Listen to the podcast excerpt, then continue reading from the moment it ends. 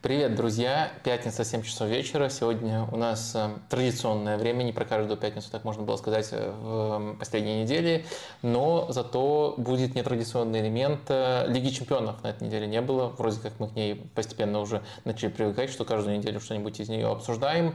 Зато был другой матч, многие называют там матчем года, сейчас это даже неловко звучит. В общем, будет нам о чем поговорить, как всегда, со мной Денис Качанов. Привет, да, Денис. Всем и вам привет. всем тоже привет.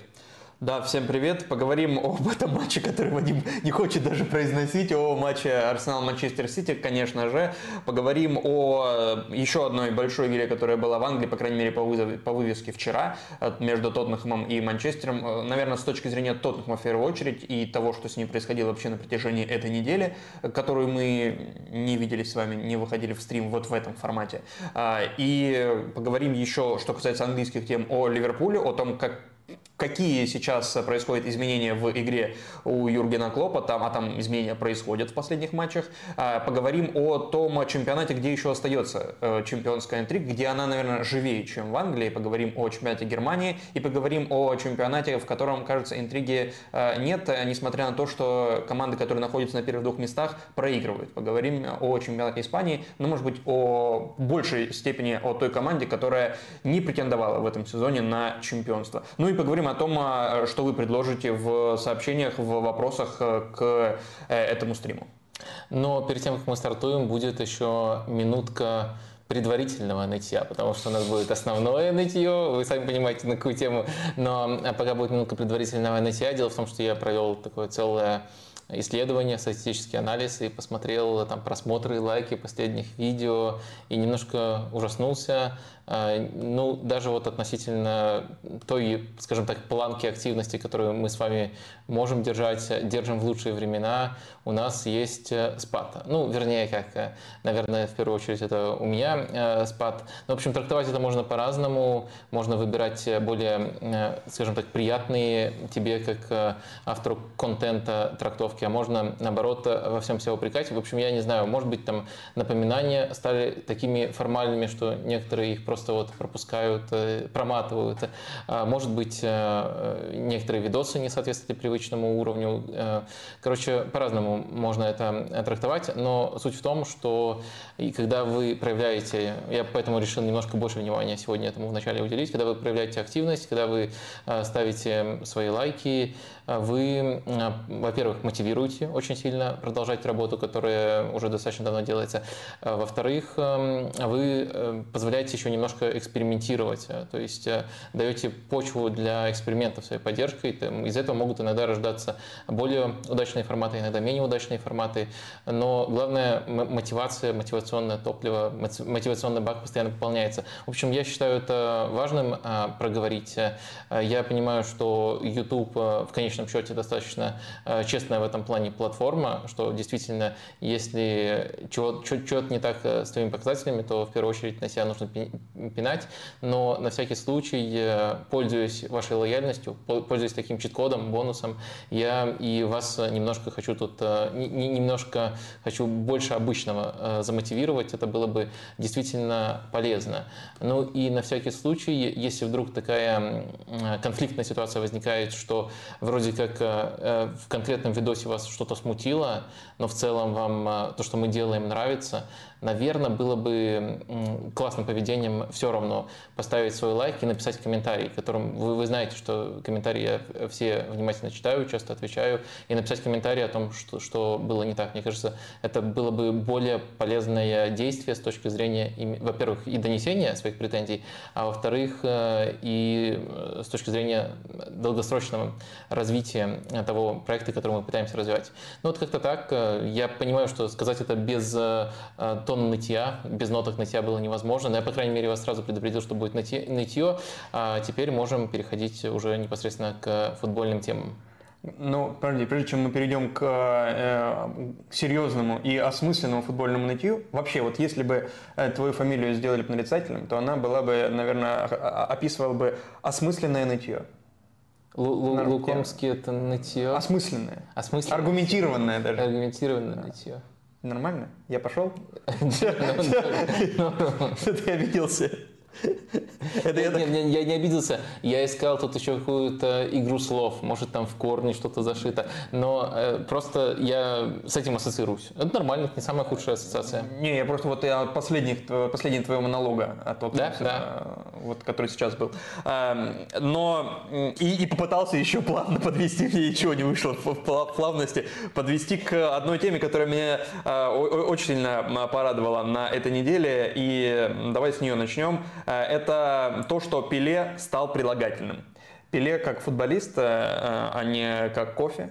Когда-то Пеле был кофе, теперь Пеле прилагательное. В словарь португальского языка, в бразильский словарь португальского языка внесли слово Пеле как прилагательное, которое обозначает, э, ну, является синонимом э, exceptional, то есть э, чего-то превосходного, выдающегося. выдающегося. Да. И это тот, кто совершает что-то неординарное, кого в силу своих качеств и ценностей или превосходства невозможно сравнить с кем-либо и чем-либо еще.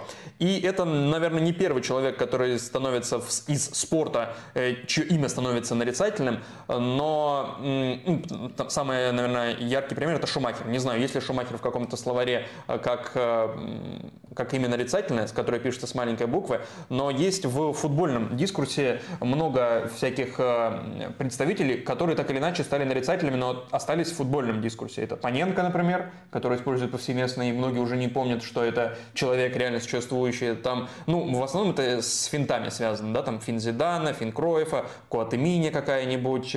Э, иногда это юморит... Скилачи. Скилачи? Не. А, да. да, это в честь него. Да. Э, и иногда это очень юмористический оттенок носит, как э, было в случае с Александром Киржаковым, который стал Ту Киржаков, э, человек, который промахивается из любых позиций во время чемпионата мира какого года? Европы 12 года. 12 евро, да, во время Евро 12 года.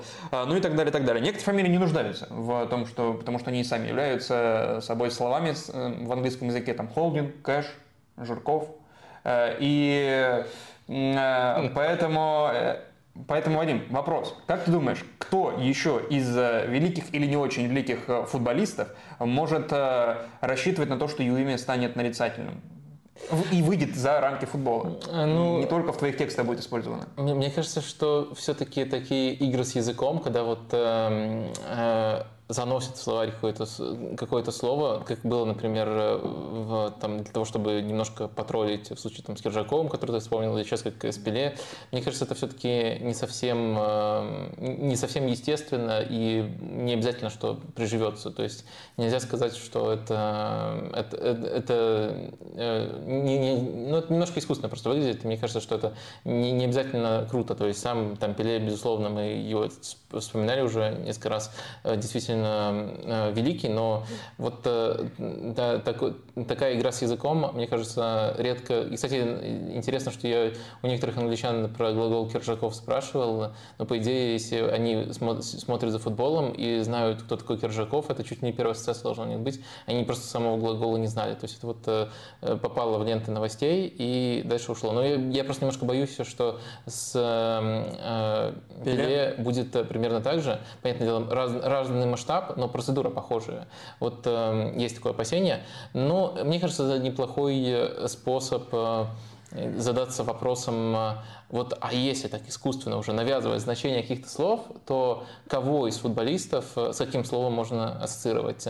Может, давай сыграем в игру, называешь имя футболиста, и дальше попытаемся для него придумать значение, вот какое слово оно могло бы заместить собой слово или какое понятие оно может охарактеризовать?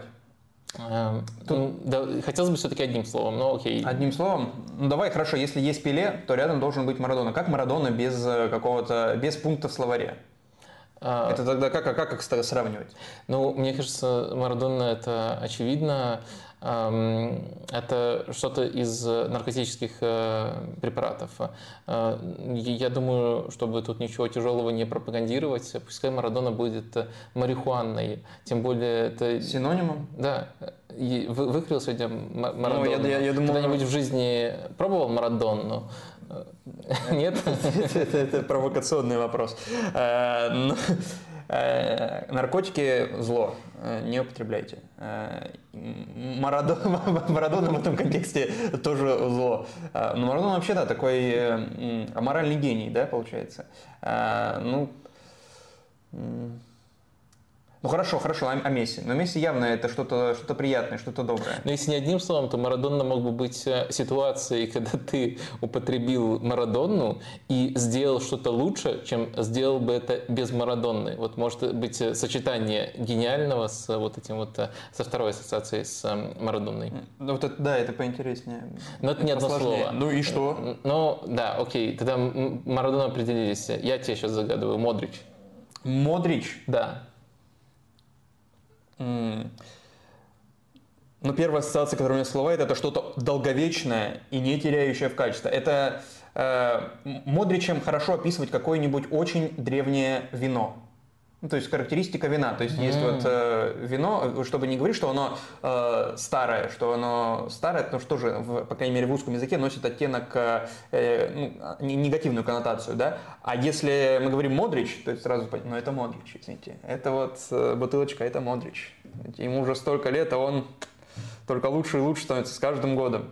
Слушай, лучше, чем э, у меня у самого в голове была ассоциация. Я, я думал просто Тривеллу, вот этот знаменитый пас Модрича, да. обозвать э, Модричем. Ну, то есть э, отдал Модрича, отдал пас Тривеллой. Но с вином, мне кажется, более универсально и шире, чем да, просто шире, футбол, чем футбольное футболе может не оставаться. А, так, но твой любимый персонаж в футболе Криштиану Роналду. Здесь сложнее. Ну, здесь можно сократить до более подходящего формата для словарей. Криро, например. Мне кажется, криро вообще может быть словом так. Криро. У меня есть версия. Ну, наверное, тут фишка в том, чтобы я придумал, Попробуй. но ты загадал, я пытаюсь придумать. А, криро – это отражение в зеркале, в зеркале, то есть мое криро. Неплохо. Сегодня, да, у меня, у меня, у меня криро у меня сегодня хорошее, красивое криро сегодня. Отражение в зеркале. Действительно, зачем, зачем два слова? Э, однажды у меня с другом э, мы придумывали э, кроссворд несуществующих понятий и слов, типа обратная сторона ножа или отклеившиеся обои. То есть нет слова, которое характеризует uh-huh, эти понятия. Uh-huh. Вот его отражение, ну отражение просто отражение, вот отражение именно твое, твое именно лица, вот это по сути словосочетание. А если криро, то это одно, да. Э, я просто замечу, что вот, вот эта история, что вы с другом придумывали значение для слов, ты очень сильно поднял мне самооценку. Вот люди, оказывается, находят время таким заниматься. Я еще, я, я еще норм. Конечно, да. Мы, чем на первом курсе только не занимались. А, вообще, криро это могло быть местоимением. То есть э, каким-то превосходным местоимением. Типа а, доминирующее я. Типа криро. Или, или знаешь как, или протестное местоимение. Вот есть же протестное местоимение в русском языке «я, мы». Через слэш пишется. А тут можно просто криро писать. Типа, и я, и мы одновременно. Неплохо. И я один, и мы все сразу вместе. Вот. А, следующий я загадываю Рамос. Да что ж, у тебя кроме, у нас кроме, кроме игроков мадридского Реала легендарных никого нет, да? А, Рамос. А, Рамос, ну, это э, очевидно то, что ты успеваешь сделать в самый последний момент, когда казалось уже, ну, ты не успеешь, но это такой Рамос. Ну, вот эта ситуация, когда ты бежишь на э, самолет, мы однажды с, э, тоже с товарищем шли на посадку, и там мы идем, и нам говорит женщина, которая э, фиксирует э, проникновение в самолет, собственно, говорит, 7 секунд до закрытия посадки. И я тороплюсь в панике, а мой более опытный товарищ говорит, нормально. Вот у него, очевидно, Рамос. Он уверен в том, что все будет нормально. Вот у него это ощущение, ощущение Рамоса. Типа, да все, я, я, я успею. Ты беги, а я на, не на панике, спокойно, на последней минутке, на последней секунде, хоп. Снова широко мыслишь. Я думал просто угловой назвать так. Э. Просто угловой? Да. Команда подала 7 рамосов. Заби, за, за, забили после Рамоса. А, ну, ладно, да, что-то у меня узкое мышление в данном контексте. Так, у меня, у меня есть, давай загадывай ты. У меня есть персонаж, который, э, на котором у меня тоже есть несколько вариантов. Это э, Гвардиола. Гвардиола. Тут э, есть некоторое читерство, потому что про Гвардиолу есть уже практически сформировавшийся глагол, то есть он ассоциируется с перемудрить. Э, да, вот это но я бы назвал это перегвардиолить. А вот гвардиолить, вот, да, я сформулировал, что такое гвардиолить для себя. Гвардиоле... Я сидел, ну как я приехал сюда и это, подумал. Это уже близко. Эм, ну, давай. Твой, Смотри, гвардиолить. Придумывать новое в успешном старом для поддержания успешности при сохранении основ. То есть это э, консервативный консервативный... Не, не, не так. Это... Мне кажется, что определение слова гвардиоли давал Пеп Гвардиола. Возможно. А гвардиализм, гвардиализм, я сформулировал еще течение гвардиализма, это идеология консервативного реформизма. То есть ты вроде сохраняешь старое, но что-то новое привносишь. Но старое Я понимаю, понимаю, понимаю, понимаю. О чем ты... Ну, ладно, давай к более низ, низменным материям, да. Э, Хаби. Хаби Алонсо. Ну, Хаби просто потому, что он Хаби. Я думал, Гвардиола станет переходом к Сити Арсеналу, но нет. Э, хорошо. Э, Хаби, э, Хаби Алонсо. Ну, самая яркая вспышка это что-то дальнее. Э, хаби, Хаби. Э, у тебя есть какие-то версии? Ну, есть версия, что это э, красивый человек с бородой, может быть, так называть Хаби. Ты... А, просто какой-то... У, у тебя на лице Хаби. Это может быть харизма... Э, а, у тебя харизма... вид, вид харизматичная бороды. борода, харизматичная борода. Вот Хаби, так и называть. Опять же, э, удобно, что мы как бы до одного слова ужимаем два Классно, классную, классную у тебя сегодня да. хаби. Э, вот это вариант. Ну, я думал, что перевод с левой ноги называть хаби, а там справа и пирло, но это тоже слишком Это для себя, чтобы у тебя было больше вариантов для текстов. Придумываешь что-то рамос и хаби, как их использовать в текстах. А, так, ну и, э, не знаю, давай Анчелоти тогда, если есть Гвардиола, должен быть Анчелоти. Анчелоти?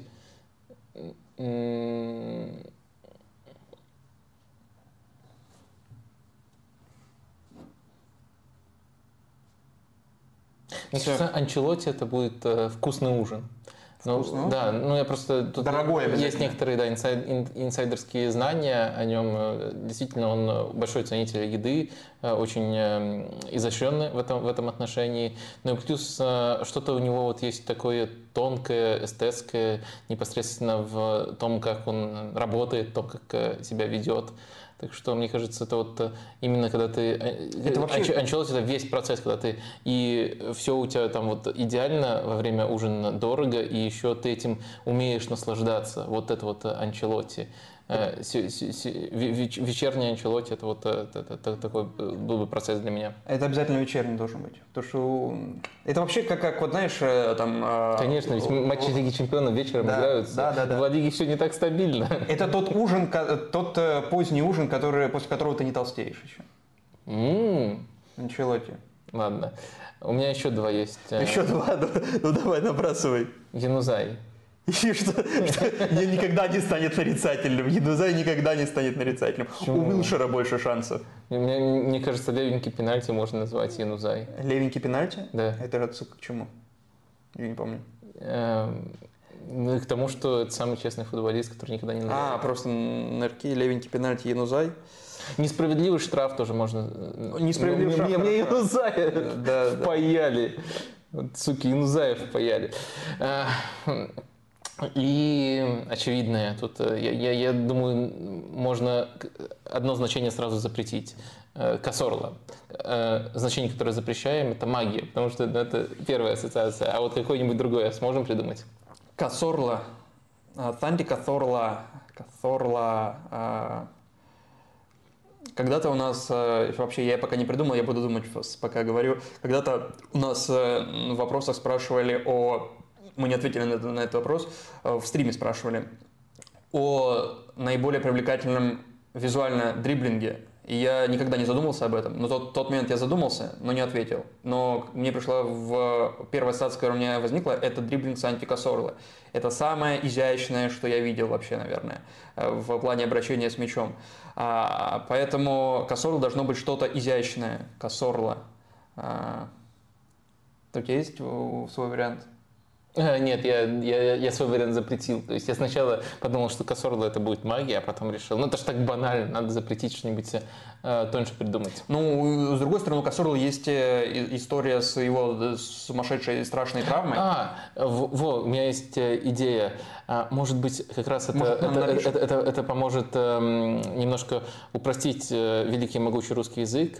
Есть трудное слово амбидекстер. Ну, вот его выговаривать, да, язык да, сломаешь. Да, а Кассорла хорошо. Кассорла, вот отлично, отлично. Я, я просто заменил бы да, их и не С учетом того, что он и угловые подавал любыми ногами, и штрафные, какие, ну, какой нужно было команде. В общем, с разных тоже даже бил. Напишите свой вариант Кассорлы, как вы считаете. И вообще можете, и любых других футболистов. Можете, да. да, писать э, в чатик. Я вижу, тут уже варианты пошли. Э, к сожалению, я только не успеваю считать, потому что нам надо идти дальше, там обсуждать э, менее приятные Гвардиализм вещи. обсуждать. Да. Сегодня, как вы видите, у нас очень-очень разнообразно, разнообразно украшена импровизационная студия. Вот тут вот э, ну, выбор, можно просто выбрать своего фаворита, вот раз, два, э, там, то есть... Клуб недели аб- тобой абсолютно, абсолютно, да. абсолютно российский выбор. Какой? А, а я понял. А, так, э, Мансити чемпион? Да. Так, следующая, ну, следующая тема. Подожди, почему, почему, почему следующая тема? Это просто факт. Манчестер Сити действующий чемпион. Почему? А ты что, думал, что я признал поражение в гонке? Да? Не дождешься. Ну хорошо, я, ты был на стриме на Око, когда смотрел, э, ну и на стриме смотрел, собственно, этот матч. Э, в моменте просмотра, э, в, ну не знаю, на какой минуте, может быть, ты понял, что все провалено, все ужасно? Ну, наверное, минуте к 20-й меня настигло... Уже счет был 1 это достижение, это осознание меня настигло, а, потому что к тому моменту, что мы уже видели, мы видели то, что Манчестер Сити забил первый гол, мы видели, что Арсенал пускает после этого регулярно контратаки, и, ну, дальше какое-то просто чудо, ну, и матч, понятное дело, играется на Этихаде, это тоже дополнительно тебя давит, я очень сильно просто вот из-за этого еще за несколько месяцев до матча начал бояться Манчестер Сити. Не зря, просто потому что это слишком, и финишная прямая, и слишком, слишком трудный выезд.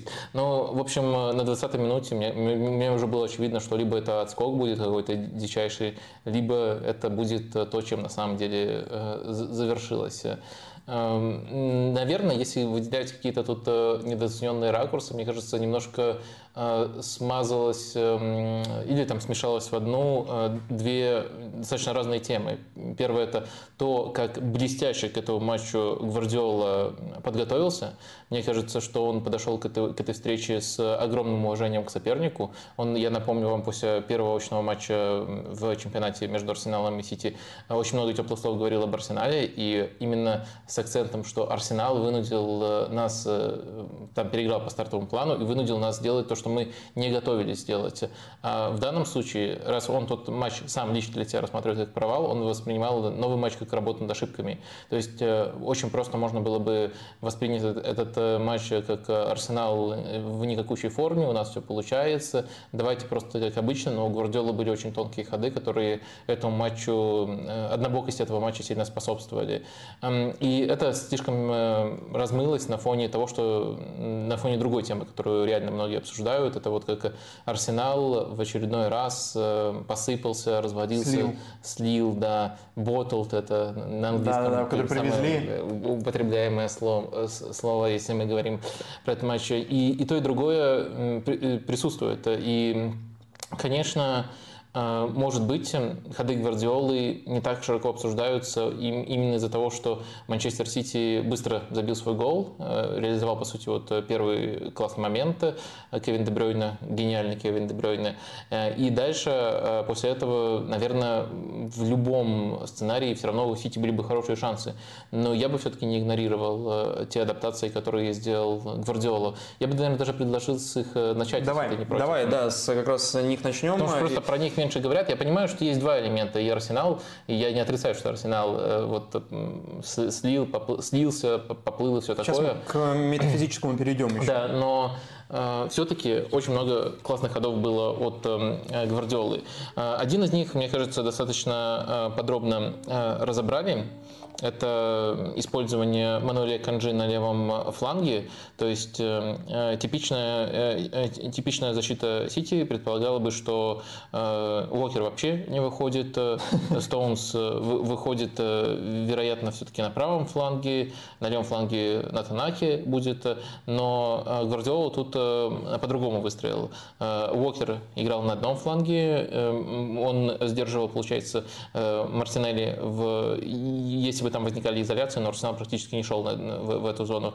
А на другом фланге Канджи против э, Букая Сака, э, и э, Арсенал в эту зону шел, проверял его, и Канджи просто блестяще выдержал эту проверку. То есть э, на двух флангах было важно Гвардиоле иметь футболистов, которые лучше всего, по его мнению, играют один в один. У Уокера это давний скилл. Мы помним, например, что э, Килиан Бапе называл, с точки зрения его, называл самым своим трудным оппонентом в карьере с точки зрения игры один в один. А Канжи э, находится сейчас в лучшей форме, чем Уокер, и его именно вот в более актуальных, более недавних матчах Гвардиол использовал э, тоже для того, чтобы сдерживать э, ситуацию один в один против Баварии. Там Стоунс играл именно в центральной зоне, хотя с обычными соперниками Стоунс играет без мяча правее.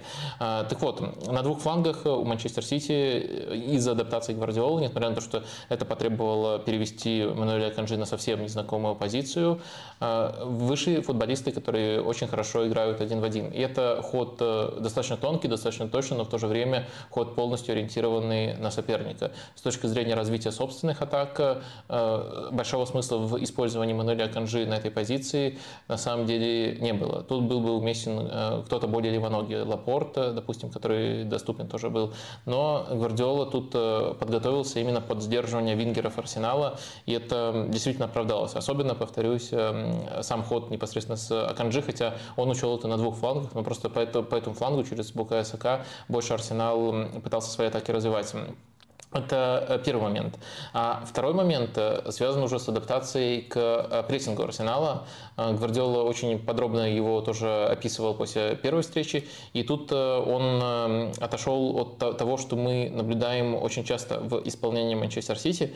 Он Э, использовал, эм, э, он, вернее, не использовал э, ложных фулбеков вообще, то есть э, в стадии розыгрыша Манчестер Сити расставлялся вот таким образом. Эту схему можно записать как 4-2-4, э, но суть в том, что Гюндаган помогал Родри, а не кто-то из приходящих. Не Кайл Уокер, не Аканджи, не даже там поднимающийся Стоунс.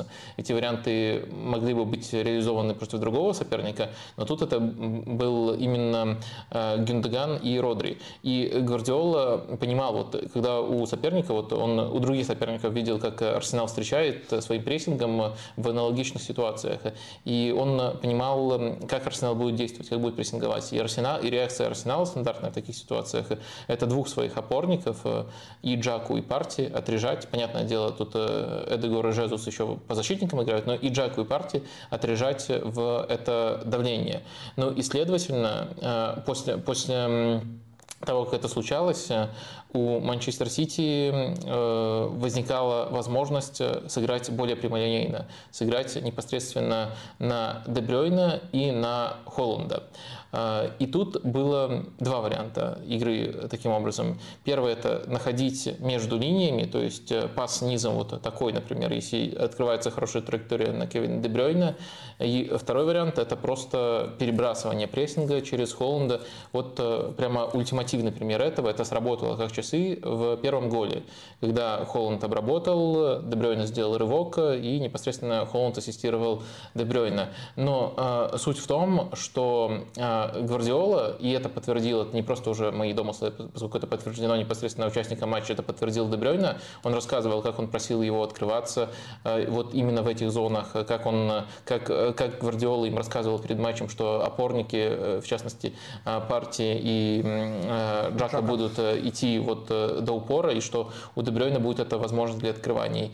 И это действительно очень здорово сработало. Но такой план, он, помимо прочего, строился на гении Кевина, Кевина Дебрёйна, просто индивидуальном гении. То есть мы знаем, что Дебрёйна очень круто, что он очень стабилен, что он прекрасно обостряет, но в этом матче его главным качеством было умение читать ситуации. Вот именно ситуации, которые провоцируются этим раскладом. Иногда э, это умение читать ситуации предполагало, что ему нужно поменять роль и открываться вообще за спину в нужную зону, которая возникает. Иногда ему нужно было создавать удобный ракурс для передачи в опорной. Эм, э, и важно еще ему было делать это очень своевременно, потому что нужно было дождаться, пока партия выдвинется, и уже потом в этот момент создавать такую опцию. Э, и мне кажется, что в этом матче Дебрёйна со своим техническим потенциалом в плане своего интеллектуального потенциала действовал как Томас Мюллер. То есть это очень было похоже и по позиции, и по действиям, и по открыванию, и по трактовке каждого эпизода на то, что делает э, Томас Мюллер. Э, и на самом деле, если уже просто немножко уйти в сторону и сказать о том, как думает Дебрёйн, то примерно в 20 минуте был очень прикольный момент, когда э, была сорвана атака Манчестер Сити на скорости, э, и э, Дебрёйна апеллировал к судье, то есть не надо было свистеть, и он показывал, что у нас было соотношение 4 в 3. И это просто очень хорошо видно. И он там, понятное дело, упал на газон сначала. Он не мог посмотреть на это соотношение. Он это все держит в голове. И он даже к судье идет с такими формулировками. Что ты нам срываешь атаку, э, когда у нас соотношение 4 в 3. И это было очень э, контрастно, потому что вот буквально на фоне э, рядом с ним просто тоже предъявляя претензии судье, руками махал Джек Грилиш. То есть один такой, получается, просто просто «Что ты делаешь? Зачем ты свистишь?» Ну и дальше может что-нибудь нецензурное. А другой в этот же момент э, вот так вот буквально по полочкам свое механическое, математическое мышление Знаешь, как это называется? показывает. Лукомский. Это обоснованное нытье было от Бредебрёйна. Можно, можно и так. А, что с точки зрения Арсенала? То есть, э, если я правильно тебя понял, э, Пеп Гвардиола подходил к этому матчу, ориентируясь на первую игру против Арсенала, а не на последние игры Арсенала на этом отрезке сезона. То есть он не обращал внимания на то, какие проблемы существуют у Арсенала прямо сейчас, а смотрел, какие сильные стороны были у Арсенала тогда.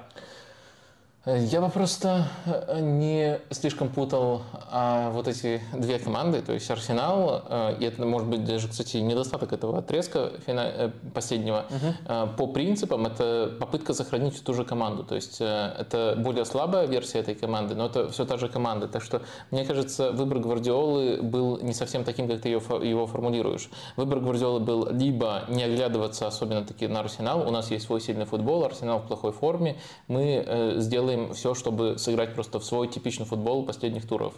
Это был первый путь, и Гвардиола э, от него все-таки отказался. И второй путь – это, ну, в принципе, я просто большой разницы не вижу именно в намерениях. Я вижу разницу в, в уровне исполнения этих намерений. И второй путь – это изучить Арсенал, что там февральская версия, когда первый матч игрался, что нынешняя версия, и оттолкнуться от э, изъянов, от дыр в том же прессинге, буквально вот провоцировать есть даже новые дыры. И Манчестер Сити с этим, конечно, грандиозно справился. С точки зрения Арсенала, видел ли ты какие-то подстройки под Сити или попытка скрыть какие-то уязвимости последних матчей со стороны Артета? Потому что мне показалось, в первом тайме это был вот Арсенал, который пытался быть собой, но у которого на этом этапе сезона почему-то не очень хорошо получается. А во втором тайме, во втором тайме там уже были и перемещения игроков, собственно, э, Жезус ушел налево, а в центре играли э, сначала Мартинелли, потом Тросар тоже вышел в центр. Ну и другие игроки просто выходили уже как футбол-менеджеры, просто побольше атакующих футболистов, как там они как-нибудь разберутся. Было такое ощущение. Но вот изначально в плане Артеда ты видел что-то, что, как, э,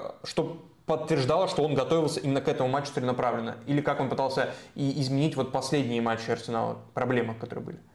Нет, э, у меня не было такого ощущения. Мне кажется, Арсенал с точки зрения своей структуры игры действовал э, как обычно, то есть э, типичная структура розыгрышей, э, типичная ситуация с э, Зинченко в опорной зоне для большего контроля, но Манчестер Сити э, ко всем этим вещам э, на самом деле был готов. Но в то же время, э, если говорить уже о этом матче в контексте Арсенала, то мне кажется, вот эта типи... проблема даже была не, не, не столько в том, что э, Артета я об этом тоже раньше уже рассуждал, так сильно влюбился в образ этой команды, которая там его дотащила ну, уже до второго места, как мы, скорее всего, понимаем.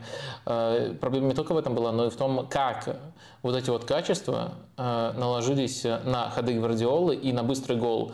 Мне кажется, быстрый гол, при том, что вот мы хвалим Гвардиолу, но на самом деле вот этот вот быстрый гол и возможность играть на пространстве с Дебрёйной и Холландом – это вещи, которые вне зависимости от ходов Гвардиолы, которые тоже были гениальными и грандиозными, это вещи, которые в любом, ситуации, в любом случае Э, были бы частью рисунка этого матча и дали бы Манчестер Сити фору. Так что мне кажется, что э, можно говорить о том, что Арсенал э, в этом отношении ничего дополнительного не подготовил, но в то же время надо понимать, что огромное влияние, кроме тренерских решений, на этот матч оказал еще вот фактор этого гола и просто то, насколько нынешний Сити из-за Кевина Дебрёйна и Холланда, причем они даже ролями могут меняться, может может Холланд становиться связующим игроком, насколько они могут быть опасны на пространстве. Это, мне кажется, было слишком а, важным фактором. Ну и, конечно, конечно, если уже говорить о разочарованиях, то все-таки Арсенал как-то был слишком однофланговым. И, ну, однофланговым я имею в виду в том, что... В сторону Сака. Да, в сторону Сака был слишком большой перекос. И это было немножко странно. Может быть, э, немножко странно, потому что это не было бы странно, допустим, для прошлого сезона, там это весь сезон прослеживалось. Но для этого сезона это было странно, поскольку у Арсенала были матчи, где они э, больше даже через левый фланг атаковали. То есть они могут это варьировать. Почему это не варьировали? Ну, у меня есть гипотеза, может быть, она слишком простая, слишком упрощенная и немножко уже подогнанная под результат, который мы знаем. Может быть, э, э, двойную ловушку попался Артета э, в противостоянии с Гвардиолой. Он увидел, что Аканджи на ней профильной позиции, и, может, поэтому попросил особенно давить именно на эту зону, mm-hmm. но в итоге это не оправдалось, поскольку Аканджи на этой непрофильной позиции конкретную работу, которая от него требовалась, сделал блестяще. Ну и, наверное, надо еще, не наверное, а точно надо отметить еще Джека Грилиша, который ему помогал, но это просто его дикий уровень работоспособности, который мы уже много раз в последнее время проговаривали, но снова он в этом отношении был э, топчиком, к огромному сожалению. Лучше бы он в другом матче был топчиком.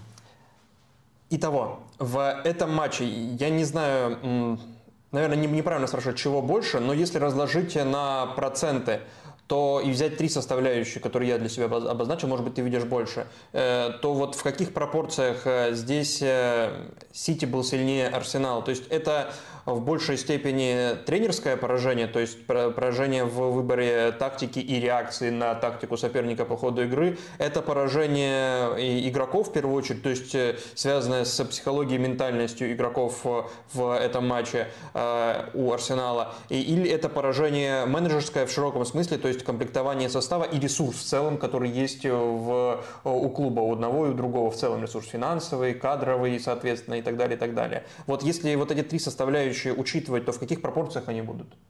Ну, смотри, давай не пропорции даже, а просто ранжируем. Давай, да, можешь да. ранжировать. Э, я думаю, что первое, тут все-таки это тренерское поражение Артета и Гвардиоли.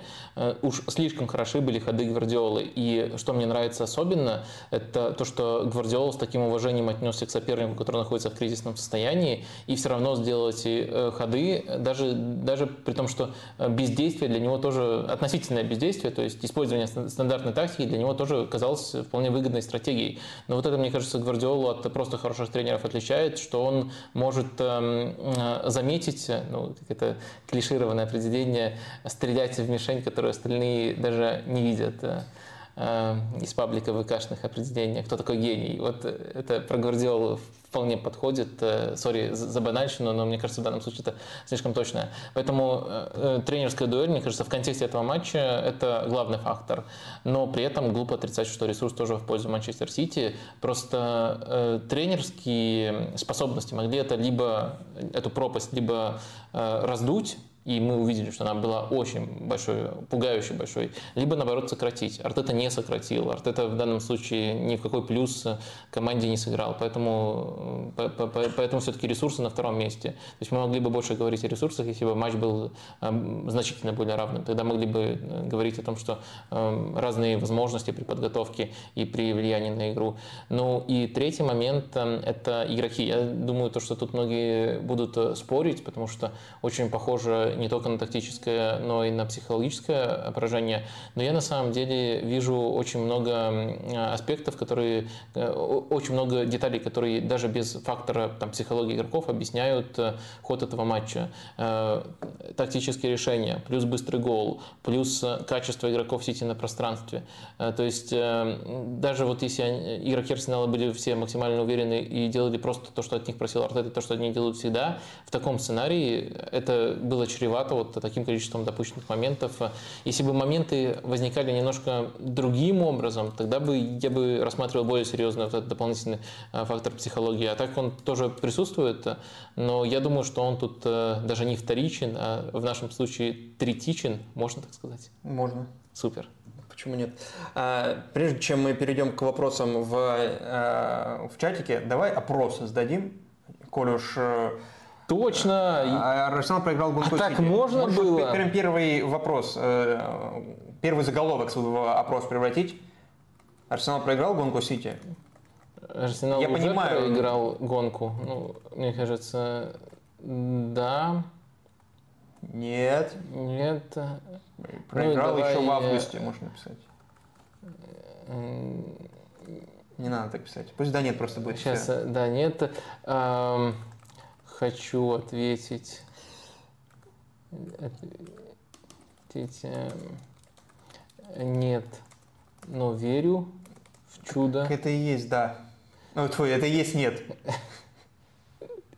Э, окей, и третье, нормальный вариант, проиграл еще в августе.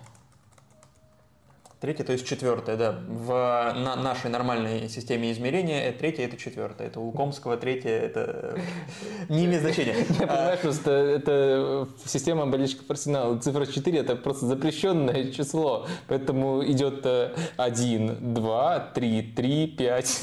Я ты не знал? Я понял тебя. Ты, ты в школе перепрыгивал, да, через четвертый класс.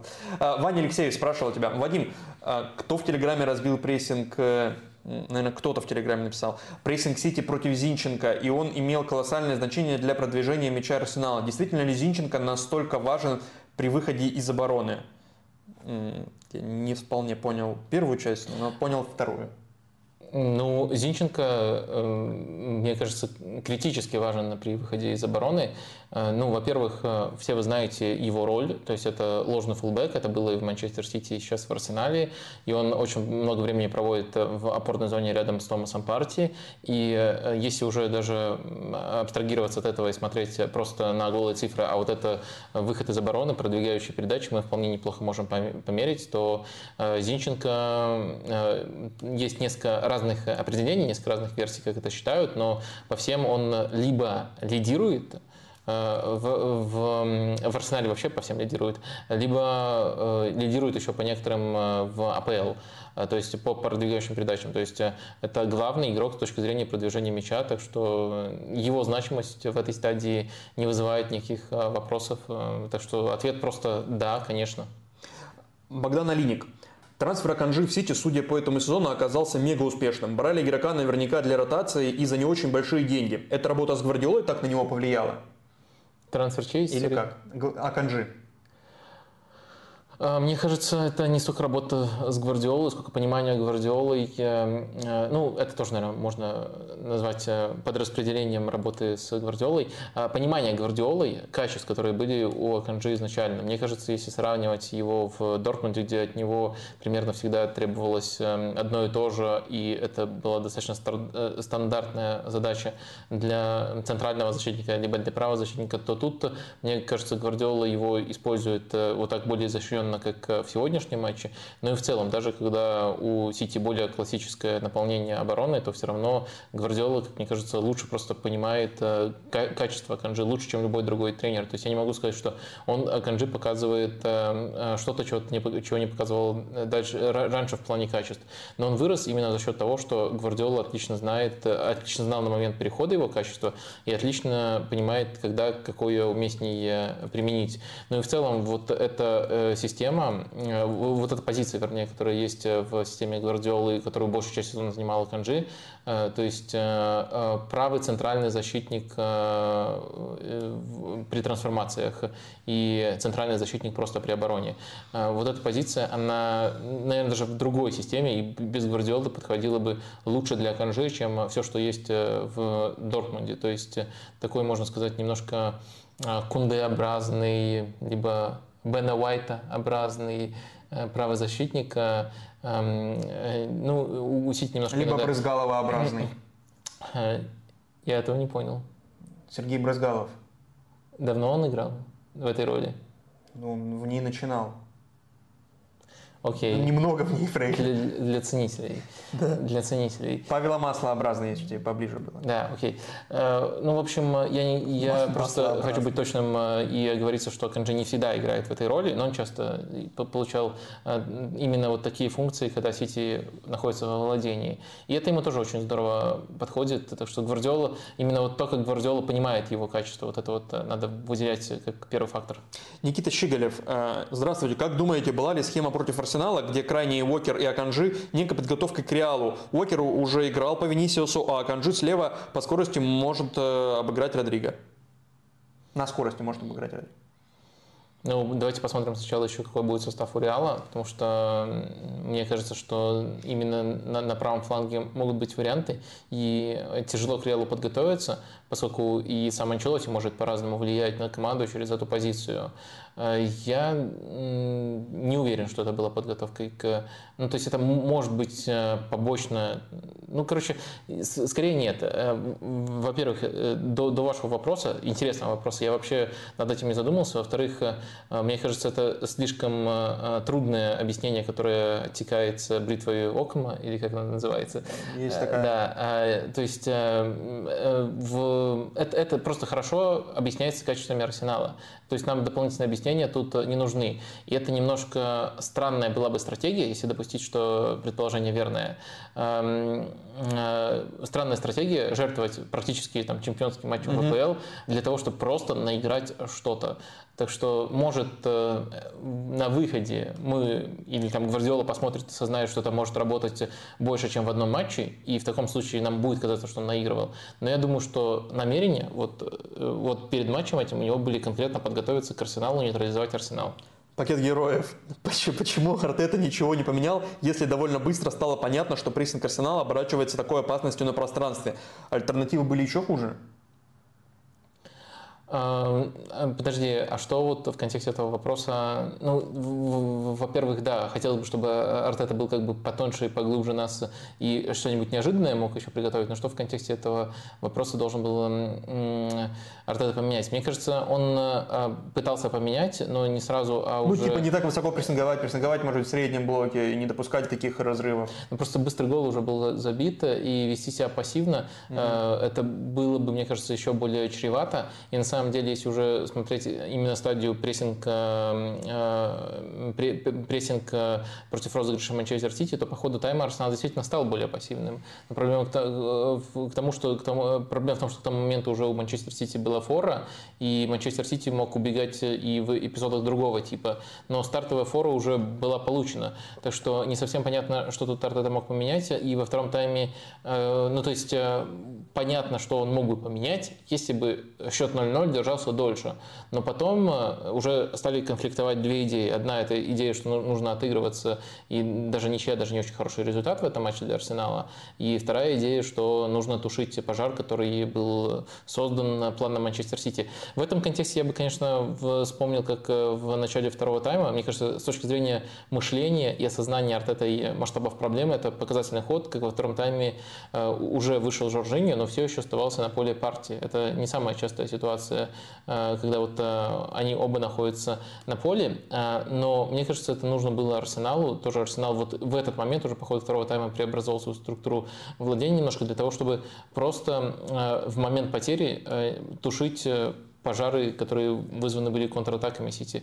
Но э, с точки зрения собственных атак, э, Жоржиньо и партия одновременно на поле – это минус. Это э, достаточно, при счете 0-3 это достаточно трусливая стратегия. То есть э, масштаб проблем, он был таким большим, что э, тебе нужно было выбирать э, между тем, чтобы потушить эти ужасные контратаки э, и стать более осторожными с мячом, э, либо э, стать еще более открытыми, э, еще больше рисковать, но вместо трех, может быть, пропустить не итоговые 4, а там 7 или 8. Короче, э, э, если это резюмировать, я это в своей колонке так резюмировал, э, вот в этом матче, который преподносился как чемпионская битва, на выходе приоритетом Арсенала, вот именно если мы считаем замену Артеты, стала просто минимизация ущерба, не проиграть с максимально позорным счетом.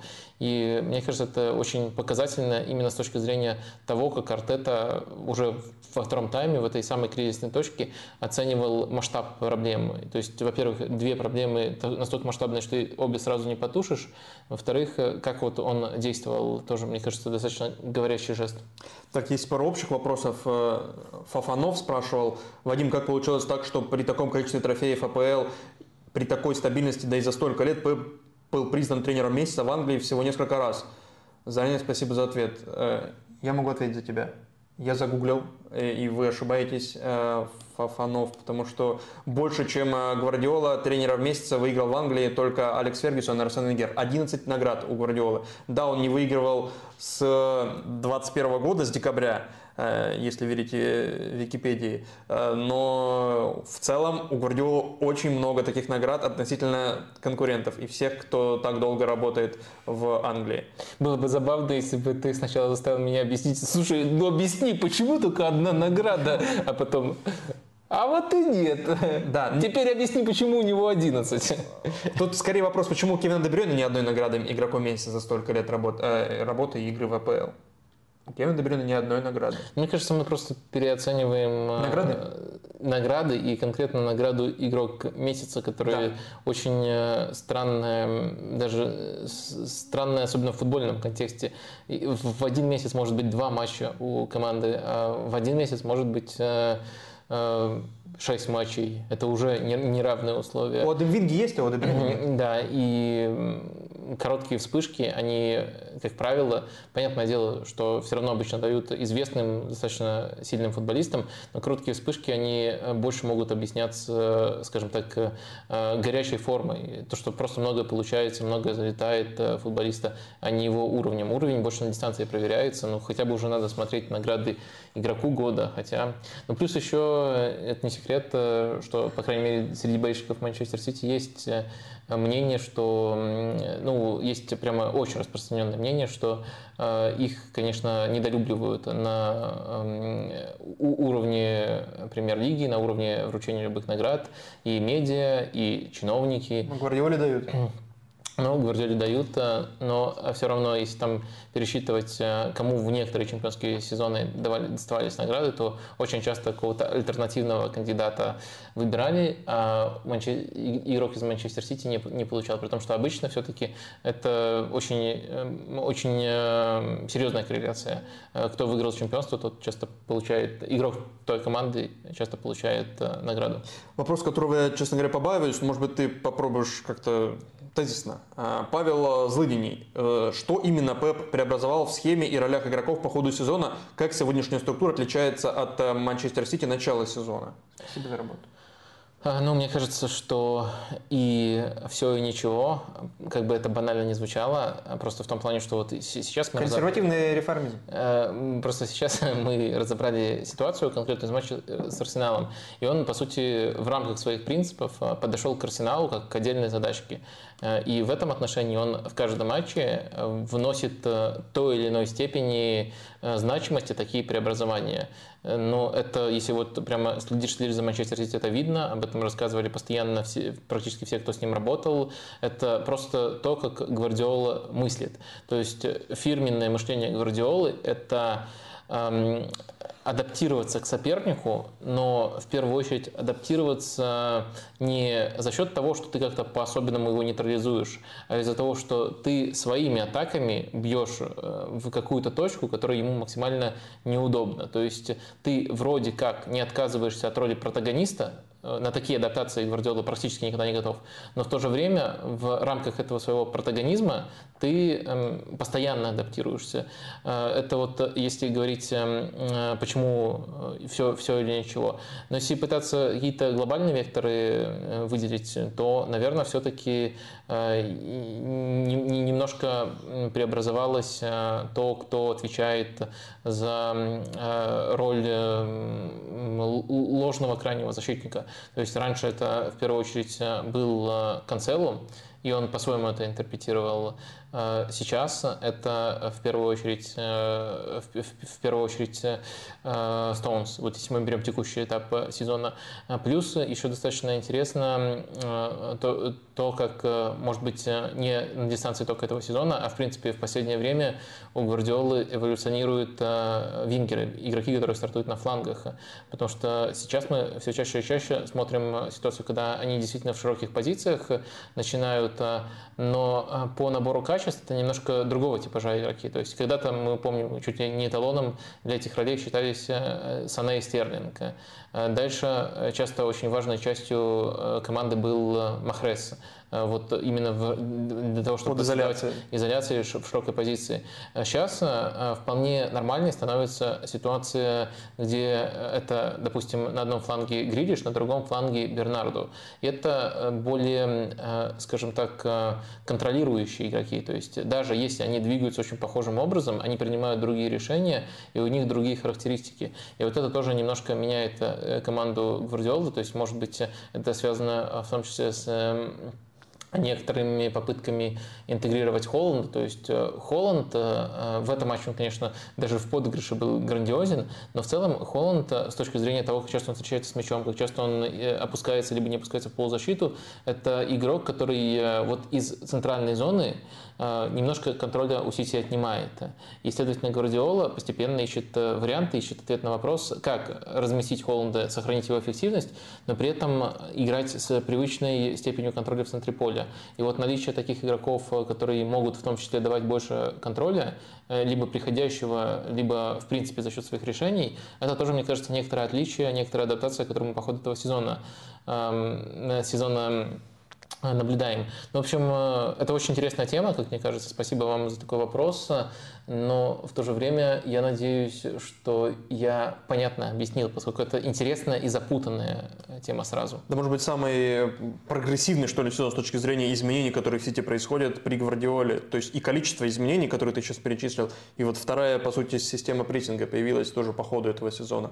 Под тема, и связанная с Холландом как раз таки. Слушай, я начинаю немножко подозревать, я пока не уверен, но ну, есть некоторые у меня догадки. Мне кажется, что Гвардиола все-таки даже без Артеты вполне себе самостоятельный, респектабельный и хороший тренер. Ты думаешь? Мне просто раньше казалось, э, что все его успехи это просто наличие Микеля Артета. Прошлый сезон он был скорее по накатанной, да, просто по инерции. Да, да, по багаж, чисто ну, багаже Артета. А сейчас? Сейчас я вот прям зауважал Пепа. Ну, с другой стороны, по этому матчу невозможно это сказать, потому что Артета был-то рядом. Артета помогал, прямо активно да? помогал в лучших традициях. Э, после этого матча Снова развернулись разговоры о том, кто по итогам сезона заслуживает золотой мяч. С учетом э, того, что Холланд снова забивает, Холланд бьет рекорд э, по количеству голов в АПЛ. И не помню, сколько там у него, неважно, под конце посчитаем. 33. О, 33. Холланд или Месси заслуживают золотой мяч? Портал Голком, который отслеживает и представляет свой рейтинг э, футболистов, отслеживает по ходу сезона, обновляет его каждый месяц э, в зависимости от выступлений игроков э, вот свой рейтинг выстраивает эту гонку за золотым мячом. По-прежнему, ну, он обновлялся последний раз 17 апреля, по-прежнему считал, что Месси выше Холланда. Но эта дистанция сокращается, сокращается, сокращается. Эта дистанция уже не существует? И для а... тебя по-прежнему это два главных кандидата? Ну, смотри, э, тут, э, е- е- если, тут можно... Если можно, Холланд выигрывает все. Да, ну на самом деле можно даже без этого. Если отвечать, э, смотри, мне кажется, тут надо сделать такую тоже занудную оговорку про особенности награды. То есть, ну, мне очень давно есть претензии к золотому мячу. То есть, не то, что претензии, я хорошо понимаю эту награду, но в то же время понимаю, что это не всегда равно там самый полезный или даже самый лучший самый стабильный игрок. Это, скажем, награда, которая э, в определенной группе игроков подчеркивает э, уникальность пазлов, которые они собрали в э, конкретный год. И мы сравниваем даже не э, от матча к матчу игроков, а вот э, а какой пазл нам больше нравится? Вот тот, который сошелся у Месси, и тот, который вот может сойтись у Холланда. Ну и плюс также смотрим на их в целом репутацию, поскольку, наверное, есть точка, некоторая предпродажная кампания перед тем, как ты в принципе можешь претендовать на золотой мяч. Это все важные оговорки, там всегда можно выделить более недооцененных героев и, может быть, в каком-нибудь отдельном выпуске мы таких кандидатов на золотой мяч отдельно обсудим, э, выберем. Но вот э, сейчас мы высказываемся как бы с пониманием э, награды, того, что олицетворяет эта награда, и сравниваем два пазла. Пазл Месси вертится вокруг того, что он выиграл наконец-то чемпионат мира и сыграл там максимально важную и максимально значимую роль. Пазл Холланда вертится вокруг того, что он в свой дебютный сезон в АПЛ, во-первых, об этом недостаточно часто говорят, практически вообще не травмируется. Во-вторых, э, творит там вещи, которые никто до него не творил. И может, как ты заметил, выиграть еще требл с Манчестер Сити. А, опять же, э, в свой первый сезон, то есть э, оказав вот это самое влияние, может быть, и став тем, кого не доставал для того, чтобы все это выиграть. Короче, не буду томить. Твой пазл какой? Да, я вот к этому подбирался так издалека. Я думаю, что у Холланда круче достижения. Э, я понимаю шарм достижений Месси, и я понимаю, что можно возразить по Холланду, что, мол, э, вот вы нам рассказываете про recency bias, а сами вот э, впечатлились тем, как Холланд порвал ваш арсенал, и поэтому хотите уже готовы отдать ему золотой мяч. Это разумный аргумент, но я думаю, что все-таки, даже если от этого абстрагироваться, мне кажется, что вот просто то, что Холланд делает в историческом масштабе в такой лиге, как АПЛ, и зная вот уровень АПЛ текущего, ну, в Лиге Чемпионов он, в принципе, эти же вещи делает, понимая уровень этих турниров, понимая уникальность его достижений, я думаю, это просто в футбольном плане впечатляет э, сильнее, чем то, что Месси сделал на чемпионате мира, и э, чемпионат мира Месси это, конечно, круто, это круто для его личной мифологии, для завершенности его истории, но вот если сравнивать э, трудность этих достижений и мощь этих достижений, и просто даже, наверное, срок Эм, э, сколько проходят эти турниры, э, то, конечно, э, Холланд тут Месси затмевает.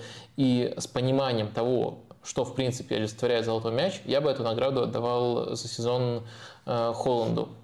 Ну, мне кажется, вообще будет да, вот забавно, если кто-то, кто из них получит золотой мяч, а, видимо, кто-то из этих двух и получит, с учетом того, что по мне, ни один, ни другой не являются лучшими игроками даже внутри своей команды но они при этом могут получить награду лучшему игроку мира. Это будет забавно. Но, но так, таковы критерии выбора лучшего игрока мира, потому что э, не выбирают там Кевина Де Брёйне, не выбирают Килиана Мбаппе, хотя тоже он соответствует целым этим критериям, но... Блин, я, думал, в Манчестер Сити ты считаешь, что Джон Стоунс лучше. Или Канжи. Да, или Канжи. Ну, так бывает.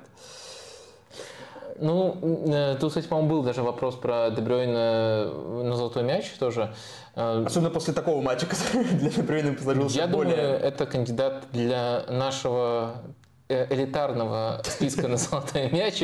Я другого слова просто не подобрал, ребята. Но в элитарный я включаю не только, это не, не клуб из двух человек, это клуб из всех, кто смотрит э, эти стримы. Вот для нашего элитарного клуба он был бы хорошим кандидатом. Я думаю, еще можно подобрать ему несколько конкурентов на золотой мяч. Но вот если понимать, как примерно голосуют за золотой мяч и что там на первом месте, то Э, я уже подчеркивал, что это расходится с пониманием просто лучший игрок планеты прямо сейчас, э, то я думаю, кандидатов действительно два, это Месси и Холланд. И вот э, я постарался объяснить, как бы я между ними выбирал. А ты, по-моему, с этого вопроса соскочил. Ты сразу увел то, что ни тот, ни другое. А все-таки есть из этих, из этой парочки, то кто? Ну, если мы допускаем, что Холланд выигрывает все оставшиеся турниры, которые может выиграть, три, да, и если мы допускаем, ну да хорошо, два, если среди этих двух нет Кубка Англии. Если Кубок Англии проигрывает, это вообще ни на что не влияет. Но если он выигрывает АПЛ и Лигу Чемпионов, то и при этом продолжает забивать, Э, даже касаясь мяча, сколько он касается. Хотя в этом матче я посмотрел, у него касание Холланда было больше, чем у Саки даже. Тоже, наверное, о чем-то, что-то символизирует. Так вот, если он все это э, делает и продолжает также быть эффективным, то тогда, наверное, Холланд. Если он выигрывает все, но перестает нас удивлять, то а продолжает, а Месси раздаст еще 20 голевых передач, сколько у него там уже 40, 30, сколько у него там, э, то тогда, тогда можно уже э, снова вернуть старику Месси. То есть тебя волнуют голевые передачи Месси в Лиге 1 как фактор? Да почему нет, какая разница? Ну, окей. Тебя волнуют голы Холланда в АПЛ?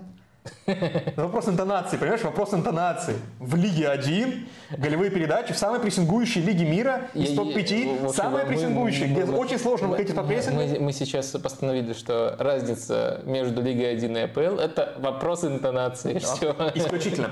Возвращаясь к опросу, который мы устроили для тех, кто нас смотрит, а нас смотрят 400.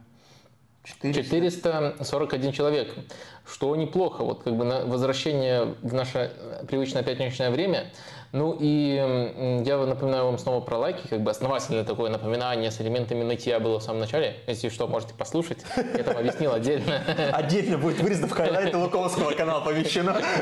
Отдельно объяснил, почему важно ставить э, лайки. Вот э, вы не знали, там вот э, некоторые тренеры там своим футболистам объясняют, почему важно забивать голы. А кто-то считает, что не, не в забитии голов суть футбола, но вот для нас суть в забитии голов и в лайках, поэтому э, ставьте их. Я просто уже напоминаю так э, коротко, а до этого было не коротко. Опрос, правильно я говорю? Да, э, я могу сформулировать тебе, пока ты не подвел его итоги, ты ответишь на него, пока еще кто-то доголосует, кто не успел. И я был э, восхищен точностью твоих, э, твоей колонки. Вообще, когда ты начал писать колонки, по, и ты поставил себе за правило писать до конца сезона Арсенала и до конца сезона в английской премьер-лиге колонки. Слушай, зачем ты всем напомнил? Я, я уже думал соскочить. Я вот думал, я и думаю, не хочешь ли ты соскочить с учетом того, какие результаты после этого объявления твоего? Не, не, э, слушай, моя совесть чиста. Первый матч выиграть против Лица, это что-то другое влияет. Наверное, да. Может быть, где-нибудь в Ирландии там какой-то блогер тоже начал писать колонки, но, но вот уже э, именно начиная с э, неудачных матчей. Да, но после поражения, ой, после поражения, ну да, по сути, после ничьи с Саутгемптоном у тебя была самая точная формировка, которая, в которой ты проводил параллели между результатами Арсенала и игрой Арсенала в последних играх и э, стадиями принятия утраты. А, там, как правило, ну, в психологии да, используется эта градация принятия утраты, и где там гнев и так далее, э, и вплоть до принятия. И вот у тебя матч Манчестер Сити был, а, предполагалось, что это будет депрессия. Судя по всему, так и получилось. А все, весь оставшийся чемпионат – это стадия принятия вот э, того, как сложился в итоге этот э, сезон.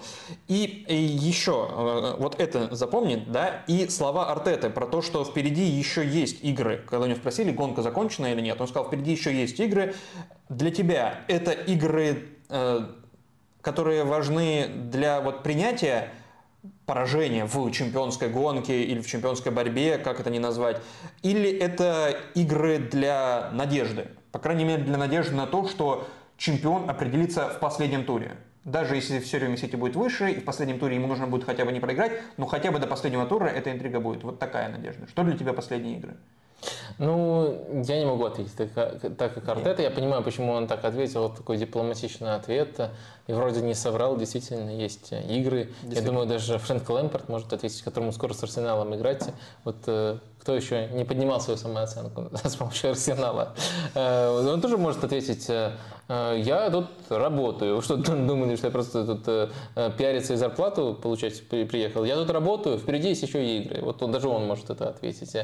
Так что это такой базовый ответ, но реалистично, мне кажется, шансов уже нету. Если смотреть на наши любимые Э, именно как э, стартовая точка для обсуждения модели, то они дают 92% э, на чемпионство Манчестер Сити, что кажется очень большим комплиментом Арсеналу. Но с другой стороны, с другой стороны... Ну это большой комплимент еще всем соперникам Манчестер Сити. Фулхэм, Брэнфорд, Брайтон, кто остался у них? Челси. Да, э, с другой стороны, Арсенал первый в таблице. Вот, э, когда меня пытались подбодрить, вот мне этот аргумент э, приводили. Вот можете послушать. Арсенал первый в таблице. Вот помогло вам или нет? Вот, но некоторые люди считают, что это помогает. Я бы тоже отвечал в нашем опросе. Да, Арсенал уже проиграл гонку. Эм, такой у нас самый спекулятивный вариант проиграл еще в августе поскольку это, с одной стороны, нужно быть честным собой, и я, конечно, в чемпионство в августе не верил. Но с другой стороны, когда я увидел Арсенал на поле и реально потенциал этой команды, то на каком-то этапе, конечно, глупо было отрицать, что это возможно. Это было возможно, это не состоится, но это было возможно. Так что вот не знаю, может быть, в этот вариант тоже у меня был бы соблазн э, щелкнуть. Ну, именно потому что э, вот э, перед стартом сезона такой веры не было вообще. Она появилась уже постепенно по ходу сезона. Э, так что вот э, просто озвучу тогда, как проголосовал народ. Э, Арсенал уже проиграл гонку? Вопрос. Да, 70% отвечает. Нет. 10% э, отвечает. Хочу ответить нет, но верю в чудо. 16% отвечает, ну это практически тоже нет. Ну и 5% за то, что поражение это было еще в августе. Кстати, сейчас в турнирной таблице я посмотрел, у Арсенала и у Сити столько же, одинаковое количество побед, одинаковое количество поражений, но разное количество ничейных результатов, соответственно, и игр. Вот у Арсенала 6 ничьих, у Сити 4. Есть подозрение, что эти две ничьи – это ничьи в последних турах. Ну, допустим, с Вестхэмом и Саутгемптоном. А, но ты говоришь, что единственное, что меня там поддерживает и так далее, и так далее, оставляет надежду. Когда еще не было матча Арсенал и Сити, э, и, но ну, уже был э, матч с Саутгемптоном, и уже было такое настроение, и у тебя, судя по твоей колонке, ну такое, а, ну ладно, будем мириться. Э, и потом случился матч, который, после которого я написал тебе, по ходу которого я написал тебе, никто так не поддерживает Арсенал в трудную минуту, болельщик Арсенала, как Тоттенхэм, который на 21 минуте в игре против Ньюкасла уже проигрывал 0-5. Знаешь, Тебе было... что у Тоттенхэма одно из официальных мото это «Can't smile without you». Я ничего не понял, ну ладно. Ну, переводится эта фраза «не могу не улыбаться, улыбаться без, без тебя». Ну, вот э, Тоттенхэм это как одно из своих мото, девизов э, употребляет. А, ну, понятное дело, это значение, типа, я болельщик Тоттенхэма, я не могу без своего клуба улыбаться. А. Но для, для болельщиков Арсенала это тоже работает. Can't smile without you. Ты с улыбкой смотрел матч Ньюкасл Тоттенхэм? А, Первые 20 минут. Я работал на студии Вока тогда. Ну, в записи. Да, а, поэтому я его смотрел в записи, зная результаты. То есть я, я, я радовался в прямом эфире. Это на самом деле я радовался в прямом эфире, и некоторые люди могли не знать, что я такой довольный. Вот так вот как-то было самим голам. А потом, конечно, в записи смотрел. Ну, а, таких эмоций уже не было, как, как изначально. Наверное, тут у меня вещи перепутались. Сначала видел видел уведомления и радовался, а потом уже осмыслял, что там э, придумал великолепный Кристиан Стеллини, легенда Собственно, да-да-да, это последний матч для Стеллини. Э, теперь э, его помощник становится главным тренером, Райан Мейсон, который вроде как на равных основаниях был, но оказалось, что нет. А, один вопрос по тому матчу, он был давно, прежде чем переходить к игре с Манчестером. 0-5 к 21 минуте или к 20 не суть. Чего здесь больше? Тактических ошибок Стеллини, который решил сыграть четырьмя защитниками команды, которая никогда не играла в этом сезоне с четырьмя защитниками, и на флангах Педро Пора, которому гораздо комфортнее в тройке, и Перишич, который вообще никогда не играл в такой структуре. Ну, он играл, он за сборную Хорватии играл левого защитника. Ну, то есть это не это, ну, хорошо, это, это мелкая, в, мелкая придирка. Вот в, это в, в, включился его. режим мега зануды. Да. Не просто зануды, это мега зануды даже режим был. И, играл, а, играл один раз случайно и, и, и забыто. А, или здесь э, мы не можем говорить о тактических каких-то проблемах, а здесь больше вот того безволия, которое очень ярко формулировал Конте перед тем, как уйти. Безволие вот. Ну, ты понял. А, смотри, мне кажется, тут э, тактическая катастрофа случилась, э, и это объясняет в значительной степени провал. Вот если просто не 5 голов за 20 минут, а именно просто словом провал это резюмировать, провал объясняется тактическими ошибками. Если что, вот э, можно просто даже наверное, без доски это резюмировать. Да, давай так. Э, грубо говоря, Селини решил играть с четверкой защитников, и в этом нет никакого греха, даже если ты наследник Антонио Конте, или преемник Антонио Конте. Э, ну, в этом нет никакого греха, но он решил сыграть с четверкой защитников, по сути, оставив те же установки, которые действовали у команды с тройкой защитников. Это означает, что, во-первых, вот защитники, которые вышли в центре, в частности Ромеро, у него это особенно ярко проявилось, они действовали как будто за спиной, если он куда-то выдвигается, у него еще два партнера остаются. На деле там один партнер, либо иногда, если оба выдвинуться, то вообще никого. Э, и э, крайние защитники действовали, будто они э, латерали, и они вообще по характеристикам, и тот, и другой, как ты сказал, больше подходит для того, чтобы играть в латерали при тройке и Пора, и Перешич. Они тоже действовали таким образом, с такой же степенью агрессивности. И тут нужна просто последовательность. Если ты переучиваешь команду на четверку и считаешь, что это уместно вот поэкспериментировать с ней, тогда тебе нужно, во-первых, настройки такие, чтобы вот они не выдергивались все и настолько агрессивно, разрушая, по сути, линию защиты. Э, и, наверное, еще к этому нужны исполнители. Ну, наверное, исполнители еще можно э, дать им правильные установки и немножко подучить, но, по крайней мере, сами установки не должны быть конфликтующими. А в случае с Целини они были конфликтующими. Поэтому э, то, что Ньюкасл получил большую фору, это, конечно же, следствие того, что очень неудачный эксперимент был со схемой. И Тоттенхэм в следующем матче, который мы тоже будем обсуждать против Манчестер Юнайтед, это тоже было не очень убедительно, э, ну, уж точно в первом тайме не очень убедительно, но это было ближе к реальным проблемам Тоттенхэма, к реальному уровню э, Тоттенхэма. Э, так что матч с Ньюкаслом в этом контексте не показателен. Так вот, сам провал объясняется вот этим ужаснейшим экспериментом Стеллини, но 5 голов объяснить до конца трудно. Когда вот 5 голов за такое время, как бы ты плохо не играл, когда тебе 5 голов за такое время забивают, это в том числе еще где-то банальный фарт, потому что абсолютно все в твои ворота залетает. Так что сам провал объясняем, но еще это было раздуто дополнительно тем, что буквально все сходилось в пользу Ньюкасла. Стили не увольняют, Райна, Май, э, Райна Мейсона, Райана Мейсона, сначала А, потом Е, а, выдвигают на следующую очередь уволенные. Э, и игра против Манчестер Юнайтед, которая была накануне нашего стрима, где Тоттенхэм снова предстает в более классическом для себя виде с пятеркой э, сзади. И... А прикинь, для Леви мотивом было на самом деле не 6 голов, а, а именно то, что было четыре защитника. То есть э, такой докладывал, шесть, шесть голов, а, не впервые бывает, э, ну, ничего страшного. Четыре? Играл четыре защитника, уволен. уволен. Ну и вот Райан Мейсон понимает, по крайней мере, как, как, как э, нужно действовать. Да. А, так вот, Тоттенхэм выходит с пятеркой защитников, и, но все равно есть чему удивиться в полузащите, потому что там 5-4-1 по сути играют, и в они там 5-3-2, как э, бывало чаще. Хотя нет, там и ну, Короче, Сон играет ради, справа. Справедливости ради, да, Сон играет справа, это некоторый сюрприз, но справедливости ради это одна и та же формация. Но просто по ходу одного матча у Конта тоже могло встречаться и 3-4-3, и 5-4-1, просто да, да, я, имею виду, я хотел сказать 5-3-2, потом понял, что 5-3-2 реже играли, потому что был Клушевский и Сон условно, или там Ришарлисон и Сон, э, поэтому было все равно три нападающих, а не два. А, вот, так э, э, здесь ты сказал, что больше, э, то есть старые раны Тоттенхэма, они новые, да?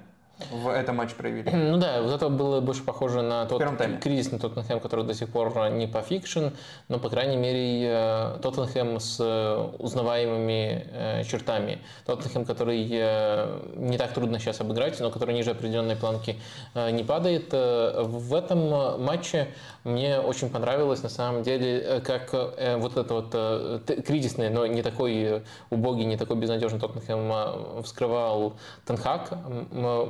Тут, наверное, можно в этом а, контексте, если мы говорим про первом тайме, про первый тайм обсудить. То есть э, вообще э, схема Манчестер Юнайтед стартовая 4-2-3-1. В этом матче тоже она использовалась, но э, при этом очень интересно было наблюдать за тем, как она трансформировалась по ходу атаки.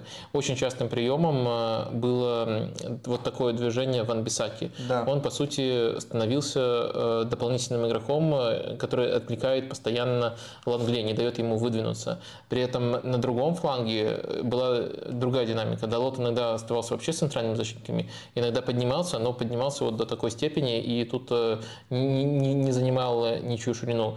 И мы в итоге наблюдали, во-первых, то, что э, Бруно получает за счет вот этого хода с Ван Бисакой, это на самом деле не первый раз, когда нечто подобное просит Энхак делать своих крайних защитников, но в контексте этого матча это прямо очень было точное попадание. Он первый раз Ван Бисаку просит. И Ван Бисака очень здорово эти задания, именно вот, ему не надо было часто, это, кстати, большой плюс, ему не надо было часто с мячом встречаться, ему надо было просто отвлекать. Это вообще идеальная роль для Бисаки на будущее тоже. Но смотрите, какие преимущества он за счет этого получал.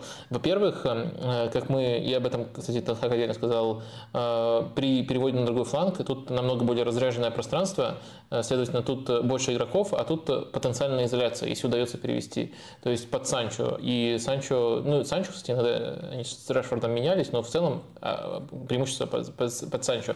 Это первое, первый важный момент.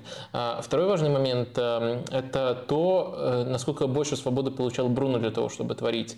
То есть мы часто наблюдали ситуацию, когда сразу два опорника, опорных полузащитника Тоттенхэма Хейберг и Скип выдвигаются для того, чтобы попытаться запрессинговать э, Казимира и Эриксона. Э, в такой ситуации э, Бруно получает ситуативную свободу. И дальше одно из двух случается. Либо должен помогать кто-то из центральных защитников, но как минимум один из них уже занят Ван Бисакой, а два других, как правило, слишком боятся величайшего, величайшего. Я даже не буду называть его фамилию. Все и так поняли. И в итоге Бруно тоже получал много свободы. То есть... Заменитель Векхерста. Да. Иногда, иногда э, эти вещи, они переплетались. То есть э, свобода Бруно, Бруно направляет, и тут получается изоляция.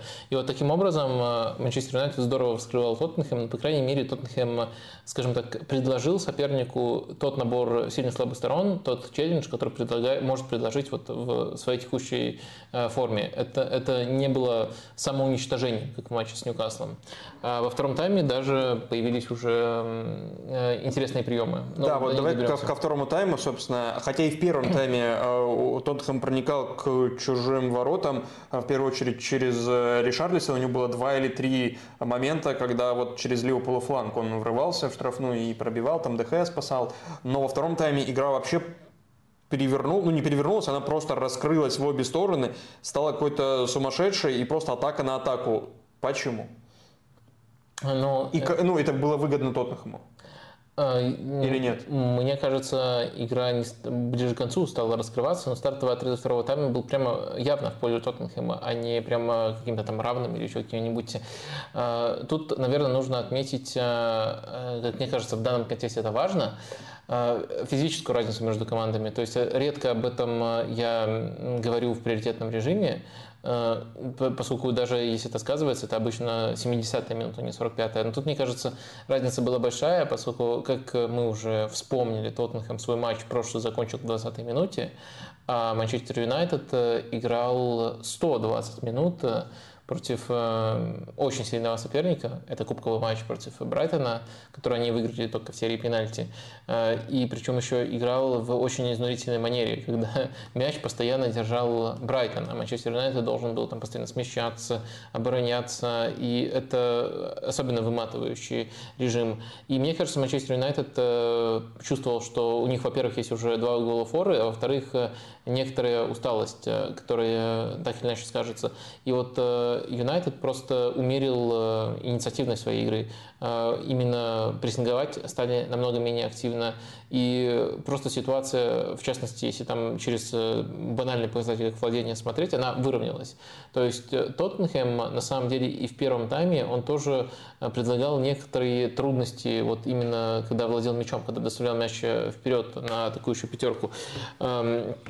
Э, но в первом тайме это было недостаточно часто, поскольку Юнайтед доминировал на мяче. Они контролировали, они владели, но в целом э, Тоттенхэм, по сути, пятеркой нагружал, и у Юнайтед была четверка. И вот в первом тайме это меньше проявлялось, э, просто потому что э, Тоттенхэм редко доходил до этой стадии. На самом деле тот же момент перед вторым голом, если помнишь, там просто очень памятный момент, когда Перешич вышел, по сути, 1-1, это тоже, по сути, из такой типологии, по типологии ситуации.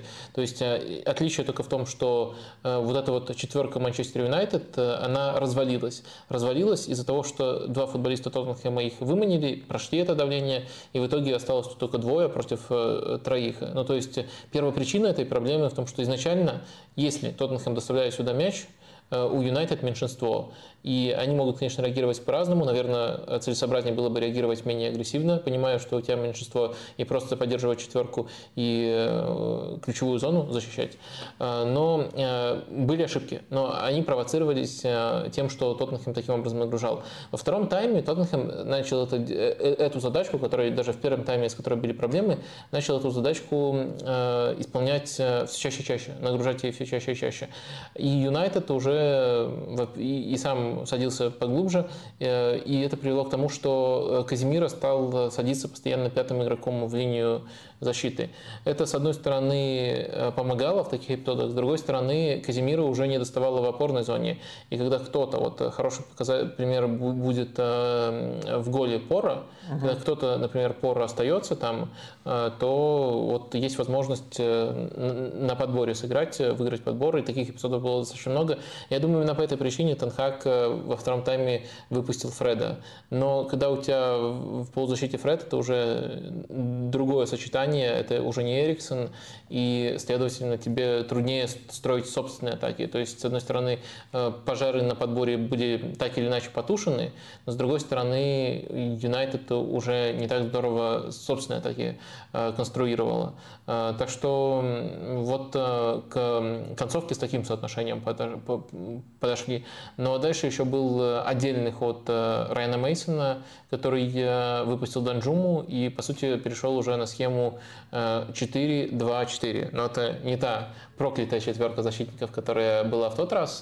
Э, в этой четверке защитников Ромеро играл правого, а левого играл Бен Дэвис. То есть, по крайней мере, тут э, не было раскрытости, дикой раскрытости э, в четверке, самой четверке. Раскрытость была за счет того, что атакующие игроки играли своей четверкой и не возвращались. Но достаточно быстро Тоттенхэм смог этим воспользоваться, и Кейн вырезал Насона, и как раз таки эта четверка в этом, в этом отношении окупилась. То есть они быстро сделали этот гол. И дальше снова э, выходом Танганга отреагировал, э, отреагировал Мейсон. Да. Вот ты говоришь, отреагировал Мейсон, отреагировал Мейсон, отреагировал, или там что-то переставил, что-то передвинул. Вот рубрика... Я, я, я, я попрошу заметить. Вот, вот сейчас хорошо. Мейсон... Вот так. Рубрика «Пальцем в небо» сейчас будет. Нет, нет рубрика «Одно очко». Райан Мейсон уже набрал одно очко. Это на одно очко больше, чем у Фрэнка Лэмпорда после его возвращения в Челси. Ух, ты нагнетаешь сейчас. Ух, ты сейчас э, беду кликаешь. Беду Слушай, на дом Арсенала. А, оно того стоит. Оно беду того на стоит. дом, да вообще нет. Так вот, рубрика «Пальцем в небо». Райан Мейсон будет когда-нибудь тренировать самостоятельно клуб АПЛ? Mm. В перспективе двух лет. когда-нибудь. Ну, чтобы сузить, я не знаю, ну хорошо, когда-нибудь, давай когда-нибудь, если ты видишь все будущее Райана Мейсона. Если бы я видел два года, я ни того, ни другого не вижу. А, я думаю... Подожди, а ты считаешь, что Тоттенхэм это не клуб АПЛ? Да, но я думаю, вряд ли он останется... Вряд ли Нагельсман придет помощником Райана Мейсона. Ну, э, но если смотри, Нагельсман готов под руководством Райана Мейсона трудиться, как аналитик, то лично был бы тандем приходит, э, кстати, отвечая на этот вопрос, очень много будет зависеть от концовки сезона, которую сейчас Мейсон проведет, как он ее проведет. Э, конечно, самый близкий аналог к тому, что мы тут рассматриваем, э, но он все равно не до конца точный, но он просто слишком соблазнительный. Я думаю, когда я его назову, вы поймете почему. Это Тим Шервуд. Тим Шервуд с его приходом тоже в Тоттенхэм, и как он зацепился сначала за этот шанс непосредственно в Тоттенхэме, и как потом все-таки на этом багаже получил, э, на этом багаже, конечно, почти на все, все, все, что можно, все, чего можно было достичь, достиг. Это мы все знаем, сам нам Шервуд рассказывал. Но он получил работу в Астон потом еще на этом багаже. То есть определенную узнаваемость получил, но для начала ему нужно было стать э, хотя бы на время главным непосредственно в Тоттенхеме. Короче, мне кажется, эта траектория возможная для Мейсона. Мне кажется, Мейсон, конечно, будет таким современным и не в обиду будет сказано, будет таким э, гиковским тренером, гик-тренером. Э, так что он больше, скажем, не на свой авторитет упирает, а именно на то, что может, э, то как он готов обучаться тренерскому ремеслу. А, так что я думаю, они отличаются, но вот если ориентироваться на какой-то положительный пример, или относительно положительный, потому что, по крайней мере, работы в премьер-лиге он добился в итоге. А, так что я думаю, вот такую аналогию можно провести, но, наверное, наверное это будет как-то трудно. Вот мне просто не кажется, что э, именно в контексте Тоттенхэма какое-то время будет их тренировать э, Мейсон в качестве главного, а другого пути пока трудно представить. Наверное, наверное, только какие-то вот э, совсем маловероятные развития событий, вроде того, что он кого-то в чемпионшипе возглавит и сам вывезет эту команду. А так эм, в ближайшие годы вряд ли. Может быть, по конспектам э, Слуцкого он тренирует? Ты же знаешь, да, что они пересекались в Харе? Ну, там как раз был момент с травмой Мейсона, и поэтому они, я так понимаю, толком не поработали, но все-таки. А... Не, я, я думаю, в этом матче не по конспектам Слуцкого. Хорошо. В этом матче по конспектам э, Конте все-таки. Иван Волков спрашивает тебя. Я, честно говоря, тут уже без шуток, тут шутки не планировалось, просто действительно, но он откатил все, все к тому, что было при Конте. Иван Волков, есть что-то общее у МЮ и Арсенала, что в конце сезона обе команды теряют преимущество по ходу матча. Дело в банальном ресурсе и длинной скамейки, и длины, видимо, скамейки. Э, про кого вопрос? МЮ и Арсенал, параллель. Параллель в том, что типа результаты проседают к концу сезона. Ну и по ходу матчей. А, я не ловился на такой мысли. Мне кажется, все-таки это достаточно э, разные по контексту проблемы. То есть Манчестер Юнайтед, наверное, это больше связано с тем, что команда еще не зрелая и не сформировавшаяся. То есть Тенхак только начинает работу. Э, и да, может быть, не все футболисты его устраивают, э, но в целом э, запас прочности определенно есть, даже если просто смотреть на, на объем состава, на, количество игроков. У Арсенала, мне кажется, все-таки очень много проседаний именно связаны и с тем, как плохо Артета адаптируется под любые потери, то есть как он там игроков заставляет делать ту же работу, которую делал игрок, который выбыл, хотя это не всегда актуально, и с тем, что, да, некоторые позиции прямо явно недоукомплектованы относительно относительно стартового состава. Вот, наверное, у Юнайтед пока нет такой относительной пропасти. То есть э, у Юнайтед можно усилять непосредственно еще сам стартовый состав какое-то время, пока он будет э, не, пока он будет, не будет до конца соответствовать ценностям Тенхага. У Арсенала этот процесс закончен, и им не хватает вот именно точных попаданий, которые со скамейки дублировали буквально бы функции. Вот в этом я вижу разницу. Можно это считать ответом на вопрос Богдана Алиника, что должен сделать Тенхаг, чтобы МЮ реально боролся чемпионство? То есть усилить точечно позиции позиции? А, реально боролся за чемпионство. Сити отправить э, в Лигу 1. Мы же выяснили, что Лига 1 и АПЛ это одно и то же, только в интонации дела. Поэтому надо сказать так. Сити отправить в Лигу 1. Лигу 1 ты имеешь в виду? Да. Или... Не, не, не, не Лигу 1. Лиган. А. Лиган. Ты что, не знаешь, на французском так Лиган. Нет, я думал Лигу 1 с учетом там э, дела, которое расследуют это, это, относительно это, Сити. А, Бет Лигу 1. Нет, я думал именно про, про, про, про французский леган. Ну, ладно. Это, это что я думал туда Сити отправить. Но мне кажется, это, это и в контексте Арсенала, и в контексте Сити не сто процентов простить за занудство, не сто процентов корректная постановка э, вопроса. То есть э, вопрос и перед Энхагом, перед Артетой э, ставится, э, что нужно сделать, чтобы эта команда прибавляла. Э, и, в принципе, тот и другой э, на этот вопрос пока успешно отвечают.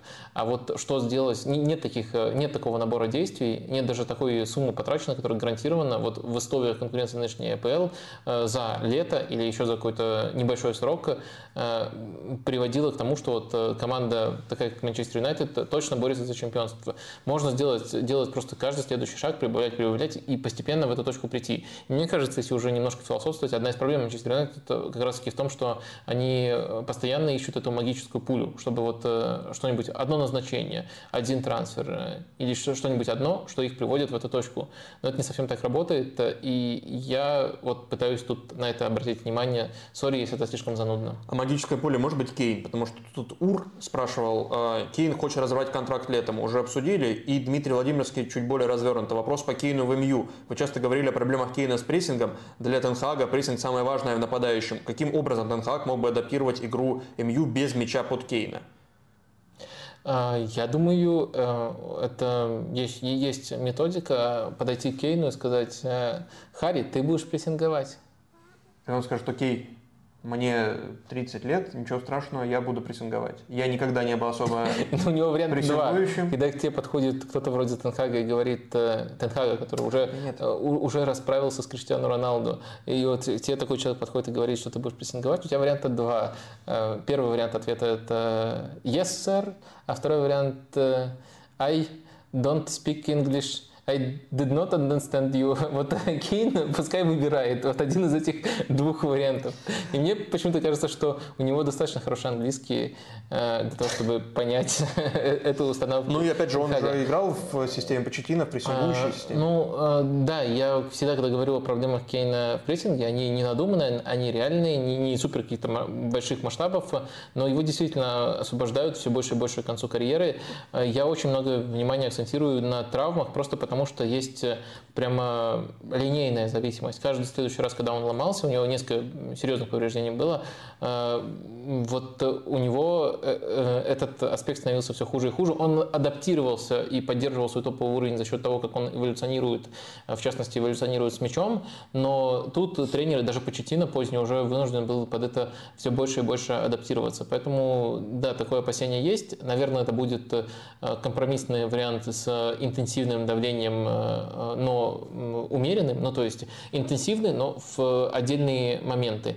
А дальше будут э, где-то те адаптации, которые Тенхак в принципе применяет, э, использоваться. То есть Тенхак на самом деле относительно своего эталона, относительно своих прошлых проектов в Юнайтед в принципе чуть реже использует прессинг, чем мы угу. привыкли. На, на самом деле на дистанции сезона заметно реже, чем мы привыкли, но по ходу сезона в этом Юнайтед прибавляет добавляет. Но я думаю, что это будет э, найден э, некоторый компромисс, но в то же время частью этого компромисса, почему я вообще начал вот так вот э, шутливо отвечать, в этой шутке есть доля правды, она заключается в том, что Кейну придется быть частью этого компромисса, и с его стороны тоже придется больше в этом отношении себя проявлять, чем он проявляет сейчас в Тоттенхэме. Ну, при этом мы как-то неприлично много говорим о пока что совсем, совсем слухи, по-другому и не назовешь это. Так что, наверное, рановато это обсуждать. Да. Тем более, если Кейн разрывает контракт, то там, наверное, уже Оливер Кан и э, Хасан Салихамиджич э, облизываются на него. Так что тут вариантов всегда больше, чем один у, так, у такого Харькина. Плюс еще, Хари, не забывай воспитанником какой команды ты являешься. Так вот, э, кажется, что... Что ты сказал, о господи, э, а у Арсенала Жезус в нападении играет. Вот именно. То есть, насколько ты не, не любишь Жезуса, и насколько он тебе понравился слева в игре против Сити, что ты так готов э, позвать Харри Кейна? Или ты хочешь, чтобы человек, который забивал э, в ворота Арсенала столько мячей, сгнил в концовке в своей карьеры на скамейке? Э, я хочу, чтобы была вариативность, э, чтобы иногда э, по воде ходил наш нападающий, а иногда, чтобы ураган устраивал.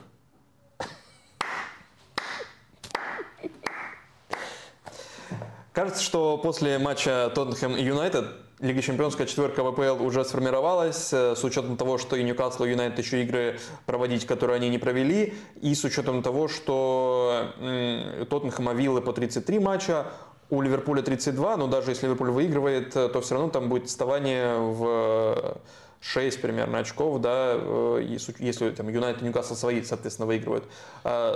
Тебя насколько сильно воодушевляет то, что происходит в Ливерпуле в последних матчах, потому что в последних сколько, 5 или 6 матчей Ливерпуль э, не проигрывает а, и э, в последних трех побеждает. И это уникально по этому сезону, потому что до этого момента в трех играх подряд ВПЛ в сезоне 22-23 Ливерпуль ни разу не побеждал, а тут и Лидс, и Ноттингем, и Вестхэм. И э, в этих матчах, в трех матчах было только одно изменение в стартовом составе, и оно касалось там травмы, то есть в последнем матче с Вестхэмом вышел Канате, а не Матип, а так состав был идентичен. И много было нового в этих трех матчах, хотя и даже уже в игре с Арсеналом прослеживалось новое. Насколько тебя вообще воодушевляет вот эта форма э, Ливерпуля и воодушевляет, может быть, даже не в контексте борьбы за там пятое, допустим, место или четверку, а, а в перспективах э, того, что этот проект Клопа может обновиться? Угу. Ну, а, наверное, тут в первую очередь нужно говорить о том, что пал а, последний бастион борьбы против э, ложных фулбеков. Вот. Да. Теперь даже Клоп этим грешит. Э, Трент Александр Арнольд теперь играет в этой роли. Э, и мне кажется, это напрямую связано с тем, как Ливерпуль играет в последних матчах. Ну, то есть важно, конечно, не преувеличивать этот успех, Э, но в то же время э, действительно признать, что это самый сбалансированный Ливерпуль, э, который мы видели вот по, именно по ходу этого сезона. На каждом другом этапе какая-то проблема, она была настолько вопиющей, что мешала Ливерпулю какую-то стабильность показывать. Сейчас у Ливерпуля, во-первых, есть интересный рисунок, очень много не только у Трента интересных ролей и движения в рамках этой структуры. Во-вторых, действительно появилось больше баланса. Ну, давай на конкретике это разберем. То есть у Ливерпуля, э, если мы берем, давай все-таки сначала возьмем эм, э, схему э, стартовую, с которой начинаются трансформации, а потом уже все опишем. То есть пока в этой схеме тренд тут, Робертсон тут, но когда мы наблюдаем за тем, как Ливерпуль разыгрывает мяч, мы вот такую динамику уже смотрим. Эм, тренд у нас оказывается тут э, в качестве ложного фулбека рядом с Фабиньо, помогает контролировать середину. Э, Роберсон оказывается вот э, на этой позиции. Очень часто он играет в этой стадии именно как левый центральный защитник при тройке. Эти футболисты поднимаются. Часто мы наблюдаем еще, например, дополнительную динамику, в которой Хендерсон меняется позициями с Салахом. Иногда Салах держит ширину. Тут тоже такая же конфигурация. Тут Керси Джонс, Джонс может меняться с Диогу Жотой э, э, позициями. И э, вот примерно такое соотношение мы наблюдаем. При этом есть еще вариант, когда уже контроль над атакой получен, Э, у Ливерпуля. Есть э, еще э, вариант с подключением непосредственно Робертсона, тогда он перестает быть дополнительным центральным защитником, и тут все тоже смещаются. Допустим, Жота становится уже скрытым нападающим. То есть, мне кажется, это очень интересный вариант, и очень многое в нем соответствует сильным качествам футболистов. Какие можно выделить минусы у этого варианта? Ну, во-первых, э, очень часто, возможно, это связано с тем, что пока не до конца наиграно, э, тут э, это просто конфигурация, мы очень часто наблюдаем некоторый дисбаланс на левом фланге, именно в том, как футболисты занимают свои позиции. Иногда мы смотрим просто за ситуацией, когда ширину слева вообще никто не дает, то есть и Роберсон еще не подключился, и тут э, оба тусуются в центре, и Жота, и Джонс. А, и в итоге Ливерпуль становится немножко однофланговым. Очень интересно, что эм, э, на правом краю мы практически такого не наблюдаем, и это может быть связано с тем, что в рамках другой схемы, на самом деле, вот это вот треугольник, в котором там Трент, Салах, Хендерсон, и в частности вот Хендерсон с рывками на фланг, Ливерпуль уже разыгрывает много лет. И тут поэтому таких ситуаций не возникает. Всегда кто-то ширину заполняет. Слева пока не заполняют. Второй момент, на который, наверное, нужно обратить внимание, это немножко переплетается с первым, это то, что пока Ливерпуль из-за того, что структура не до конца сбалансирована, плохо создает моменты из позиционных атак. Главный плюс этой схемы заключается в том, как она контролирует центр. То есть в момент, в момент потери э, Ливерпуль э, оказывается очень хорошо готов. Контрпрессинг, э, Клоп называл его очень давно, но до сих пор это для него актуально, э, главным плеймейкером команды. Контрпрессинг э, на лучшем уровне в этом сезоне находится. И иногда, кстати, это приводит непосредственно даже к голам, а не просто к моментам. И, помимо прочего, еще в момент отбора тренд очень часто оказывается в опасной зоне, из которой может напрямую направить атаку. Это тоже дополнительный плюс. Это работает. Стандарты в последних матчах тоже хорошо идут у Ливерпуля. То есть у Ливерпуля появился баланс без мяча, достаточно неплохой, э, и у Ливерпуля появился контроль. Но пока у Ливерпуля в рамках этой новой схемы, э, которую можно, мне кажется, еще дальше развивать, нету хорошей позиционной атаки. То есть моменты, они, особенно вот э, это при ничейном счете очень хорошо видно, эм, они приходят очень часто именно из Э, из переходных эпизодов, э, со стандартов. Э, то есть очень мало всего создается именно в позиционных атаках, но зато контроль Ливерпуля очень большой, и костным отражением этого служит то, сколько просто владения выбивает в этих матчах Ливерпуль. Ты что-то У меня зафиксировано. Да? Пожалуйста. Зафиксировано. Пожалуйста. Если есть на памяти в голове, сколько владеет мячом Ливерпуль в этих матчах, то пожалуйста. Нет? Хороший тест, но я могу не на память, а прищуриться и, посмотреть, и подсмотреть у тебя. Но, но на памяти я, я помню, что очень много относительно других и стабильно за 70. 73 с Лицом, 80 с Ноттингем Форест, 72 с Вестхэмом. И эти три матча входят в топ-5 э, по сезону для Ливерпуля с точки зрения владения мячом. А, ну, там 72% еще было у четырех матчей, но, но все равно. Э, три матча и еще э, важный показатель – точность передач. Три матча, вот эти вот как раз последние для Ливерпуля, в топ-5 по точности передач. То есть там тоже все за 85% точность передач. А, ну и э, Лидс с Вестхэмом, матчи против Лидса и Вестхэма самые, самые лучшие для Ливерпуля с точки зрения точности передач. И это тоже, наверное, говорит о контроле. И да, да, и это, это надо воспринимать именно в контексте э, тех плюсов и минусов, которые я писал. То есть само по себе такое владение – это не обязательно супер здорово. Да. Это также говорит о том, что Ливерпуль, да, он хорошо контролирует матчи, и на самом деле, несмотря на то, что какие-то голы пропускают, они моментов стали допускать намного меньше, чем на любом другом этапе этого сезона. Но э, в то же время э, с созданием собственных моментов пока проблемы. Э, в целом, если мы возьмем совокупность плюсов и минусов, это хорошее решение в конкретной кризисной ситуации. То есть Ливерпуль на регулярной основе как-то обходит проблему первого гола. Все равно постепенно игра немножко расшатывается, Ливерпуль ловит на нужном эпизоде, либо Ливерпуль забивается стандарта, и дальше Ливерпуль доводит все до победы, потому что контроля больше, чем было раньше. Еще, кстати, интересная особенность, что, э, по-моему, в двух из этих трех матчей, э, э, ну, на самом деле, там и Арсенал можно заносить, поскольку с Арсеналом тоже тренд уже на это Да, да, уже играл. особенно во втором тайме, да. Пускай Робертсона не было такой ярко выраженной, вот именно в рамках такой тройки. Э, докрутили потом э, Клоп и Линдерса. Э, очень часто в двух из трех случаев Тиаго Алькантера выходил вместо Фабиньо по ходу матча.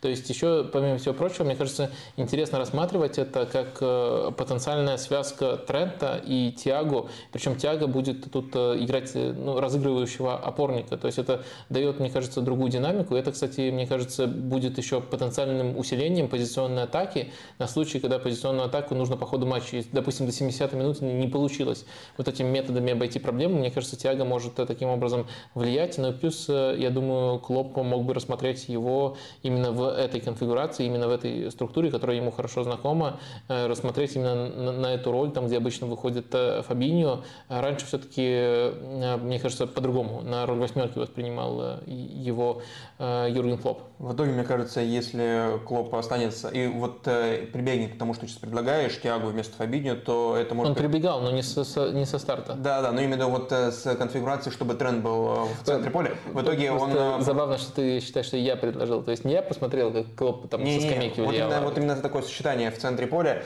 то по сути тогда Клоп, э, чтобы победить Гвардиолу, станет Гвардиолой.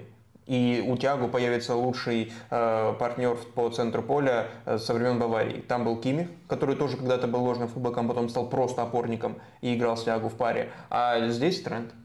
Почему бы ему не стать тоже просто опорником? Я именно в этом контексте это упомянул. Мне кажется, это потенциальная э, штука, из-за которой э, нужно следить. Ты, когда перечислял уязвимости и недостатки этой э, структуры Ливерпуля, ты говорил про недостаточное взаимодействие на левом фланге, где не отлажено перемещение из-за того, что Ширин за При- Ширину, как правило, при этом, наверное, отвечал. на- надо проговорить, ну, вообще часто было непонятно, кто отвечает, но они должны, по идее, поочередно отвечать, но не всегда это работало именно в плане слаженности. Надо проговорить, что Жота, конечно, в индивидуальном плане сейчас топчик. Вот э, индивидуально, если смотреть не на взаимодействие эти, а просто на то, как он решает, он сейчас больших комплиментов заслуживает. Рабочая нога в данном случае играет какую-то роль, с учетом того, что и Джонс э, правша, и Тиагу, который здесь тоже мог бы сыграть правша, хотя, наверное, такую динамику он не мог бы дать, и уходить в ширину он не будет. А, И Жота, я не помню, давно травмирован э, Луис Диас, но он, по-моему, тоже правша, но поправьте, если я ошибаюсь. А, Вот э, не нужен ли, э, если вот такую схему рассматривать как базовую, левоногий полузащитник Э, или вингер? Диас правша, но если надо левоногий, то его мог бы э, сыграть с рывками Харви Эллиота, Ага. но он э, это делал на другом фланге, ну как раз таки наоборот, его левая нога нужна была вот на правом фланге в концепции Клопа. Я думаю, нет, я думаю, это уж точно это возможное условие, но не обязательное условие, потому что если мы смотрим на, скажем, зеркальное взаимодействие на правом фланге, то тут кто у нас есть? Салах, левша и два правши, Хендерсон, э, как правило, и Трент, либо иногда два левши.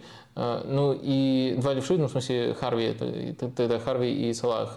То есть, э, наверное, не самая здоровая ситуация, когда все футболисты, которые заполняют эту зону поочередно, одной ногой обладают. Э, Надо разнообразие, соотношение 2 2-1, грубо говоря.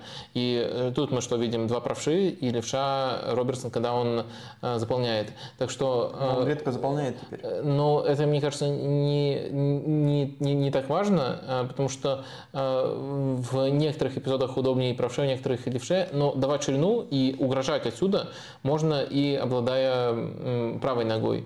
Э, Может быть, э, я бы обратил внимание на то, что, на то, что Жоти, в принципе, даже когда он оказывается в этой позиции, не совсем комфортно. То есть не совсем понятно, что он может сделать, потому что э, возвращать мяч в центр, э, делать проход, резать угол, Джонс скорее может. Жоти, мне кажется, удобнее открываться уже немножко в других зонах, ближе к центру, непосредственно в штрафной. Может быть, у него есть некоторый дискомфорт, который связан не с ногой, а в принципе с его набором качеств.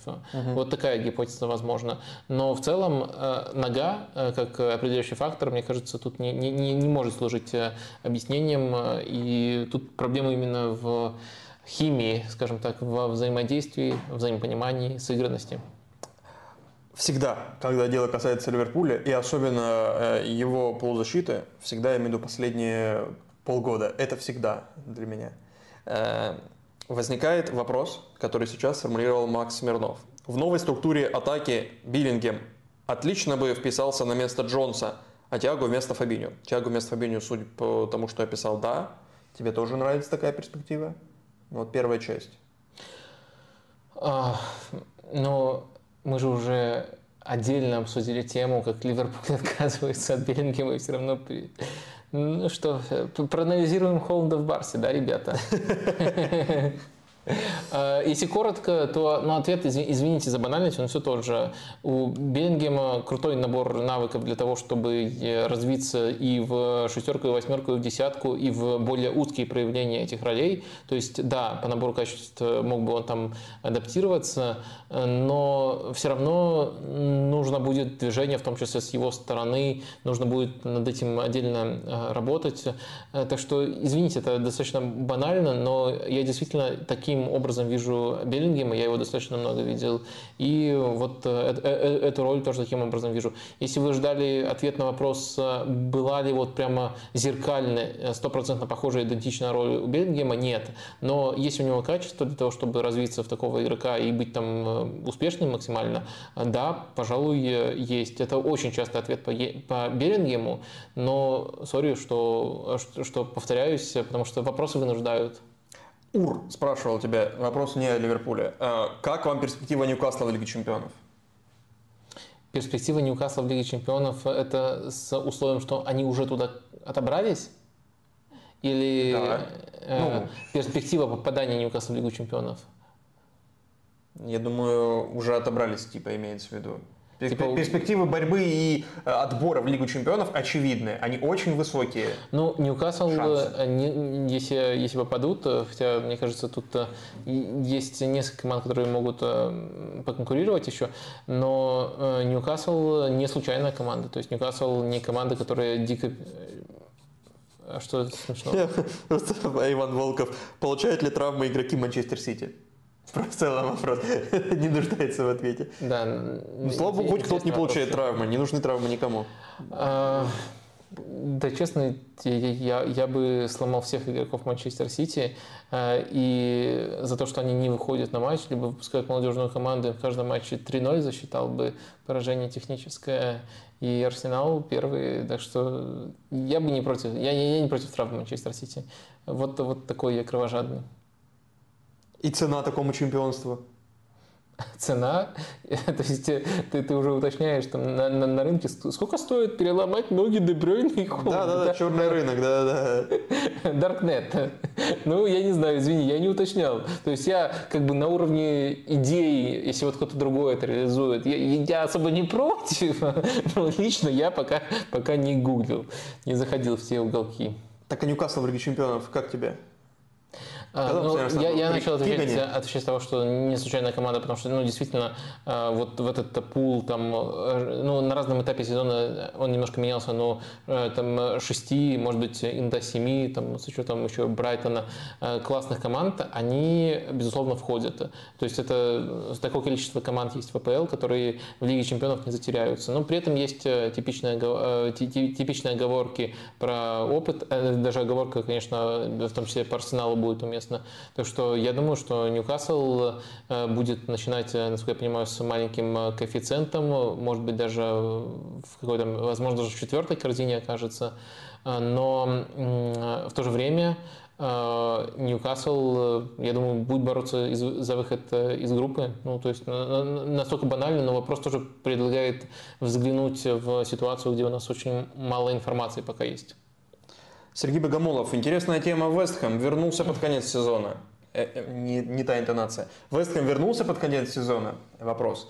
Стоит ли менять Дэвида Моэса? Потому что такие слухи идут. А, ну, Вестхэм, мне кажется, конечно, в каком-нибудь другом стриме можно было бы сказать, вернулся под конец сезона, но мы скажем, конечно же, регрессировал к среднему. Это будет очень в духе нашего стрима, и это на самом деле будет точно по отношению к Вестхэму. А, кстати, вот э, Вест Хэм это же последний соперник Ливерпуля, вот буквально этой неделе играли, и вот э, если отдельно смотреть, если вы не посмотрели, но хотите посмотреть матч, можете отдельно последить за тем, как э, великолепно тому, что мы описали, этому контролю, этому контрпрессингу противодействовал Лукас Пакетам. То есть несколько эпизодов было, когда удавалось преодолевать, но не столько за счет того, что там Ливерпуль проваливался, мало проваливается Ливерпуль в этой стадии, а за счет того, какие решения неординарные находил Лукас Пакета. Он отметился голом, но были эпизоды, где он даже более впечатляюще действовал, чем непосредственно в той самой ситуации с э, его мячом. Э, так что можно за этим отдельно последить. Что касается Вестхэма, ну просто, mm-hmm. когда мы еще про Вестхэм скажем, а что касается Вестхэма как команды, то действительно очень многое часть их проблем объяснялась тем, что у них эм, не залетает. То есть э, нельзя сказать, что это прямо топовая команда, но они могли бы уверенно этот сезон весь пройти около середины таблицы, если бы у них была хотя бы получше реализация. В целом все черты э, э, и сильная организация без мяча, и приемы там, со стандартов и с игры, которые, которые достаточно, которых не очень много, но которые были в прошлых сезонах, они присутствуют. И тут, с одной стороны, хочется сказать, что Ну, в целом, если вас устраивал Моис раньше, то он должен вас устраивать сейчас. То есть, с точки зрения качества футбола, не очень многое поменялось. И Вестхэм остается той же командой, и просто вот в этом сезоне им, у них было меньше фарта, чем обычно. А, ну и там еще, конечно, наличие или отсутствие этой реализации сильно еще влияет на рисунок матча. Одно дело, когда ты э, не можешь забить, отстаешь э, в счете на протяжении 80 минут, а другое дело, когда ты, наоборот, ведешь э, в счете. Ну, то есть сам рисунок, сами качества Вестхэма, они почти не изменились. Это все та же команда, за исключением пары деталей. С одной стороны, вроде как если вас устраивал раньше, должен устраивать сейчас. С другой стороны, э, есть, конечно, некоторые опасения по поводу, в принципе, способности, вот, э, в принципе, способности Мойса поднять команду на еще более высокий уровень. Есть некоторое ощущение, что он поднял ее максимально до того уровня, на который мог. То есть, э, окей, мы как бы не смотрим на результат на табло, мы смотрим на качество футбола. Мойса тут немножко обеляем. Все не так грустно, как кажется. Но все равно, даже если бы результаты были хорошими, такими же, как в прошлом сезоне, если бы, допустим, шел бы сейчас на восьмом месте, э, то все равно было бы некоторое опасение, а может ли э, Дэвид Мойс э, поднять эту команду еще выше, развить ее с учетом того, что приходят все более и более интересные игроки. И, наверное, вопрос, и, и, наверное, ответ на этот вопрос может быть отрицательным. Но в то же время, может, если Вестхэм уволит Дэвида Мойса, это будет суровое решение, но ошибется со следующим назначением, все может стать резко хуже. Короче, не знаю, мне кажется, мне было бы интересно посмотреть. Мне кажется, просто э, тут э, я, я не могу ответить с позиции болельщика Вестхэма, но я могу ответить с позиции нейтрального зрителя. Мне было бы интересно посмотреть за новым проектом, просто потому что как зритель от проекта Вестхэм и Дэвид Мойс я получил максимум. Но в то же время мне будет немножко обидно за Дэвида, потому что он э, проделывал в прошлый сезон хорошую работу и сейчас тоже проделывает работу э, которая заслуживает уважения. И вот так просто его уволить, потому что подайте мне, пожалуйста, кого-нибудь новенького в Вестхэме. Это будет немножко сурово. Я вот подумал, а в какой момент э, фраза, фраза типа регрессия к среднему превратится в штамп? в духе, ну, перейдет в разряд штампа в духе игра на три результата или надо быть в команде. Ну, не знаю, я, я бы пожил в эти, в, в, в эти времена. А пока ты меня натолкнул да. на мысль, если вы знаете, что такое регрессия к среднему, ставьте лайк. Yeah, да, это блестяще, Вадим, это блестяще.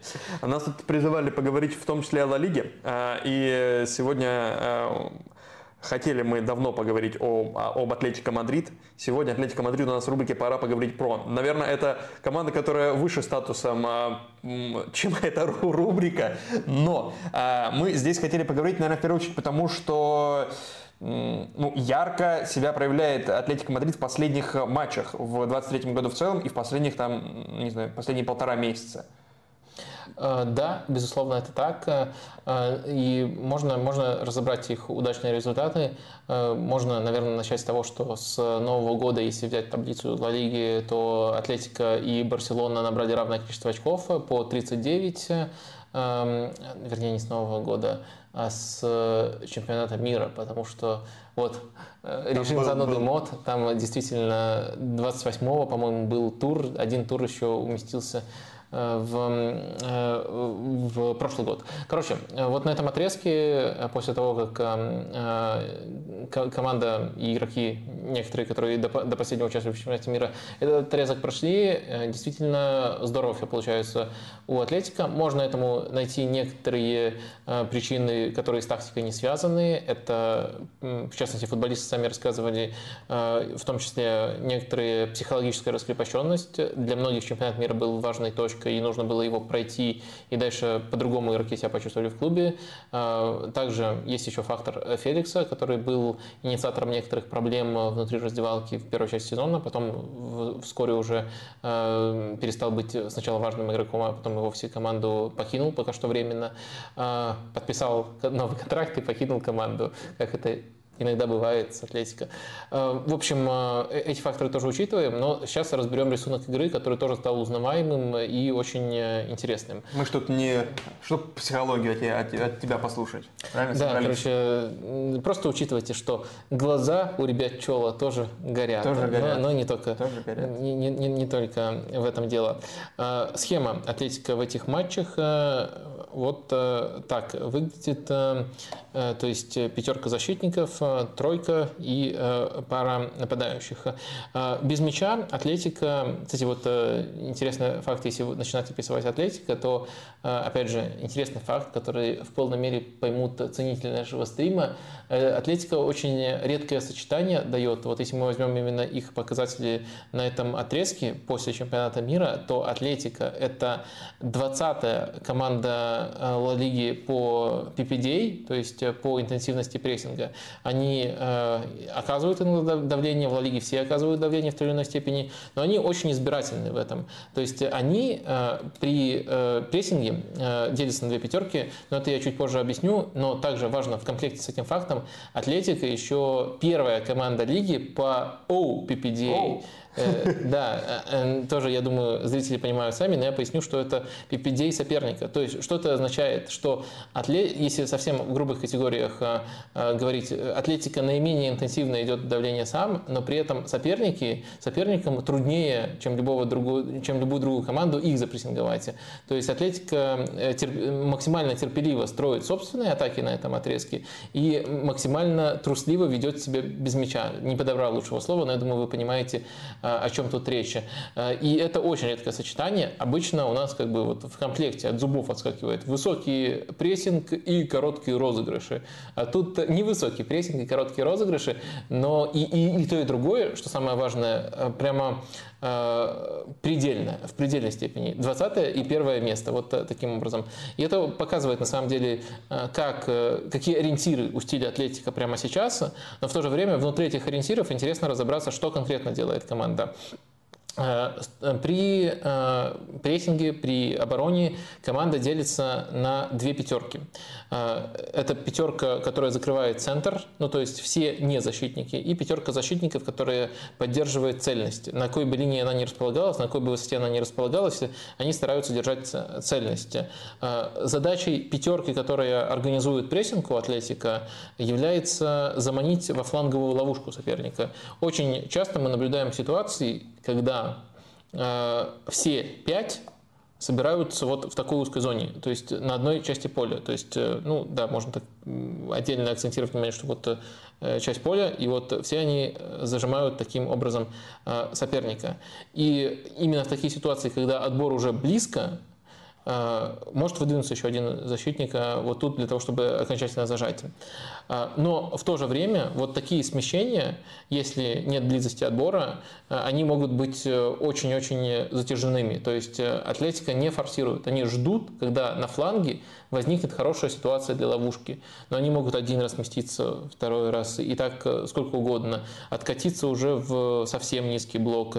Они выжидают. Но, то есть, но зато, когда они идут в давление, они отбирают, они, как правило, мяч отбирают и еще иногда Э, и несмотря на то, что это случается реже, чем с другими командами, проводят э, хорошие атаки. Несмотря на то, что отборы случаются реже, чем с другими командами, проводят хорошие атаки после своих отборов. Э, без мяча вот так Атлетика организован. Я думаю, что это в принципе не что-то революционное, но достаточно новое относительно того, что было у Семена раньше. Ну как, на, на разных этапах, потому что иногда это было 4-4-2 и еще иногда дописывали нолик, что так глубоко нападающий располагались. Но на самом деле тут ничего революционного нету. А, наверное, а, намного больше вас должно привлекать и интересовать то, как Атлетика строит собственные атаки. И я уже анонсировал вам, что команда строит атаки очень эффективно. То есть их запрессинговать трудно, и у них всегда прослеживается хорошая структура во владении. Эм, и, а, как правило, эта структура записывается как 3 один. Один это Коки, который играет э, плеймейкера. Э, и дальше можно записать тут пятерку футболистов и один нападающий. В этой стадии э, мы видим, что очень часто Гризман отходит глубже. Гризман, он вообще в свободной роли, он может опускаться в любые зоны, и он, по сути, эту структуру, которая предназначена именно для движения мяча, ну, чтобы просто комфортно двигать мяч, он эту структуру делает более импровизационной. И на самом деле, тоже факт, который те, кто нерегулярно следит за Атлетикой, может очень удивить. Атлетика в этом сезоне разыгрывает стеночки больше, чем Барселона. Э, то есть э, важно тут две, два, два момента учитывать, что это речь об абсолютных значениях. То есть Барселона намного больше владеет мячом, но количество стеночек у Атлетика больше. И как вы думаете, кто главный их инициатор? Конечно же, человек... Бывший игрок Барселоны. Он просто научился, давай признаем. Э, я хотел сказать, человек с розовыми волосами, но бывший игрок Барселоны еще более унизительно. Так что засчитывается. Э, в общем... Что унизительного в розовых волосах, я вообще не понимаю. Я тоже, поэтому... поэтому... Да, да, да. Про волосы, да, поговори еще что. Я тоже вообще ничего про волосы да, да, да, конечно. не понимаю. Но ну, если бы у меня были розовые, я бы рвал их. Наверное, это многое объясняет. Да, много говорит о твоем прошлом.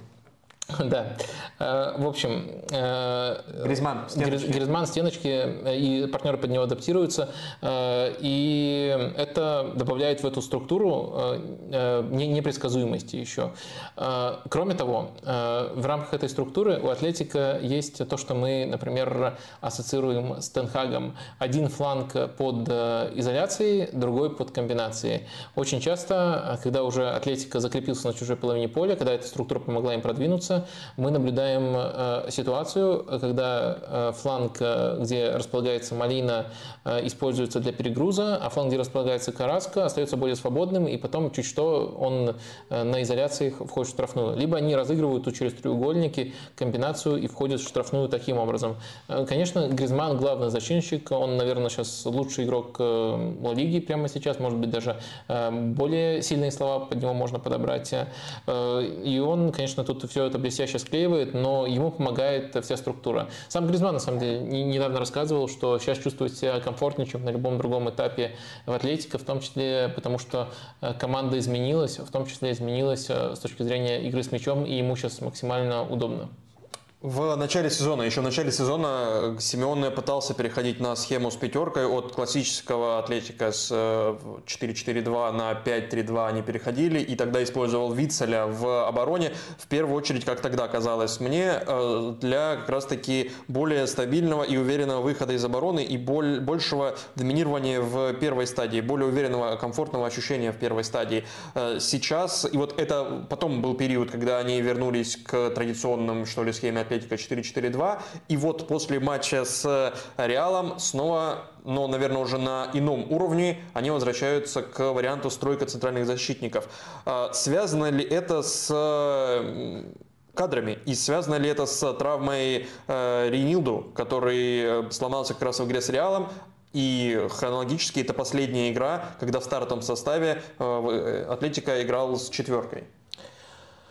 А, я, я думаю, что это могло быть э, мотивом для каких-то поисков, а, хотя я в этом не уверен. Я не думаю, что это прямо настолько, что Ренилду настолько важный игрок для Атлетика, что вот именно это толкнуло к поискам. Я думаю, толкнули к поискам в первую очередь результаты, а, но дальше, да, если, если продолжать э, вот эту мысль, то, конечно, Э, Эрмосо, э, который формально в этом составе подменяет Ренилду, но уже в другой схеме, в другой, на другой позиции, э, он, конечно, намного сильнее приспособлен для игры. Вот он прямо узкопрофильный игрок. Центральный, центральный. центральный защитник в тройке. В тройке угу. То есть левый центральный защитник в тройке, потому что левым защитником уже не то, его часто один в один начинают разрывать. Просто левый центральный защитник в паре то ему не хватает э, чистых оборонительных качеств, особенно в схеме Атлетика. А вот э, тут он хорошо себя раскрывает. Снова э, совпадение или нет, вернее, 100% не совпадение. Он набрал э, форму максимальную, когда команда играет таким образом. Он в чемпионский сезон хорошо играл. И вот сейчас тоже, когда такая схема, он э, очень здорово себя проявляет, делает рывки, э, в том числе, когда нужен дополнительный игрок позиционной атаке. Например, э, в матче против э, Малерки в последнем Атлетика пропустил первым, и еще по ходу первого тайма структура преобразовалась так, что Эрмосо стал именно э, левым защитником именно при владении, а Караска стал играть в более свободной роли, и просто на одного игрока в атакующей структуре больше стало у Атлетика. Так они могут раскрывать матчи. Э, так что я думаю, что все-таки прямой связи нету, но э, есть последствия то, что э, Эрмоса удобно было набрать форму таким образом, хотя э, он, конечно, еще очень много над собой работает. Там испанские медиа писали про дополнительные тренировки, которые он, э, которые он с, которые с ним Семена проводит. Так что в этом отношении, в плане отношения к делу он тоже очень хорош. И, наверное, тоже это ему сильно помогает.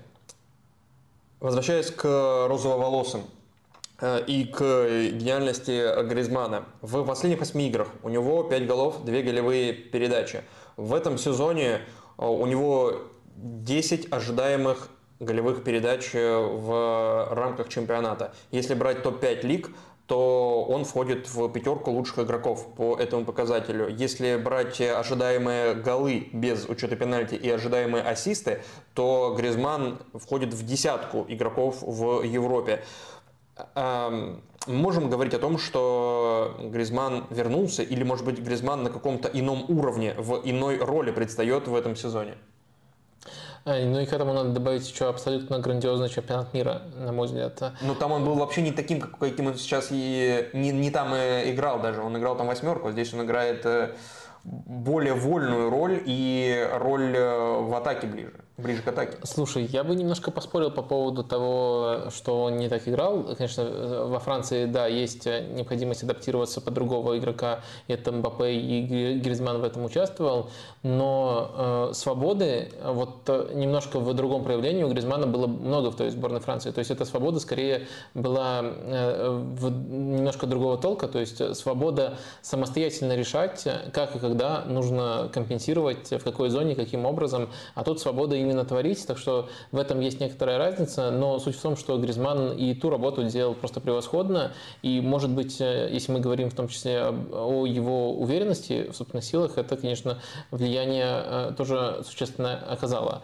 Э, так что я, я думаю, что можно говорить, возвращаясь к изначальному вопросу, что он никогда не играл на таком уровне, как сейчас, что это его лучший футбол, и эту фразу я украл не у кого-нибудь, а у самого Антуана Гризмана. Я просто к ней плюсую.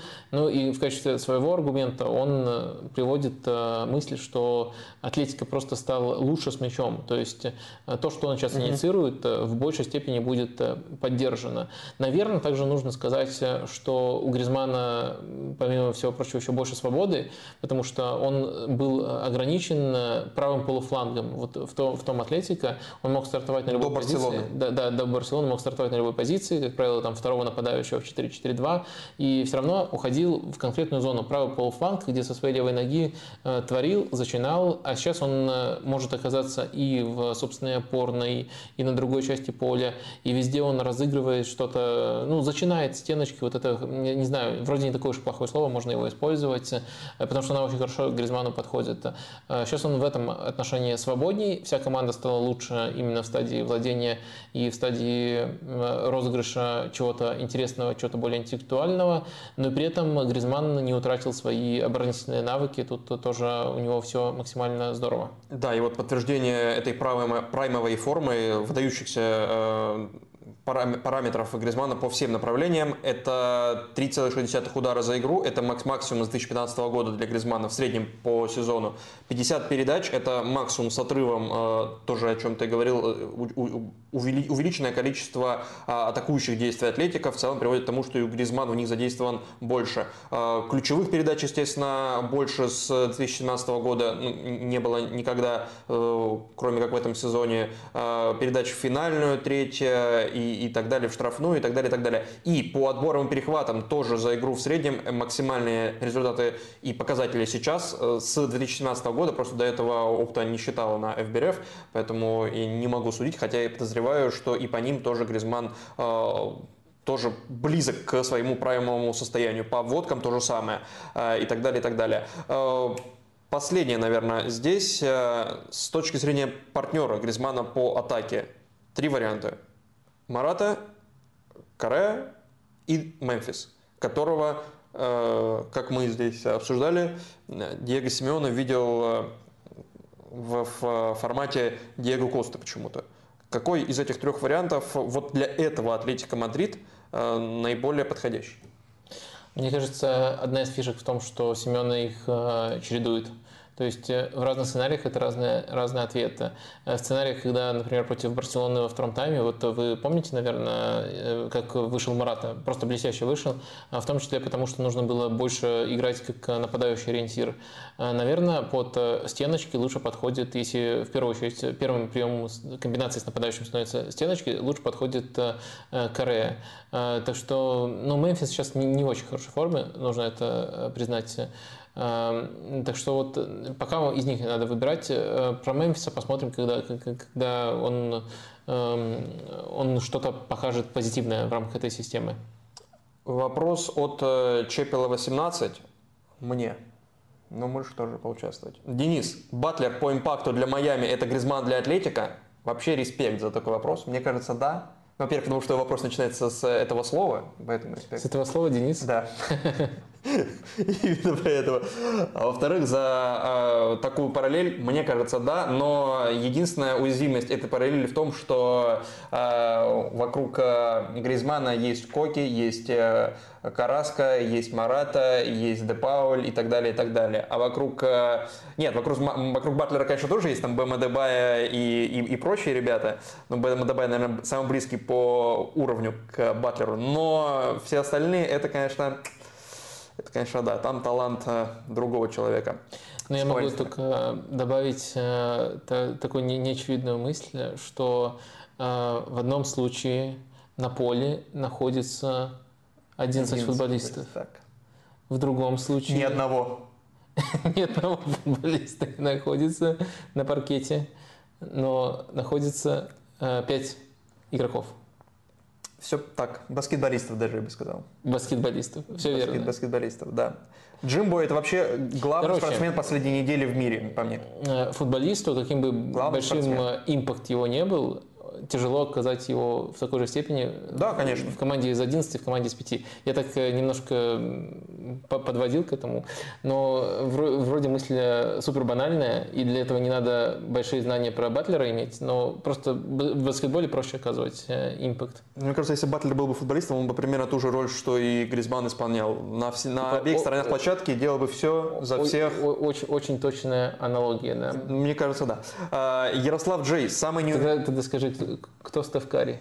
Стеф Карри кто? Да, в, в футболе. Ну, не знаю, ну Месси, наверное. Самое простое, удивительный атакующий талант, э, который при этом обладает и хорошей техникой отбора, но не всегда хочет этим заниматься. Но атакующий талант невероятный, может быть, самый... Ну, не, не самый, наверное, есть Кевин Дюрант все-таки. А, так вот, самый неуместный вопрос а, прямо сейчас, вот в этот момент – Ярослав Джей задает. Добрый день. Унай Эмери мог бы стать вариантом для смены Симеона в Атлетика? Да, я согласен, что самый неочевидный вопрос, самый неожиданный вопрос. А, именно в контексте обсуждения, не в целом там по сезону, в чем-то, вот именно в контексте обсуждения твоих комплиментов и прочее. А, ну, надо понимать э, контекст ухода Симеона вот нашего, контекст нашего воображаемого ухода Семена. Э, то есть я не думаю, что Эмери лучше как тренер, и что там проект Семена зашел в какой-то тупик, из которого невозможно выбраться, поэтому нужно. Но в то же время, если смотреть это с точки зрения развития карьеры Эмери, то он вполне заслуживает команду уровня Атлетика, с ресурсами Атлетика, и он э, вполне мог бы, э, скажем так, идеологически сосуществовать с Атлетика. И некоторые вещи, которые строят Симеоне э, продолжить. Так что, мне кажется, это был бы достаточно интересный союз. То есть э, нет, если говорить э, с точки зрения того, что мы вот насильно убираем Симеона и ставим Эмери, это был бы плохой ход. Но да, если Симеона по каким-то причинам ушел из Атлетика, допустим, там в Интер, и дальше нужно найти тренера. Тогда Эмери, мне кажется, вполне достойный вариант. Э, если, конечно, Атлетика будет искать себе бюджетного тренера. Если будет искать на такую же зарплату, как Симеоне, то почему бы не назначить Пепа, например? Сам Эмери недавно ответил на вопрос, который связывал бы его с... Э, спросили у него, почему он э, выбрал вариант развития карьеры именно английский. Он сказал, что это был вызов для меня, и в Испании я мог тренировать команды уровня Валенсии, Севильи и Вильяреала. Следующим шагом мог бы стать э, в Испании, мог бы стать Атлетика, как раз таки Реал или Барселона. Но таких предложений не было, и это очень сложно, что ли. А, поэтому я выбрал вызов для себя. Вызов э, тренировать в АПЛ команду, которая ниже уровнем, чем вот три э, испанские. Но он говорит, э, что тяжело пробиться через барьер. То есть он имеет в виду, mm. что что бы ты ни показал с условным Вильяреалом, да. да, все равно вот именно в эти три клуба, скорее всего, с, по другим причинам, с другим бэкграундом будут приглашать тренеров. Либо, либо выбирать из Анчелоти Зидана, как одна команда делает, либо приглашать там либо своего, либо иностранного, как э, Барселона, либо вообще никого и никогда не приглашать, как это делает Атлетика. А смотрел ли ты матч Бильбао-Севилья? Э, Бильбао-Севилья? Вчерашний. Э, вчерашний нет, не, не смотрел пока. То есть на Андрею, Эндрю Сэму ты не ответишь, да? Как так вышло, что ни одной опасной атаки за весь матч, один удар в створ на 92 минуте и тот с пенальти, все дела? Все. Но смотрел ли ты... Было бы забавно, если не смотрел. Не смотрел, но Отмечу, без проблем. Я думал, притерешься к слову створ и начнется это заново. А, но смотрел ли ты хотя бы поражение Реала и Барселоны в последних матчах? А, конечно, конечно, хотя бы. И, э, звучит так, как будто я футбол вообще только по праздникам смотрю. Ну, хотя бы это посмотрел. Ну, а, ну просто э, это э, матч, который ты назвал Ла Лига, и мне надо было в этот момент смотреть Юнайтед под разбор. А, так-то я отсмотрю даже тот матч, о котором спрашивается. Так что я не так плохо, как, как кажется. Вообще тебе надо завести какую-то рубрику у себя в телеге, например, где ты будешь просто фиксировать, сколько матчей за неделю ты отсмотрел, чтобы вот отчитался перед э, эм, этим э, электоратом?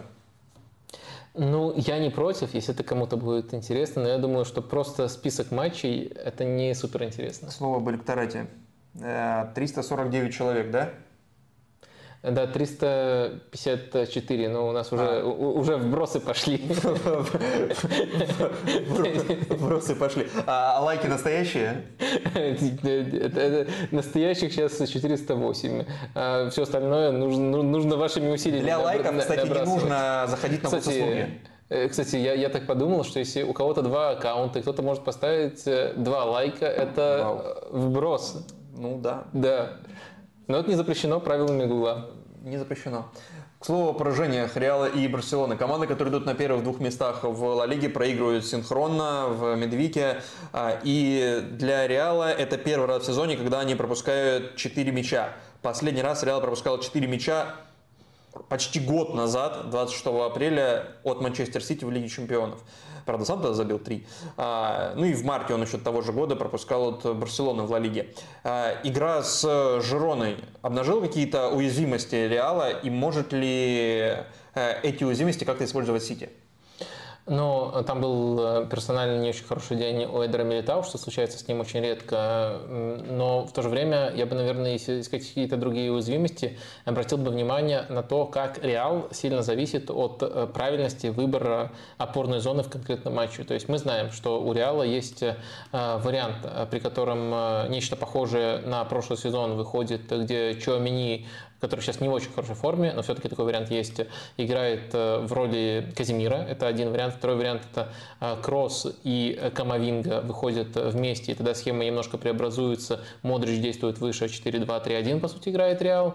И есть еще э, третий вариант, в котором 4-3-3. Кросс выходит в качестве разыгрывающего опорника, и ему очень сильно помогает Вальверда. Ну и Модрич тоже в рамках этой схемы действует неподалеку. И это мы сравнивали и мне тогда это казалось точным, наверное, до сих пор кажется точным, с Пирло и Гатуза. Помнишь, да, это да, такое, как да. забыть. Ну, то есть э, три варианта. И мне кажется, очень много зависит э, у Реала от того, как э, Анчелоти прочитает конкретного соперника и как он попадет в рисунок конкретного матча. То есть это разная динамика и разные по характеру встречи получаются. И вот мне кажется, с Жироной такой не очень частый случай, когда Анчелоти не попал, он выбрал вариант с Тони Кроссом, ну и, понятное дело, вот с Тони Кроссом в роли разыгрывающего именно вот э, такой, можно сказать, самый открытый, самый авантюрный. Э, и он может быть э, уместен против команд, где в матче против команд, где выполняется два условия. Во-первых, Реал готов держать мяч прямо радикально. Условие выполнялось, у Реала было за 70% в этом матче. Но второе условие не выполнялось. Соперник тоже, тоже должен не, не иметь футболистов, которые именно в опорной зоне могут наказывать, которые там хорошо открываются, регулярно открываются. Грубо говоря, соперник должен э, иметь некоторую склонность к игре э, через э, фланги. Э, тогда этот вариант э, не будет оголен, и Реал получит только плюсы. Когда же мы сталкиваемся с соперником, э, который может вот эти вот пространства вокруг Тони Кросса, который не везде успевает оголять, и вынуждать по цепочке центральных защитников Рюдигера и Милитау выдергиваться постоянно, нарушить линию и потом отдавать передачи, когда линия разрушена, тогда возникают проблемы. И вот Жерона оказалась именно таким соперником. И очень многие атаки, которые там вешали тоже справедливо критиковали центральных защитников, они начинались именно с того, что в, в опорной зоне был дисбаланс, из того, что э, не успевали футболисты, э, в первую очередь э, Тони Кросс, ну, понятное дело, у него другие достоинства, и этот тренер должен все замаскировать, но в рамках этого матча соперник умышленно практически скрывал то, что вот Кросс в этом сценарии не поспевает. И я думаю, что это не какой-то глобальный спад, это просто конкретный случай, в котором Анчелоти своими инструментами не очень здорово распорядился. Я на всякий случай могу сделать миллион оговорок о том, что Анчелоти красавчик, и такое случается очень редко, но я думаю, вы и так это знаете. Но анализируя конкретный матч, у меня вот такой вопрос э, возникает, потому что Жирона – это команда, кстати, очень интересная, э, команда, за которой нужно следить. Например, там в, в этом матче, кстати, у Жирона немножко другое сочетание было в правой части поля, но обычно там действует э, практически ливерпульский по своим принципам треугольник, но ливерпульский, скажем, старый ливерпульский треугольник, я думаю, зрители Тот, понимают. Месячной давности. Нет, нет, прошлого сезона. ну, то а, есть ну, э, тренд Хенда Салаха, и тут в этом треугольнике э, действует, получается, Мартинес, Мартин, и легко догадаться, кто вот третий игрок в этом треугольнике, Э, ну, просто логически. Цыганков. Цыганков, конечно. Да. Мартин, Мартин и э, Цыганкова. И вот они э, тоже по движению очень сильно напоминают этот треугольник. И я, я просто к тому, что в обычных, в, в этом матче Жирона больше контратаковала, но в обычных матчах за Жироной, с точки зрения того, как они скрывают соперников, с точки зрения того, как они разыгрывают, всегда очень интересно следить.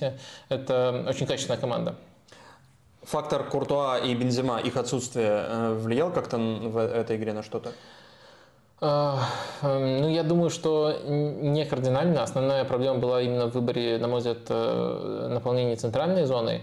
Э, ну, Куртуа – это фактор, который всегда может э, повлиять. То есть он может тебе бонусные очки спасать. И когда ты пропускаешь 4 гола и у тебя нет Куртуа, то, на мой взгляд, это часто даже не столько вопрос к уровню второго вратаря, Лунина в данном случае, а сколько даже вопрос к тому, а что бы сделал Куртуа, насколько бы он вытащил эту кризисную ситуацию. И, конечно, нужно допускать, что вытащил бы как минимум очко Реалу в этом матче.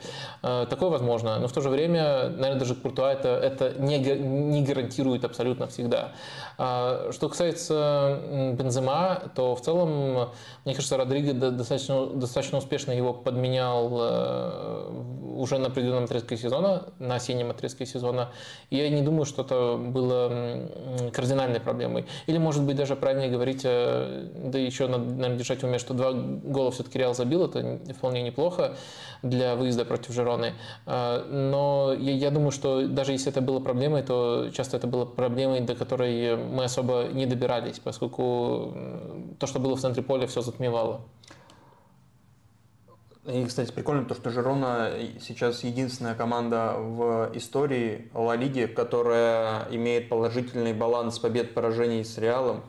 6 матчей, 3 победы Жироны, 2, 2 победы Реала, одна ничья. И тут я просто сразу заметил вопрос, э, э, который э, лучше не отпускать далеко. Как, как мне Цыганков в Жироне? Жирона это его да. потолок или трамплин, просто буквально вот он упоминался в рамках Игорь треугольника. Да. Я думаю, что это точно игрок, который очень быстро выделился в Жироне, и он игрок уровня выше Жироны. Я думаю, то, что это трамплин, причем сейчас мы убеждаемся в этом на практике, но когда заверш... заключалась сделка, это можно разобраться в условиях этой сделки. Можно сказать, что если коротко, так и грубо пересказывать, Динамо отпустил его по дешевке, но э, там около 5 миллионов, по-моему, эта сумма составляла, но при этом э, есть э, большой процент, который Динамо получит от следующей продажи. То есть э, изначально все клубы зашивают, тут что через максимум полтора года, может быть даже уже следующим летом, он уйдет в команду более сильную.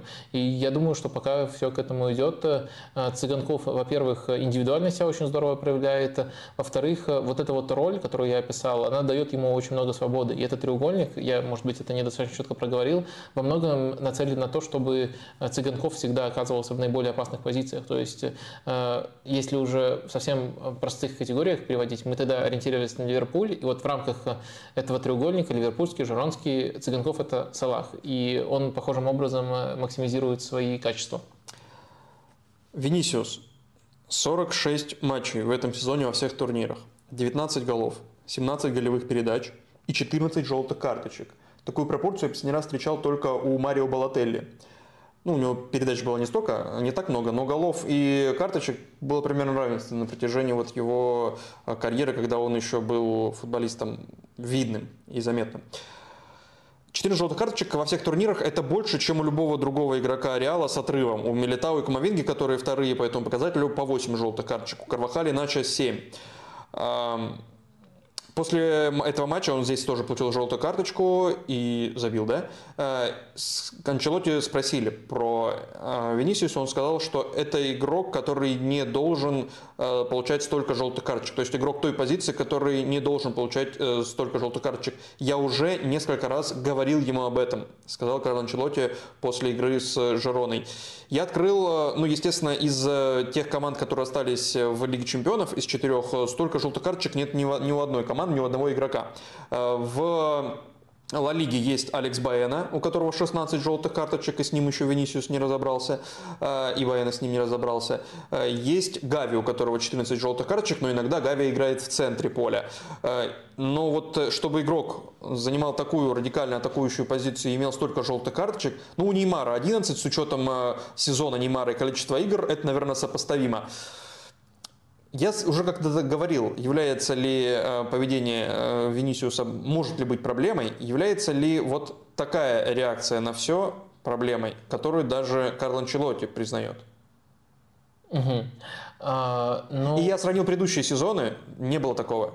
В прошлом э, сезоне 7 желтых в 52 матчах, в позапрошлом 4 в 49, до этого 6 в 38.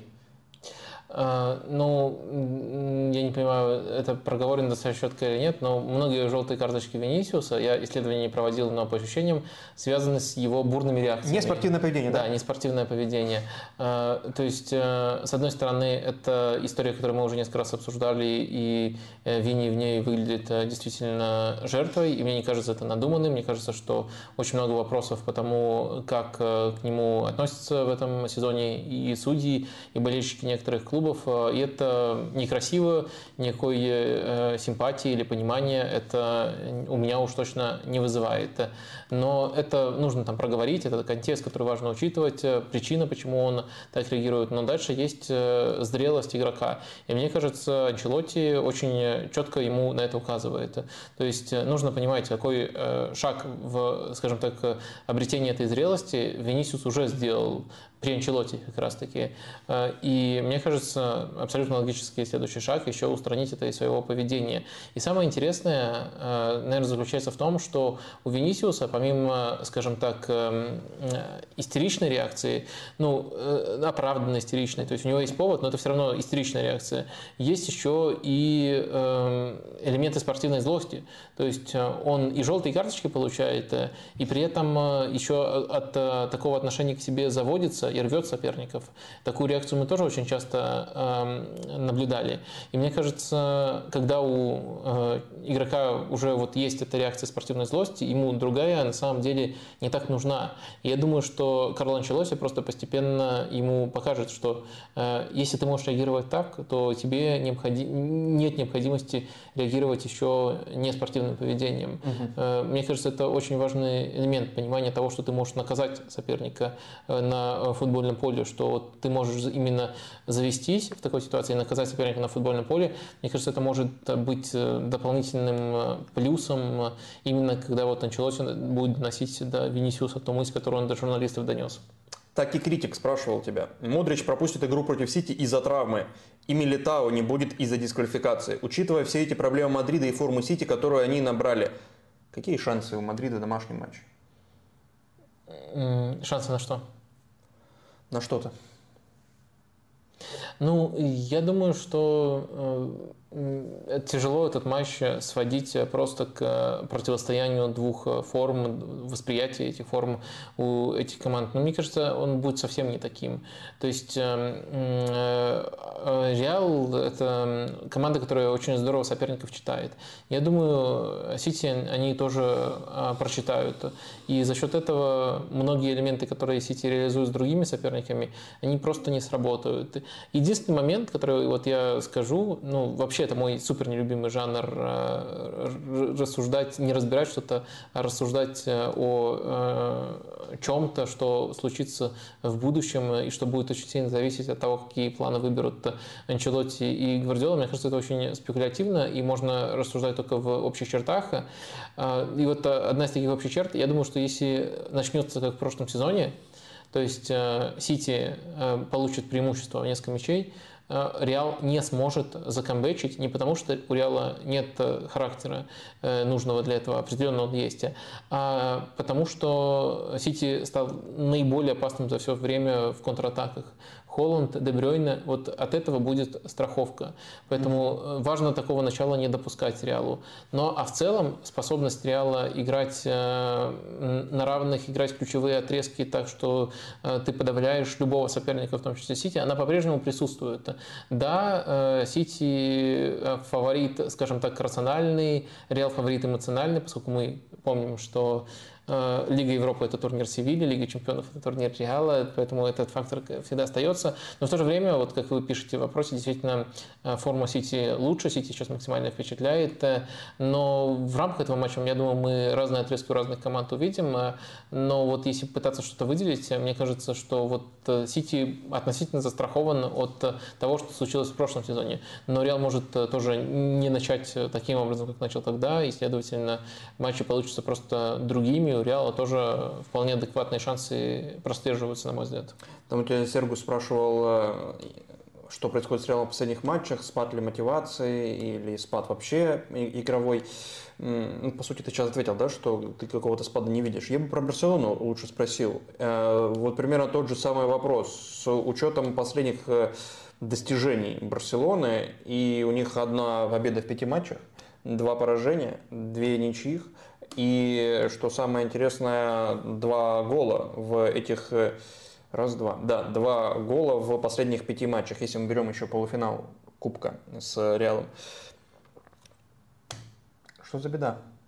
Спад ли мотивации, это вот все дела? А, я не, я, ну, наверное, это присутствует в той или иной степени, но в самих матчах я мало тенденций вижу на самом деле общих, потому что они очень разные. Сначала были осечки с э, Хитафи Жироной, если не путаю, э, и там Барселона контролировала, но не могла создавать стабильно опасные моменты. То есть Барселона, по крайней мере, вела игру около чужих ворот, но не получилось э, забить. На самом деле, э, вот таких матчей, где э, не очень много моментов, но Барселона свои 1-0 берет, у Барселоны было достаточно, и эти матчи не особенно отличались.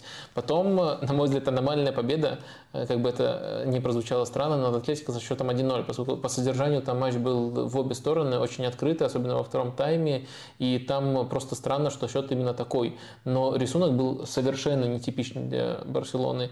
И сейчас у нас есть новый, новый матч, э, осечка против Райо, поражение, и тут ключевой стадией даже стала не неспособность Барселоны создавать моменты у чужих чужих ворот, а способность добраться до чужих ворот.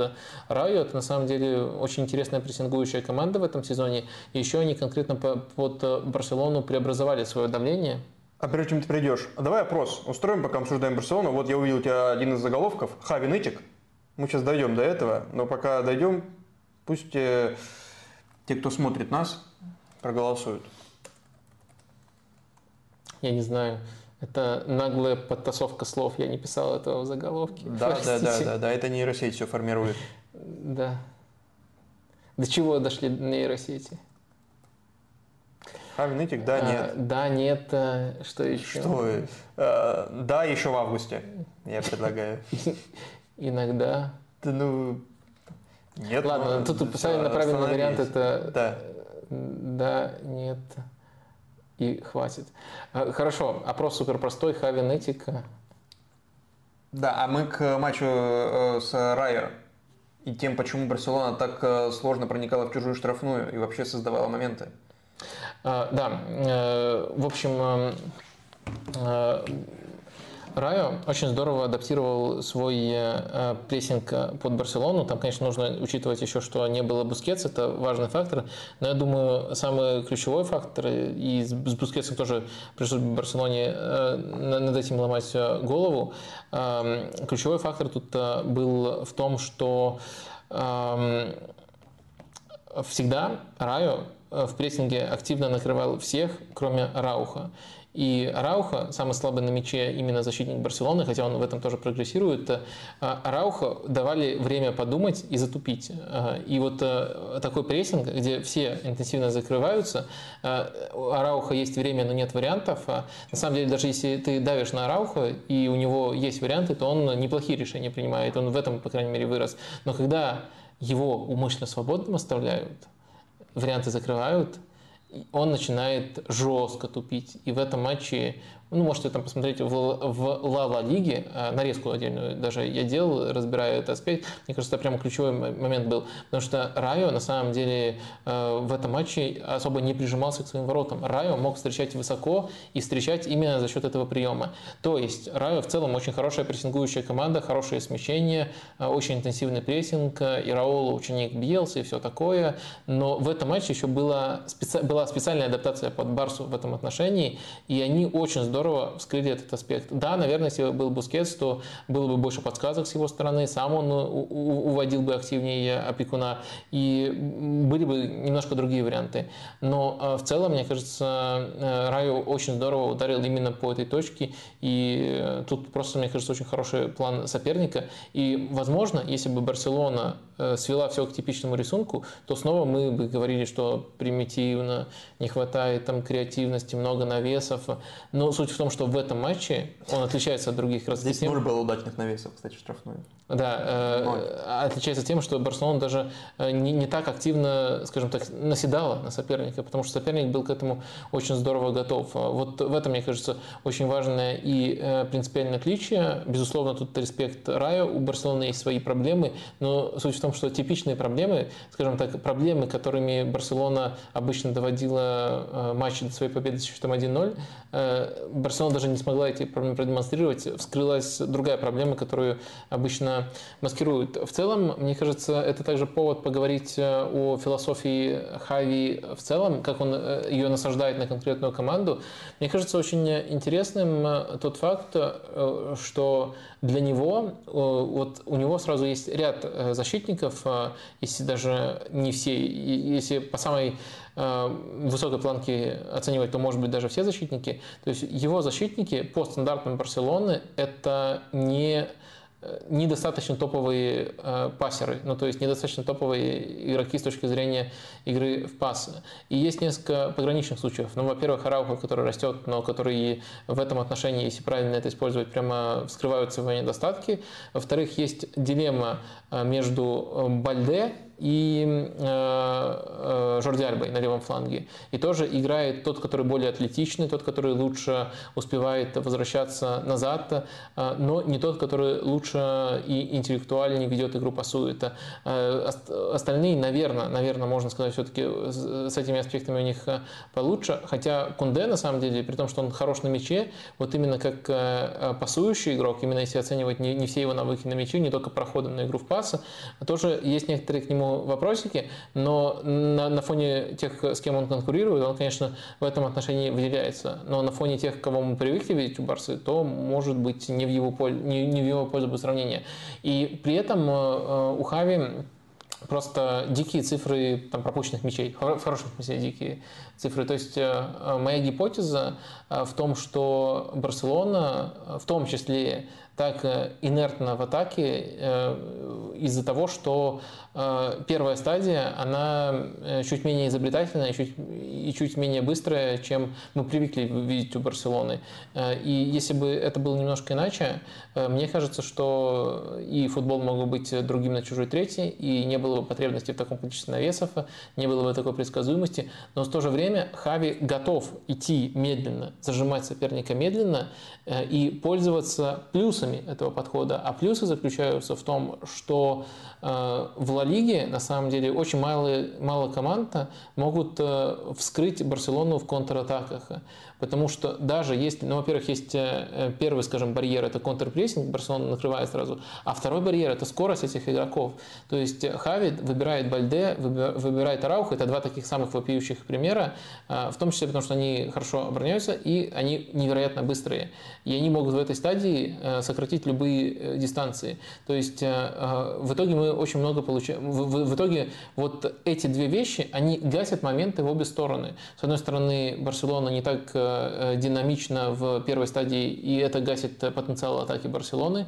Э, я повторюсь, что это не единственная проблема. На чужой третьей тоже есть проблемы, можно по-другому все преобразовывать, но это бьет по потенциалу, э, как ни крути. И в то же время это гасит потенциал контратак на ворота Барселоны, потому что эти люди, они в этом отношении монстры, особенно Рауха, какая у него скорость для центрального защитника и как он просто обороняется. Мне кажется, эти вещи, если немножко в более широком контексте контексте надо смотреть, в контексте одного матча они в целом неплохо раскрывают портрет этой Барселоны.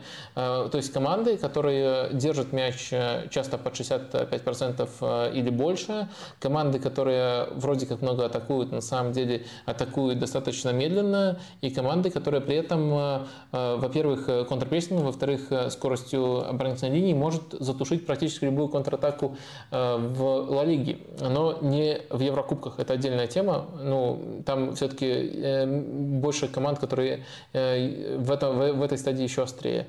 Но на выходе, мне кажется, это неплохо э, объясняет и стиль Барселоны в Ла Лиге, и почему он достаточно успешен. Ширина, длина поля и даже высота поля влияют на то, что не всегда получается у Хави и у его команды? А, я думаю, определенное влияние оказывают. Просто вот э, стадион, на котором э, играет э, Рай Валикана, я так понимаю, и поле, на котором играет Рай Валикана, одно из самых узких э, и коротких в и, Ла Лиге.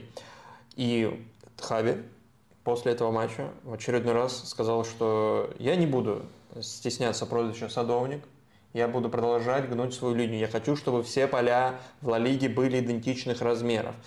И по ходу последних двух недель он продолжал гнуть свою вот эту вот, продвигать эту мантру, солнце нам мешает, сухое поле не идет нам на пользу. Э, вопрос там к тренерам соперников, почему они поливают поле, и почему газон выше обычного, и так далее, и так далее, и так далее. Он сказал, что он не остановится, пока не добьется единого стандарта для полей. Э, Хавинытик? А... Хороший вопрос, я на него не готов отвечать э, сам. Э, провокационный вопрос, э, но мне кажется, что цитата очень интересная. То есть у нас есть тут столкновение, и вот интересно в том числе с тобой будет ее обсудить, столкновение, скажем, двух вещей. С одной стороны, тон, мимо которого трудно пройти, а тон действительно, ну, тон нытика, по-другому не скажешь. Ну почему? Рау... Тон Рауля Рианчо, я бы сказал. Хотя нет, он не жаловался, он наоборот восхищался. И про солнце он говорил много. С другой стороны, у нас есть факты. Ну, по-другому это не скажешь. То есть нам может не нравиться это, мы можем считать это отмазками незначительным, но все-таки, если Э, вот просто, просто логическую цепочку, как одно на другое влияет, э, приводить, то эти вещи влияют. Влияют на то, какой матч, мяч, влияют на то, э, как, как команда, которая больше владеет мячом, строит свою игру. И, конечно, если мы рассматриваем футбол как зрелище, то командам нужно помогать, а не мешать реализовывать свой потенциал. При том, что, понятно, кто-то может там использовать это в свою пользу, то есть если ты не собираешься владеть мячом, то зачем тебе вот, э, вот такие единые э, стандарты. Э, ну, также Хави, на мой взгляд, очень интересно подчеркнул про то, что в, во многих других видах спорта это уже присутствует. Стандартизация, единые стандарты для всех площадок? Да. Угу. Ну, в том... ну, он говорил, да, перечислял, что у Леброна, если мокрый паркет у Леброна, его вытирают, ну, ну хорошо. Э, ну, это просто, я не знаю, какие площадки, наверное, стандартные в НБА. В гольфе есть трава высокая, ее подстригают. Логично. Но что делать с солнцем? Солнце для всех светит одинаково. В общем, э, смотри, э, в итоге вот эти два противоречия, они всегда вот одно будет затмевать другое, перевешивать, наверное, вот в, нашей, в нашем достаточно... В контексте солнца затмевать э, подходящий глагол. В, в нашем достаточно истеричном времени, скорее всего, будет перевешивать позиция, Пацаны. что он нытик, но мне кажется, эти слова, они были бы чуть ли не эм, идеальными, если бы они исходили из уст чиновников ФИФА, которые должны mm-hmm. в первую очередь заботиться о том, чтобы делать игру более привлекательной, помогать командам себя раскрывать. То есть это все правильные аргументы, это хорошая аргументация, э, это там, достаточно яркий и правильный пример, то, что в других видах спорта э, мы уже прошли ту стадию, когда есть вот э, эти неравные условия для разных команд, когда есть это, эти стандарты. И, наверное, с точки зрения развития футбола он предлагают правильные вещи, но, наверное, неправильно, что это предлагает тренер и предлагает иногда еще после неудачных матчей. Вот это совсем отвратительно выглядит, когда ты проиграл команде, э, э, ты там потерял очки, либо проиграл команде, э, которая стоит в 10 раз дешевле, чем твоя, и после этого начинаешь говорить о таких мелочах. То есть никто не спорит с тобой, что это, эти вещи оказывают влияние, но, скажем так, процент влияния, которое они оказывают, он никак не соизмерим с тем результатом, с той осечкой, которую мы увидели. То есть, наверное, после победы этого места, на самом деле, э, э, этим, скажем так, процентом, допустим, там это оказывает 5% э, влияние, этим процентом должны обеспокоиться представители ФИФА, УЕФА и там организации, которые там преобразуют стандарты, правила, как на АИНа начинается, забыл, сори, точное название на английском. АИАФ, вот это вот. Да, да, да. Вот они должны этим заниматься, они должны это, это продвигать. Э, этим почему-то занимается тренер. То есть это не дело Хави. Но в то же время, если мы отбросим, кто это говорит, а посмотрим только на то, что сказано, конечно же, э, это, по-моему, абсолютно э, адекватные, даже не, не, не то, что я хотел сказать, адекватные требования, хотя из уст Хави это звучит иногда как требование, это абсолютно адекватные условия для того, чтобы улучшать футбол. Э, в общем, у меня примерно такое видение. Э, тебе как, бесит? ИФАП называется. Меня не, нет, да, да, э, точно, особенно ИФАП. после твоих вот этих пояснений, и я понял, что Хави просто-напросто лукомит, опять же, обоснованно ноет. Это не просто нытик, нытик, это обоснованный нытик.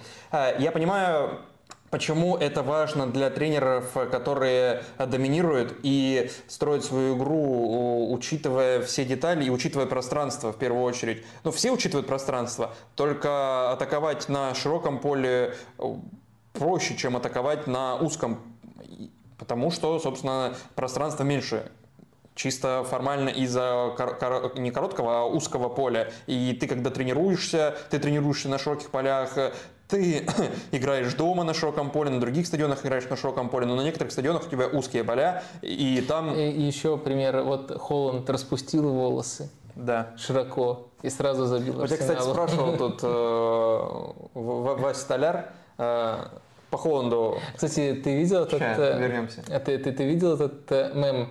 А, вот э, там, с одной стороны, получается, Холланд, распустивший волосы, а с другой стороны, э, чувак, который э, играет жестиком в фифу и принял, все сейчас, наверное, поймут, вот такую позу. То есть это типа равноценный режим. Распустил волосы, это означает вот то же самое. Вот это и вот это даже я понял, хотя не очень часто играю в симуляторы, но это считывается сразу. Смешно было. Да. Э, так вот, э, заканчивая с репликой Хави, э, да и закончил, наверное. Я, я, вылетело из головы и из- из-за волос Холланда. Они все затмили. А почему он тебя не бесит, да? Не, меня не бесит вообще э, ничего нытье, если оно особенно оправдано, если поле действительно короче, если трава действительно выше. Просто выходит ли Хави с рулеткой? Потому что вот э, Валерий Карпин недавно жаловался на короткое поле в Оренбурге, в итоге его померили, оказалось, что оно длиннее, чем в Ростове, а он жаловался на короткое поле. Если Хави ошибается в метрах и сантиметрах, тогда он просто лох. А, Я думаю, он не может э, э, Но я не думаю, что он ошибается. ош- ошибиться в этом отношении, поскольку в Барселоне просто максимально большое поле, которое возможно в футболе, если мы говорим про это. Да, ну а почему по Барселоне должны все судить? Давайте по Рай Валикану будем мерить. А, Окей, Сделайте все, как об, Рая об- об- э, об этом можно э, обо всем договориться. А, на- Наверное, если пытаться раскрыть просто со всех сторон эту позицию, просто мы тут как-то пугающе сошлись э, и согласились с нытиком Хави. Не, я говорю, только если он прав, действительно. Если, Да, да, да. Но если он не обсчитался. Контраргумент заключается в том, его просто важно тоже озвучить. Мне кажется, тут в любом случае все нельзя, ко всему нельзя прийти, надо выбирать. Но контраргумент заключается в том, что а хотим ли мы, чтобы э, такие клубы, а это все-таки большие клубы, клуб Хави и все клубы, кот- которые от этого выиграют, получали еще дополнительные преимущества. То есть э, каждый год э, Барселона, Реал, Бавария, Манчестер Сити, Юнайтед, Арсенал и вот клубы относительно середняковых чемпионатов, они в доходах каждый год отрываются. То есть у них они и так больше, и с каждым годом эта пропасть все растет, растет и растет. И хотим ли мы давать им еще дополнительные преимущества? И дальше есть ответ э, как отрицательный, то есть, ну, нет, и так у них полно преимуществ. Вы еще, вы, вы офигели, простите, еще ныть про там, то, что э, у- соперник, понимаете ли, использует там длину газона против вас. Э, У вас и так столько плюсов, что вы не должны вообще наглядываться. Это первый вариант ответа. Второй вариант ответа, а а в наших интересах сделать так, чтобы звезды, ну, например, есть тенденция защищать звезд, э, ну, то есть, чтобы у них не было таких больших травм. Это тоже там с, по-моему, 98 года специальные адаптации правил были введены. Но в наших э, интересах повышать зрелищность футбола. Но тогда простите, если тут э, страдает эта э, пропасть между богатыми и бедными, если она становится еще больше, то, извините, это вынужденная жертва. Ну, то есть я тут все-таки понимаю аргумент тех, кто против этого. Вот именно по той причине, что это даст еще большую фору большим клубам. Но в то же время, наверное, если мы смотрим вообще динамику футбола, динамику игры, которая нам так, так всем полюбилась, она все-таки предполагает э, развитие э, аспекта зрелищности на каждом следующем этапе. И, наверное, это хорошо бы вписалось в эту динамику, в эту тенденцию. Хотя это вечный выбор. То есть, если ты защищаешь звезд, то ты тоже даешь преимущество топовым клубам. Если ты больше, чем раньше защищаешь, даешь преимущество. Если ты э, заставляешь стандартизировать, э, чтобы длина газона была удобной и поле тоже было достаточно большим, то ты тоже даешь преимущество большим клубам. Ну, то есть они- у них и так уже много преимуществ. Вот вот это вот э, контраргумент. И э, проблема в том, что я, я это понимаю, но в то же время я не знаю, и, наверное, такого просто способа нету, как удовлетворить все условия и делать игру зрелищной, и в то же время не давать дополнительные преимущества большим клубам. Но проговорить это, мне кажется, надо было. Павел Дуров спрашивает тебя. Какие люди? Когда обсуждали чемпионат Италии в понедельник, постоянный зритель, подыскивали удобный клуб для Рафаэля Ляо. Как вам кажется, подошел ли бы он Барселоне слева? Как раз им не хватает левого атакующего полузащитника. А еще Далердо Дабаев предлагал своего кандидата на эту позицию. Может ли стать Барселона хорошим вариантом для Фелиша в следующем сезоне? Роль Гави, когда тот выходит слева в атаке с смещением ближе к центру, ему отлично подходит, как по мне. Вот, допустим, эти два варианта, если сравнить. А, Да, спасибо. А, Хотите э, убить Барселону, м, пока она еще не пришла к своему величию, в зародыше. То есть два футболиста, которые либо вообще не прессингуют, либо ситуативно прессингуют. Вот отличный вариант просто для Барселоны, и особенно одного из них еще, по сути, двух на, на, на позицию, на которой может выходить Гави, предлагаете. Я вот из-за этого критерия не сразу, практически сразу не готов принять. Что касается Ляо, я еще не готов его в Барселоне принять просто потому, что он слишком индивидуальный игрок. То есть на одном фланге, если бы на правом фланге был кто-то другого типажа, а не Дембеле или Рафинья, тогда можно было бы такого игрока, как Ляо, интегрировать. А на двух флангах делать вот э, таких индивидуальных под один в один э, футболистов, мне кажется, это было бы неправильно с точки зрения баланса. То есть Ляо э, по, всем статьям, на мой взгляд, в Барселону это не подходит. Он мог бы подойти только в случае, если Барселона решает, скажем так, Э, сместить акценты на своих флангах, то есть э, по-другому абсолютно наполнить правый. Но э, это, мне кажется, пока не реалистично, поскольку правый уже укомплектованы Рафини и Более Беле. чем. Да, так что Ляу, извините, не, не, не по уровню, а вот именно по тому, как он впишется в эту команду, мне кажется, отпадает. Просто то, что он играет на позиции левого вингера, Барселоне не хватает левого вингера, это ну, очень базовая аргументация. Она на этом уровне работает, но если мы углубляемся в детали, то все-таки немножко, немножко, мне кажется, тут тут несоответствие. Что касается Феликса, ну, вопросы в первую очередь по прессингу. Э, с точки зрения игры с мячом, э, мне кажется, да, он в эту роль мог бы вписаться и более того, э, дать Барселоне, скажем так, дополнительный вариант для созидания запорной зоны, потому что сейчас Педри это дает, а остальные ну, не так часто, как хотелось бы. Ну, то есть только Педри может быть сопоставим с Феликсом по созиданию запорной зоны из этих футболистов. Там Гави иногда может, Фрэнки иногда может, может, но вот на уровне Феликса там только Педри сейчас играет, вот именно по умению созидать из полуфлангов. Так что с мячом Феликс, мне кажется, вписался бы здорово, и это был бы интересный вариант, вот именно, как вы говорите, под ту роль, которую иногда в рамках, по сути, э, квадрата в полузащите исполнял э, Гави. Это было бы интересно. Но есть вопросы по тому, будет ли он достаточно пахать э, в Барселоне без мяча. Ну, в общем, Феликс реалистичней, но все равно есть вопросики. Что касается вопроса о Нытике Хавике, Хавике, почти, почти Хавике, да. А, так э, чего думают люди? 64% э, так. считают, что Хави нытик, то есть они отвечают да на этот вопрос. 36% э, считают, что нет. Ну, сейчас сместилось и уже снова 35-65. Ну, короче, пропорция понятна. Э, Доминирует. Треть, э, треть считает, что не нытик, две трети считают примерно, что Хави э, нытик. Да, действительно, очень похоже на процент владения Хави э, в матчах этого сезона. Дан Юран тебя спрашивает. Вадим, готовы ли вы вернуть слова о Терзиче? Какой он плохой? Э, вернуть слова о Терзиче. Забрать... Взять свои слова назад. Здесь Видимо, ты когда-то сказал, что Терзич, я подразумеваю, я не, не помню, наверняка ты мог э, сказать, что Хави нытик, что Терзич э, плохой. А, ну, просто вернуть свои слова, то есть забавно. Я у кого-то забрал слова и потом верну их. А, и да, и нет. Ну, то есть, мне кажется, что тот успех, который действительно близок к Боруссии, это, конечно, э, это, конечно, успех, который во многом обусловлен, что просто в Бундеслиге нет в этом сезоне полноценной чемпионской команды. Это видно даже из э, пропорции набора очков. То есть и у Боруссии, и у Баварии чего-то экстраординарного тут э, нету. В первую очередь кризисность, плюс некоторые такие неконтролируемые факторы играют в пользу э, Боруссии. То есть сказать, что он построил э, хотя бы команду уровня Тухеля, ну то есть команду уровня Тухеля, забавно звучит. Какую? Боруссию уровня Тухеля, которая чемпионом не стала, нельзя сказать. Не уверен, что даже можно сказать, что команду уровня Фавра он переплюнул. Но он действительно может стать чемпионом.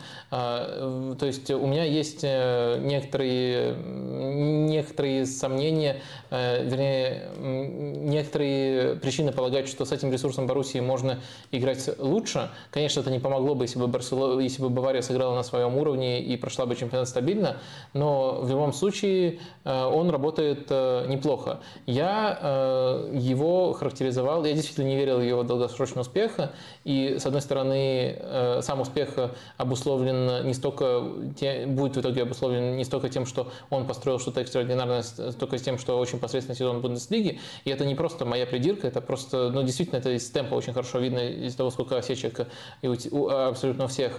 С другой стороны, это прямо грандиозный успех, на который глаза закрыть нельзя. То есть, если мы оцениваем Терзича как вот его работа в конкретном месте, как он совладал с командой, и не надо недооценивать еще, как он вытащил команду именно после чемпионата мира. То есть он не упустил ее в трудный момент сезона, и дальше там э, очень уверенно Боруссия пошла. Да, наверное, там где-то э, результаты складывались в их пользу, где, возможно, это не было так очевидно уж, но в любом случае, э, и есть еще, конечно, Лига чемпионов, где не супер ярко Боруссия себя проявила, но в любом случае есть за что аплодировать, хотя бы за то, как он удержал эту команду, и, в принципе, Боруссия стала достаточно узнаваемой командой с точки зрения принципов вот именно на этом отрезке. Но в то же время важно все-таки понимать и правильно расставлять акцент в этом чемпионстве. Мне кажется, оно в первую очередь обусловлено тем, что чемпионской команды в этом сезоне Бундеслиги нету. Но если вот подводить итоги его работы, то, конечно, это то, за что надо хвалить. Но если смотреть на вопрос иначе, с точки зрения того, а вот э, хотел ли бы я, будучи я болельщиком Арсенала, другого топового клуба, Терзича себе тренером? Ну, по идее, должен хотеть. Если он выиграл, скинул Баварию с трона, вот на базовых настройках должен хотеть. Но я не думаю, что он своей работой э, доказал, что э, он э, заслуживает находиться на этом уровне постоянно, что он построил хотя бы команду этого уровня, а не просто хорошо разыграл карту, которая сложилась в том числе внешними обстоятельствами. То есть я извиняюсь, мне всегда очень некомфортно некомфортно принижать чьи-то достижения. Э, иногда приходится, но, наверное, еще худшая, худшая ситуация, если бы приходилось э, подгонять комплименты э, под чисто вот результаты, говорить, да, да, это же гений, как я этого не разглядел. Я стараюсь какую-то взвешенную оценку дать, и с одной стороны, он, конечно, я, я тогда тоже не просто сказал, что он плохой, я там сказал плюсы и минусы такие, и в целом думаю, что это не очень хороший выбор для Боруссии. Эти слова, эту оценку, конечно, ну, это не так, я ошибаюсь, безусловно, со всеми бывает. Надеюсь, что это со мной происходит не так часто с теми, кто меньше футбол смотрит, но от этого никто не застрахован. А, безусловно, ошибка в этом есть, но в то же время, мне кажется, что его сейчас, э, скорее всего, Беларусь станет чемпионом, и э, его начнут пиарить э, сильнее, чем он того заслуживает, исходя из даже достижений этого сезона, просто исходя из результатов этого сезона, и тем более исходя из уровня команды, которую он построил. Ну вот как-то так выглядит моя взвешенная оценка Терзича. Хочешь опрос? Либо по Терзичу, либо вот такой же, какой у тебя сформулирован в подзаголовке «Боруссия возьмет э, Бундеслигу». Или как то Ну да. Либо по Терзичу, и по Терзичу, если хочешь поуже вопрос. Какой по Терзичу? Топ-тренер он? Ну, допустим. Ну или не знаю. Хотя ты его сейчас так э, характеризовал, что те, кто тебе доверяют, проголосуют однозначно. Ну, ладно. А ты э, как ты его оцениваешь? Я его оцениваю как баланса. Э, Райана Мейсона, у которого получилось, или Данкина, Данкина Фергюсона, у которого получилось, сын полка, который всегда рядом с клубом, э, какую-то роль занимает, иногда помощник тренера, иногда, иногда в структуре клуба, в академии там работает. Но вот сложились так обстоятельства, которые могут позволить при нем, как главном тренере, стать чемпионом. Но это сложились так обстоятельства, а не то, что он сложил так обстоятельства. Хотя его заслуга в том, что в такой ситуации, даже если второе место займут, это будет нормальный результат. И с учетом того, как складывался весь сезон. А, Слушай, ну я тогда его оцениваю как э, Фрэнка Лэмпорда, у которого есть его сезон и всегда будет не отнять. Ну помнишь, вот первый сезон в Челси в очень трудных условиях да, вытащил да, четверку, с молодежью. И, играли, играли ярко, но вот э, просто в масштабах Бундеслиги э, с таким сезоном Баварии это вот привело к, другу, к достижению еще более высокого уровня у Терзича. Так что, но в то же время Фрэнк Лэмпорд от этого не стал, скажем так, универсальным топовым тренером, и нет очереди из европейских топовых клубов, которые готовы его назначить. Ну и вот э, мне кажется, к Терзичу будет примерно такое же отношение. Ну, короче, мы тут много говорим. Мне кажется, честно говоря, если что, поправьте в чатик, пишите, что этот вопрос не требует обсуждения. Я думаю, практически все ответят, что все-таки он не топ-тренер. Это не я запудрил мозги, это, ну, все его так пока оценивают. Давай Боруссия станет чемпионом или нет? В очередной раз мы это спрашиваем. Мы как-то спрашивали на стриме, когда обсуждали интриги э, на концовку сезона в последнюю паузу на игры сборных. Мы спрашивали, когда Тухеля назначили, что выиграет Тухель с Баварией. Тогда я помню результат опроса. Тогда преимущество было у варианта только Бундеслигу. Тогда еще не вылетели из Лиги Чемпионов. А, сейчас еще... А вот что голосовали в первый раз, я, честно говоря, не помню. Но вот сейчас уже какая-то корректировка.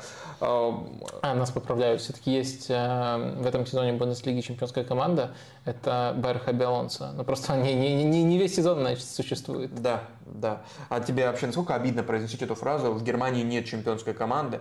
Да даже в Испании, кажется, ну, так, чтобы вот доминировать во всем и на протяжении долгого отрезка тоже, наверное, сложно. А в Англии есть сразу две, и в итоге. Ну да. Ты готов видно... отобрать у Бундеслиги чемпионство? А, обидно. Сделать Арсенал чемпионом Германии. Раз уж в психоделику уходить. Э, мне кажется, тут, тут, тут можно не только психоделику, но, но, но и некоторые другие элементы рассмотреть. Не То есть, э, Геополитику? Как, да, да, да. Я, я думаю, то, что готов ли ты сделать Арсенал чемпионом Германии, господин Сунок? Время еще есть. А, Время еще есть? Исполнительный директор.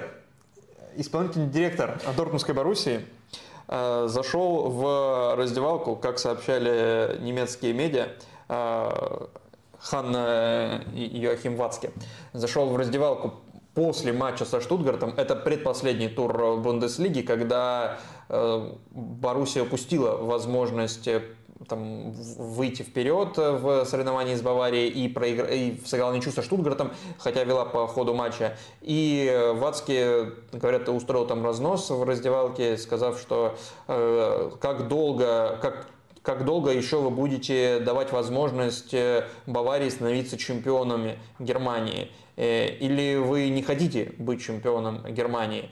Насколько тебе кажется, вот э, такое поведение руководителя, оно адекватно в такой ситуации, и оно может э, спровоцировать и, ну, собственно, спровоцировать вот хорошую реакцию?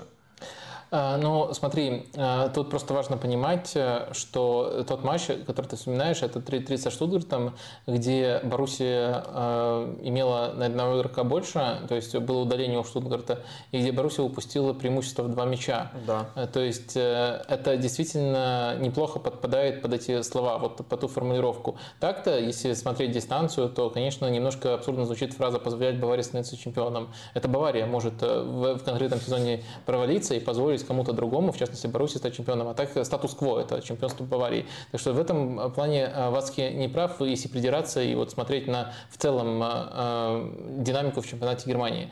Но если смотреть на конкретную ситуацию, когда у Баруси уже финишная прямая в этом сезоне, когда шанс есть, когда Бавария позволяет, то вот такая вот осечка действительно была похожа на, скажем так, переход инициативы к Баварии, но потом еще, еще одна рокировочка в этом отношении случилась, и в следующем туре уже Бавария великолепно Майнцу. Тут э, на, на всякий случай я говорю, что действительно очень классная команда, за которой нужно следить. Возможно, с точки зрения вариативности э, в организации без мяча лучшая и самая интересная Бундеслиги. Эм, в общем, э, великолепную Майнцу Бавария проиграла, и все снова трансформировалось. И сейчас, почему мы вообще ставим этот вопрос? Ну, наверное, для того, чтобы ну, зафиксировать близость этого события, а во-вторых, пробежаться по раскладам, потому что мы знаем уже да. А прежде чем про скалом, раз ты на Майнце заострил внимание, тут был вопрос просто от Владимира А. Что имел в виду Тухель, когда менял ключевого игрока Кимиха в матче с Майнцем, когда команде надо было стараться отыгрываться? Не знаю. Блестящий ответ. Блестящий, Вадим. Досрочный. А, сэкономил минуту. А Браво. Так, а так можно было? Конечно. Ну, то есть ответить не знаю и услышать комплимент. То есть ты тоже не понял, как Владимир э, этой замены? Нет, этой замены я не понял. Но сейчас многие действия Тухеля, они не очень понятный. Он очень много своих футболистов публично критикует. А, а, Ломает инвентарь на, на тренировочных полях. Видел это? Да, да, да, да. И в целом, мне кажется, тяжело сейчас залезть в голову Тухелю, особенно по такому незначительному ходу. Ну, то есть а, если мы анализируем ходы до матча, то они, как правило, имеют э, рациональность. И, то есть ходы со скамейки тоже имеют свою рациональность, но меньшую.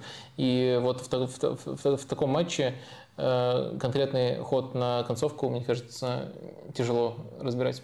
По раскладам у Боруссии впереди 5 матчей. Бохум, Вольсбург, Гладбах, Аугсбург, Майнц. У Баварии впереди Герта, Вердер, Шальке, Лейпциг, Кёльн. Ну и расклад плюс один, плюс одно очко в пользу Дортмунда.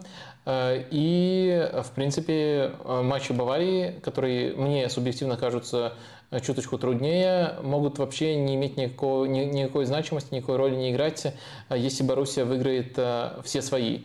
Э, кстати, Боруссия прямо сейчас играет, если что хотите, если хотите, можете включить. С Бохом матч уже начался. Не спойлери. Э, спойлерить не буду. Э, я эту ошибку совершил уже однажды. Извиняюсь за тот раз, если смотрит нас уважаемый зритель, которому я испортил вечер. И сейчас я эту ошибку повторять не буду. Просто скажу, что матч играется прямо сейчас. Так вот, у Боруссии, что вот мне кажется важно акцентировать внимание, три домашних матча с вполне проходимыми соперниками – а на выезде они играют с Бохумом и Аусбургом. Если мы посмотрим на ожидаемые очки, то есть на качество игры в этом футболе, в этом сезоне, потому что Аугсбург э, стилистически мне очень нравится, очень много там интересного именно персонального прессинга, но пока эта команда сырая. Э, так вот, это две прямо последние команды, то есть 17 и 18 в Бундеслиге именно по э, ожидаемым очкам, и причем даже с солидным отрывом две последние. Да, у них по-разному складывается сезон с точки зрения результатов, но это прямо очень максимально простой с точки зрения трудностей э, выезд. Э, э, ну, то есть всегда выездные матчи, особенно в, в таком неровном, нестабильном сезоне Бундеслиги, это испытание, но все-таки, мне кажется, важно учитывать, что для Баруси это максимально щадящее испытание. Плюс еще, мне кажется, есть такая тенденция у многих команд в конце сезона, когда есть уже осязаемая цель, если ты подобрался к концовке сезона и знаешь, э, что тебе надо просто эти пять э, матчей вычеркнуть, выиграв их, есть, есть тенденция выступать лучше того, как они идут по сезону. Так что вот эти вот условия, мне кажется... Хорошо, что ты об этом говоришь, Вадим. А кто должен? Нет, Должен болельщик Арсенала об этом говорить, согласен. У Арсенала нет, не, не было ситуации, когда нужно просто 5 последних ну, 5 матчей нет, выиграть. Потому что еще нет 5, даже еще, еще больше матчей, чем 5. Но это раньше началось у Арсенала. В, в, в, в том время... Надо было 25 выиграть. Я понял отсылку, но я не думаю, что это сопоставимые ситуации у, Барс, у Боруссии и у Арсенала. Э, так вот, э, мне кажется, ну, это максимально комфортные условия для того, чтобы э, довести все до логического завершения. Конечно, можно на правах болельщика Арсенала. И вот именно потому, что я болельщик так. Арсенала, можно пошутить, то, что Боруссия все равно найдет способ не довести. Поскользнуться. Да, поскользнуться. Но в целом, мне кажется, если рационально смотреть на это, э, то Боруссия вот именно после этого тура, вот этот тур в моих глазах стал поворотным, э, стала вполне, э, вполне легитимным фаворитом. Если, по-твоему, Боруссия фаворит, и если она выигрывает 5 матчей, становится чемпионом, а главное ли событие немецкого сезона – увольнение Нагрисмана?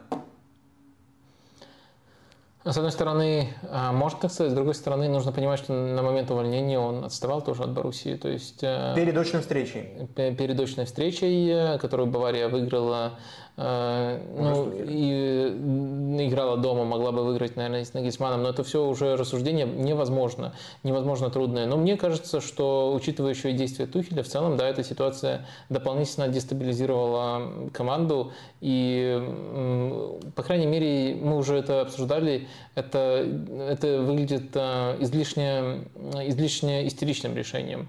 То есть в тот момент мы объясняли, почему. Давай, наверное, э, снова эти вещи не проговаривать. Да, да. А, то есть э, важно понимать, что неверная картина, в которой э, остающийся Нагельсман – это гарантия чемпионства, то есть нет, к этому не шло. Боруссия, Бавария тоже была весьма нестабильной. мне кажется, решение с Тухелем, оно дополнительно дестабилизировало Баварию, было не своевременным.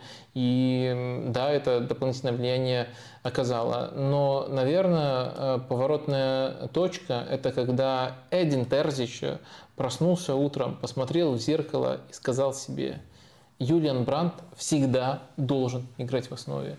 Вот это, мне кажется, поворотная точка. Ну или когда Эмре Джан, второй настолько же важный, мне кажется, элемент этой Боруссии, вот именно с точки зрения тактического влияния, мне кажется, это два важнейших игрока Боруссии. А, когда Эмре Джан набрал свою форму, он, он через многое прошел в последнее время, восстановился полностью, после Нового года играет, по-моему, я, это, я, я это один раз уже шутил, но играет как Канте, когда Канте рисовали как двух игроков в схеме. Угу. И вот он сейчас примерно так же играет э, великолепно. Эмре Джан не думал, что когда-нибудь в жизни вообще скажу эту фразу. А вот э, это еще тоже важные поворотные точки. Надо не забывать, что в этой гонке две команды. Две. Две новости э, небольшие, которые связаны с не ведущими лигами. Одна из них немецкая. Боруссия Дюссельдорф о, Боруссия, господи. Боруссия, Дюссельдорф. Фортуна, Дюссельдорф. Но Боруссия хотела бы, чтобы ей сейчас Фортуна улыбнулась, ты понимаешь?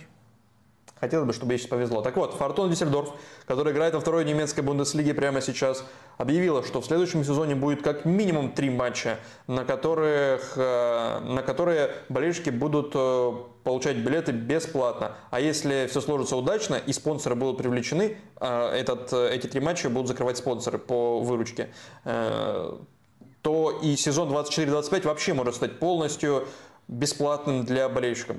Как тебе такая инициатива?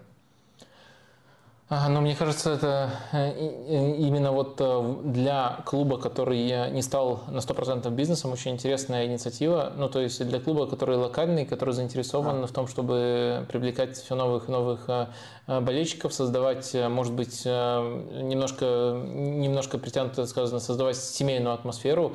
Мне кажется, это очень мощный ход в этом контексте. При этом, как ты верно упомянул, это все-таки за счет спонсоров. То есть в этом есть и рыночный элемент. Это не просто какая-то а, пустая благотворительность или даже там жертва своими доходами. Мне кажется, это как раз-таки сделано а, очень грамотно и очень интересно в том плане, что я думаю, что сами спонсоры, поскольку это им имидж тоже улучшает, тоже заинтересованы в этом. Может быть, те же деньги, которые они сейчас потратят на компенсацию, в прямом виде они Фортуне не отдали бы. То есть, мне кажется, это взаимовыгодно болельщикам болельщики получают возможность бесплатно смотреть свою команду. Фортуна очень нестандартную сделку проворачивает, и Э, в разной форме, наверное, получает больше, чем могла бы получить, а спонсор получает э, улучшение для своего, улучшение для своего имиджа. Мне кажется, э, очень здорово, очень классный кейс, на всех уровнях работает. Понятно, наверное, это было бы все-таки невозможно в более коммерчески ориентированных клубах, а все топовые, по-настоящему топовые клубы так, такими являются. Но когда важно наращивать фан-базу и до упора заполнять стадион, мне кажется, это хороший ход и не в тупую реализованы, а вот достаточно тонко и правильно. А те, что не, не понравился этот? Не, не, просто я сразу у меня всплыла в голове история с э, билетами, которые раздавал «Зенит» болельщикам э, бесплатно, и само руководство «Зенита» подтверждало это, по крайней мере, на игру с «Динамо» билеты распространялись, часть билетов распространялась именно так, э, и тогда это вызвало бурю возмущений в медиа и в соцсетях. Здесь уместны какие-то параллели? Ну, мне кажется, только самая базовая параллель. Тут фигурирует фраза «бесплатные билеты», и там фигурирует фраза «бесплатные билеты».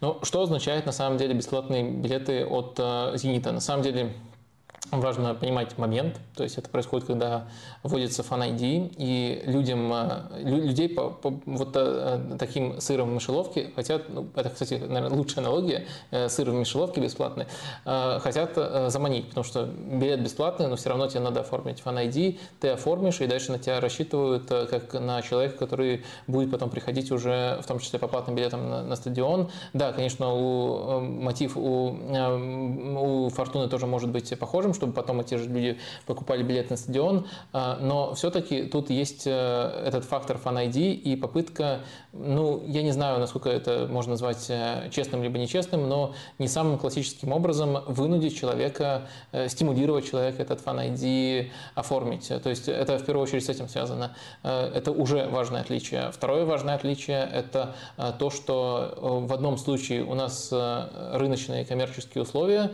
то есть Фортуна убедила стороннего спонсора, рыночного спонсора, это субсидировать. То есть убедила, что это выгодно всем сторонам. Это хорошее Но здесь «Газпром» тоже закроет разницу. Но в том-то дело, что «Газпром» — это не рыночный э, спонсор. То есть это, по сути, э, э, квазигосударственная компания, которая владе, является хозяином, хозяином «Зенита», и она раздает э, людям э, э, вот на, на, на эти... То есть клуб финансово на, страдает? На эти деньги билеты. То есть это разная ситуация. В одном случае у нас рыночный спонсор, в другом случае у нас не рыночный спонсор, а по сути вот просто владелец, который готов взять на себя эти потери, понимая, что вот есть эта тема с One ID, в которую надо вписаться. То есть мне кажется, это максимально разные в этом контексте, в, в этом контексте истории. И мне кажется, что что очень показательно, что э, люди, вот просто даже без наших комментариев, а, просто посмотреть реакцию в комментариях, без наших объяснений, просто посмотреть реакцию в комментариях, Фортуну хвалят, Зенит критикуют, просто потому что они эти простые истины э, понимают. Не потому что вот все, что в Германии надо хвалить, все, что в России надо ругать, а просто потому что это очень разные с точки зрения рыночного устройства э, ситуации.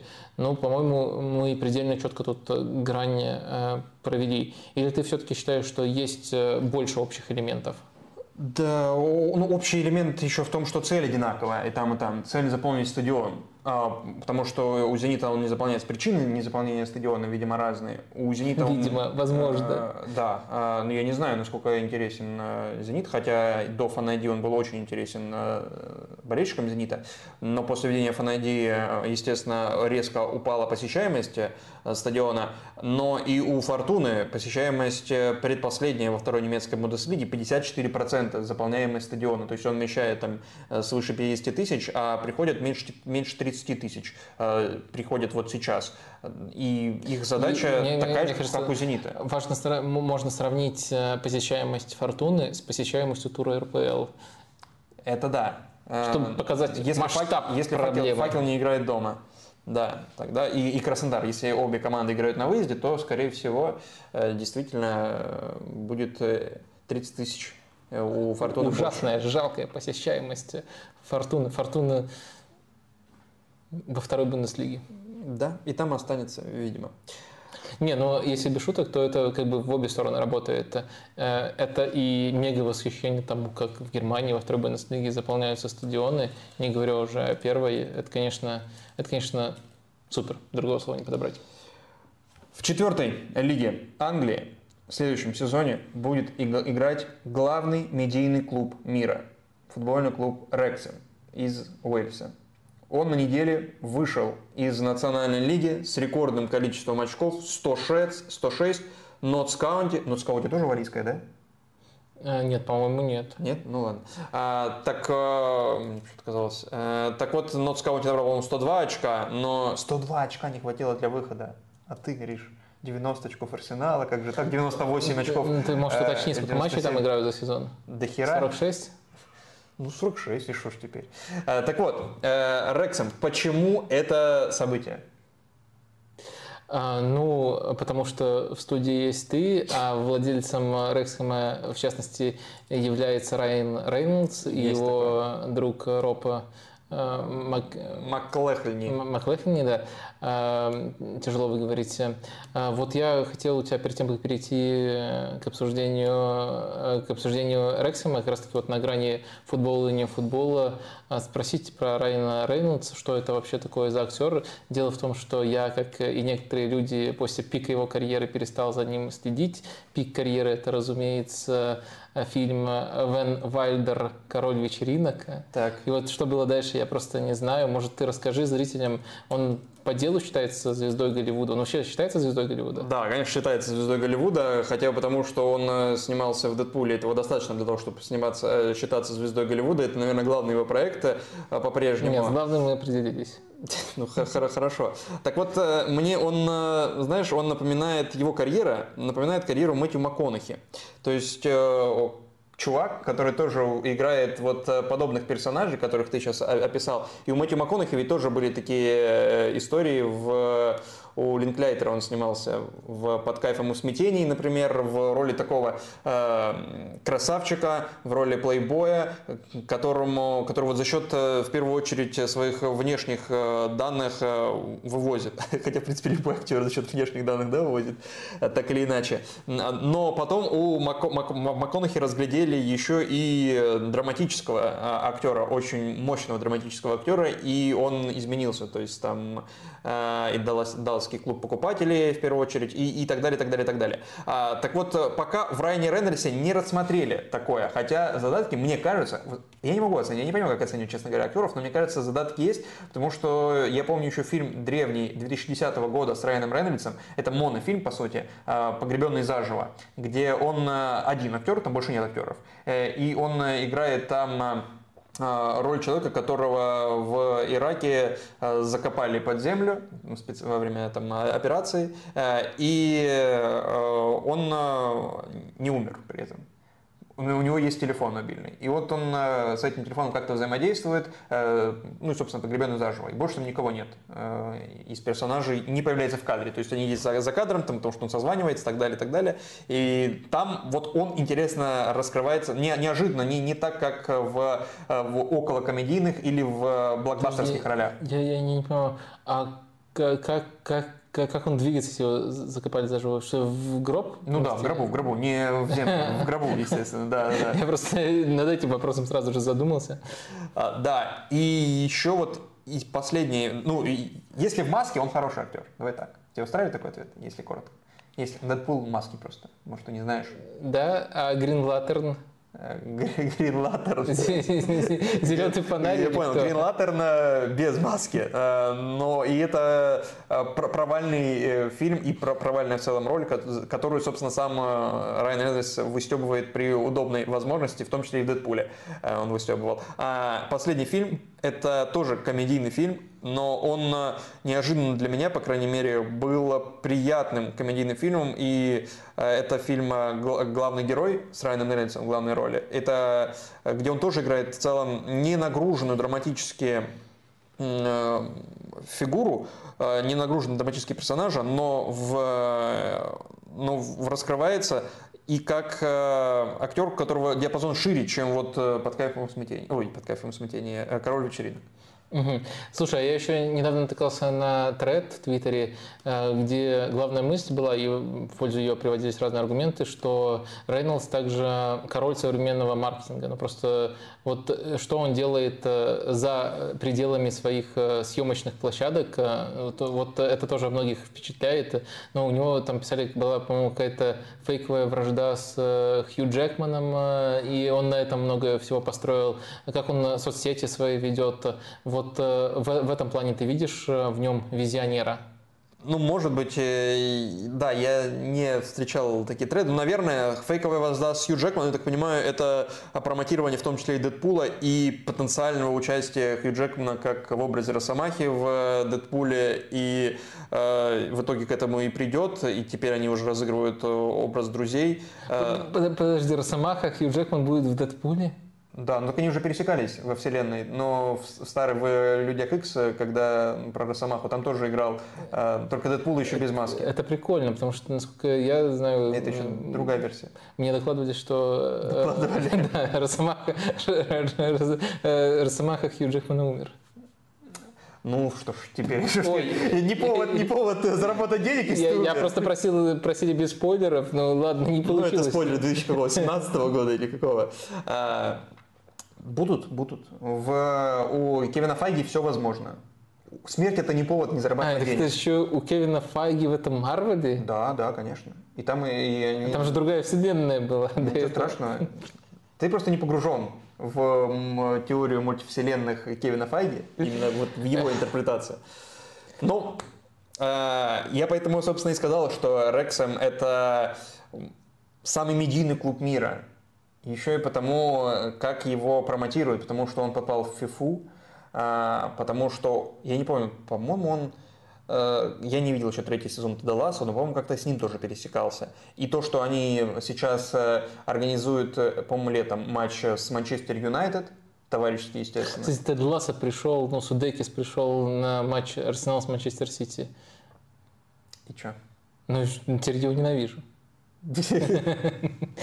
Все, что ассоциируется с этим матчем. Единственное, что, что помогло забить Арсенала. Ну и, собственно, сериал, который снимается параллельно со спортивной историей, то есть э, там в ноябре, по-моему, они уже купили, в феврале, в ноябре 2020 года, в феврале 2021 стали, начали руководить командой, хотя им не нравится эта формулировка, мол, они владеют командой, и там, ты видел, да, наверное, это как красивое выражение а, Маклехни, то, что я, мы являемся служащими клубу, как я, человек, который родился, как я, американец, который родился в 1977 году, могу владеть клубом, который э, был учрежден в 1800 году. Им владеет город, а мы просто служащие, которые э, пытаются сделать все, чтобы этот клуб был успешным. Мы должны сделать так, чтобы клуб добивался успеха еще долго после того, как мы уйдем, и на наше место придут другие председатели. Такой здравый подход. Максимально здравый подход для любого управленца, для любого управленца управляющего. А, и, собственно, они снимают сериал. Я его пока не видел. А, и сериал максимально, насколько я понимаю, подробный. Судя по количеству серий, 18 серий в первом сезоне. Это сезон, когда они не вышли в четвертый дивизион, сезон 21-22. И я так понимаю... А, да, они анонсировали, что будут снимать второй э, сезон. Собственно, вот по этому году, когда они вышли уже.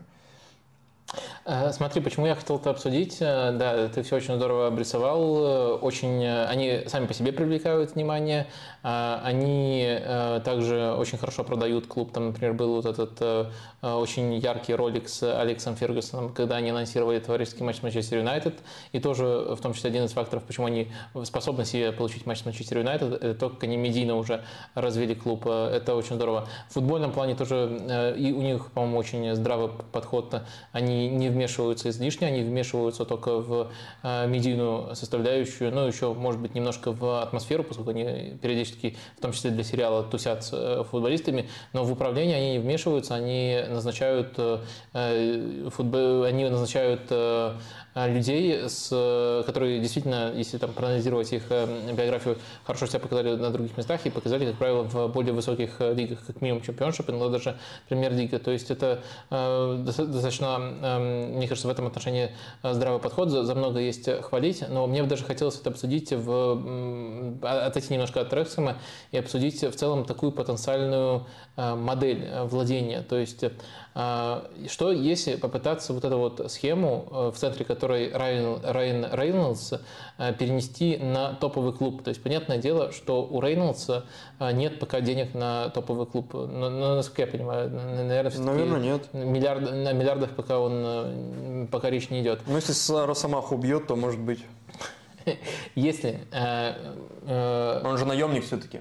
Э, если вообразить такую модель, в которой есть большой инвестор, ну, пускай сейчас на, на, на виду, на слуху тот Боули с его, с его, с его компанией, и человек вроде Рейнольдса, который выступает в роли маркетинговой, маркетинговой приманки и вроде человека, который создает медийный образ этого, э, этого нового владельца. Что вот если эти комбинировать? Деньги дают одни, а вот медийно развивает клуб такой человек, как. Мне кажется, тут как минимум возникает ракурс, что его тяжело будет хейтить. Ну, то есть он действительно все делает максимально позитивно, атмосфера в клубе всегда хорошая, э, да. Динамо, Динамо сейчас делает лицом э, своего клуба Евгению Медведеву. Деньги дают другие люди, она развивает медийно. Это то же самое? А, я не уверен. Все-таки Евгения Медведева, я так понимаю, это фигуристка. фигуристка да. Э, да, это, э, это получается, если вот в нашем контексте смотреть, э, инфлюенсер с большим количеством болельщиков, да? да, аудитории, но это все-таки не тонкий гуру маркетинга, который можно mm-hmm. назвать Ну да, Рейнольдс. в этом смысле Райан Рейнольдс больше СММщик, чем Евгений Медведев. Да, принципе, то есть он и лицо, и СММщик, и непосредственно еще участвует в этом своими деньгами. Вот мне кажется, просто просто не, не, э, нельзя сказать, что э, или вообразить мир, в котором будущее футбола за такой схемой, когда нужно тебе не просто деньги для того, чтобы пить топ-клуб, но тебе нужно вот такое лицо, как Райан, Райан Рейнольдс, который не просто будет, скажем так, громоотводом для болельщиков, но еще и будет делать футбол в большей степени шоу-бизнесом. То есть я себе угу. такую схему вполне воображаю. И мне кажется, Рейнольдс, конечно, это чуть ли не идеальный человек для реализации этого потенциала. А, но в то же время возникает э, тоже такой олдскульный вопрос, э, а надо ли все это? Надо ли вообще делать футбол в большей степени шоу-бизнесом? Но в итоге возникает дилемма. Райан, Райан Рейнольдс, простите меня, что-то сегодня заплетается язык постоянно на его имени, это зло для футбола, либо наоборот, это будущее футбола? Зло или добро применительно к Дэдпулу – это вообще вечный вопрос, потому что это не герой и не злодей, это антигерой, который методами не очень этичными добивается каких-то благих целей, условно. А, то есть убивает плохих парней, но убивает, они, они просто нейтрализуют. А, ну, тут еще знаешь, какой ракурс есть? А, а, тоже вопрос, который может в подвешенном состоянии остаться – вот то, как они подходят к медийной раскрутке, я понимаю, есть слезы, но все-таки это актер, ну, допустим, это искренние слезы, я, допу... я уверен, что это искренние слезы вот от радости, от победы, или вот от того пенальти, который Бен Фостер спас в предпоследнем туре у них э, на последних минутах.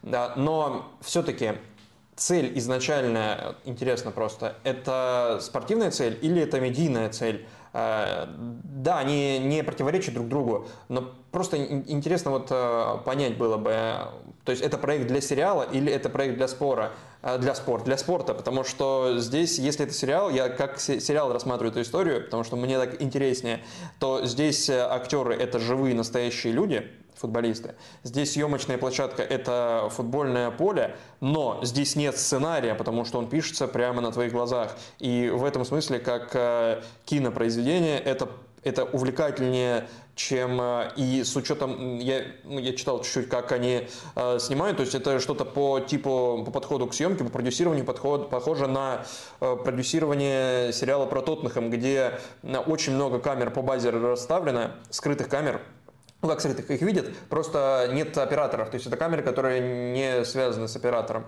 Э, и, я так понимаю, очень большой доступ к телу, к команде, к раздевалке, к базе и так далее, так далее, так далее. И, соответственно, э, это раскрывает э, потенциал и э, твое соучастие э, и твое сопереживание команде. И в этом смысле это очень интересный проект. И вот э, насколько, не знаю, олдскульный или не олдскульный вопрос, э, сколько здесь, э, какая первичная цель? То есть сделать это крутой, сделать крутой сериал или сделать крутой футбольный клуб? Они не противоречат, могут не противоречить. Сейчас они не противоречат друг другу. Ну, мне кажется, очевидно, что сделать крутой сериал – первичная цель. Э, просто как раз-таки хороший сериал можно практически гарантировать себе. То есть это может быть э, хороший сериал с разным сценарием, это может быть э, и э, то, что еще вот тогда про суперсезон Манчестер Сити, по-моему, Амазон снимал, э, и э, то, что снималось про Сандерленд Netflix. То есть, э, наоборот, драматичная история падения, когда все ожидали успеха. То есть, э, и плюс у тебя еще тут есть возможность влиять на события, добавлять огня, либо наоборот немножко тушить э, изнутри, потому что э, тебе надо не просто поймать в нужный момент этих игроков. Ты еще сам, э, как два персонажа, как минимум, ты этими персонажами влияешь на то, что происходит. Так что мне кажется, что тут хороший сериал был гарантирован, хороший спортивный результат не обязательно гарантирован, а, но действительно, мне кажется, нужно сказать, что они стараются делать так, чтобы первично, для меня очевидно, что хороший сериал, но э, все-таки они стараются сделать э, так, чтобы одно другому не противоречило. Что я под этим подразумеваю? Это я подразумеваю, что нет э, просто пустых, э, ярких решений для того, чтобы э, для того, чтобы просто добавить красок сериалу. С одной стороны, это, ну, это факт, с другой стороны, возникает вопрос, а если бы, если бы по-другому складывались результаты у Рексхэма, может быть, тогда бы это толкнуло их э, к вот э, менее рациональным ходам, вот к совсем безумным ходам, которые чисто для сериала были бы сделаны. Потому что я думаю, пока не противоречат, но первично сериал. Ты тоже так считаешь? Мне ощущение, что да, я поэтому так и сформулировал вопрос. Тут еще напишут. Но ты еще не высказался. э, Будущее подобного А, вообще в целом? сценария в топ-клубе видишь? э, Или думаешь, что вот э, это такой локальный проект Рейнольдса, и не будет такого, что голливудских актеров или, может быть, звезд из других видов спорта, допустим, вот завершившего Нет, карьеру Леброна. Дина- Динамо делает. Леброн, чтобы стал лицом Ливерпуля, допустим. Ну, Динамо делает, я все-таки не отказываюсь считать, э, ну, простите меня, э, фанаты, там жесткие фанаты, я в курсе, это жесткие фанаты, э, отказываюсь считать э, Медведева, да, фигуру Да. зовут, э, э, э, самостоятельным лицом в этом проекте. То есть, э, да, она участвует э, тем, что вот ее привлекли. Не, но не только она- ее, но там вообще они в целом привлекают такое... ну, то есть я вижу это совсем другим. То есть э, в данном конкретном случае, ни в каких других, а только в данном конкретном, я отказываю ей в субъектности. То есть она не принимает э, И- решений. Ну, зависит от того, на- насколько какой-то человек, э, насколько он вовлечен действительно эмоционально в эту историю. Вот э, здесь кажется, что Райан Рейнольдс действительно и Роб э, Маклахни э, вовлечены эмоционально. Не уверен, что они были когда-то до этого болельщиками Рексом, с учетом того, что и они предлагали другие клубы тоже, э, чтобы их инвестировать и ими владеть, э, но им отказали там, а этот клуб не отказал, и вот в итоге, что мы видим. А, еще есть там условная история с... э, Господи. э, Уотфорд, э, болельщик главный. Э, скажи. Потса? Э, Нет, Уотфорд. Какой Потс? Он болельщик? Э, Подсовладелец. Да вот именно. он Элтон Джон. Элтон Джон. Вот, допустим, такой, такой вариант, да? То есть, насколько есть у человека э, желание, время для того, чтобы и силы, для того, чтобы вот э, туда направлять свою энергию. Вот вопрос. То есть, вот у Рейнольдса просто, что, видимо, нет нормальных ролей, поэтому фигней страдает. Э, Ты же сказал, что они будут э, с Росомахой. Буду, ну я уже говорю, нет нормальных ролей. А, точно, нет нормальных артистов. Да нет, ну это нормальная роль. А, э, Так, ну ветка фигурки на спорте Вадим уничтожит, да, нам пишут. Но еще говорят, что Рейнольдс может войти в состав группы инвесторов, которые покупают Оттаву Сенаторс, это НХЛ, я так понимаю.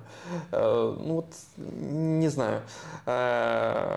Чепл 18 спрашивает в тему супергероев, как вам сериал «Пацаны». Первый сезон «Отвал башки» во- в прямом смысле слова, где десакрализируют, э, не десакрализируют, просто дес, ну, разбирают наставные части и смеются над супергероикой.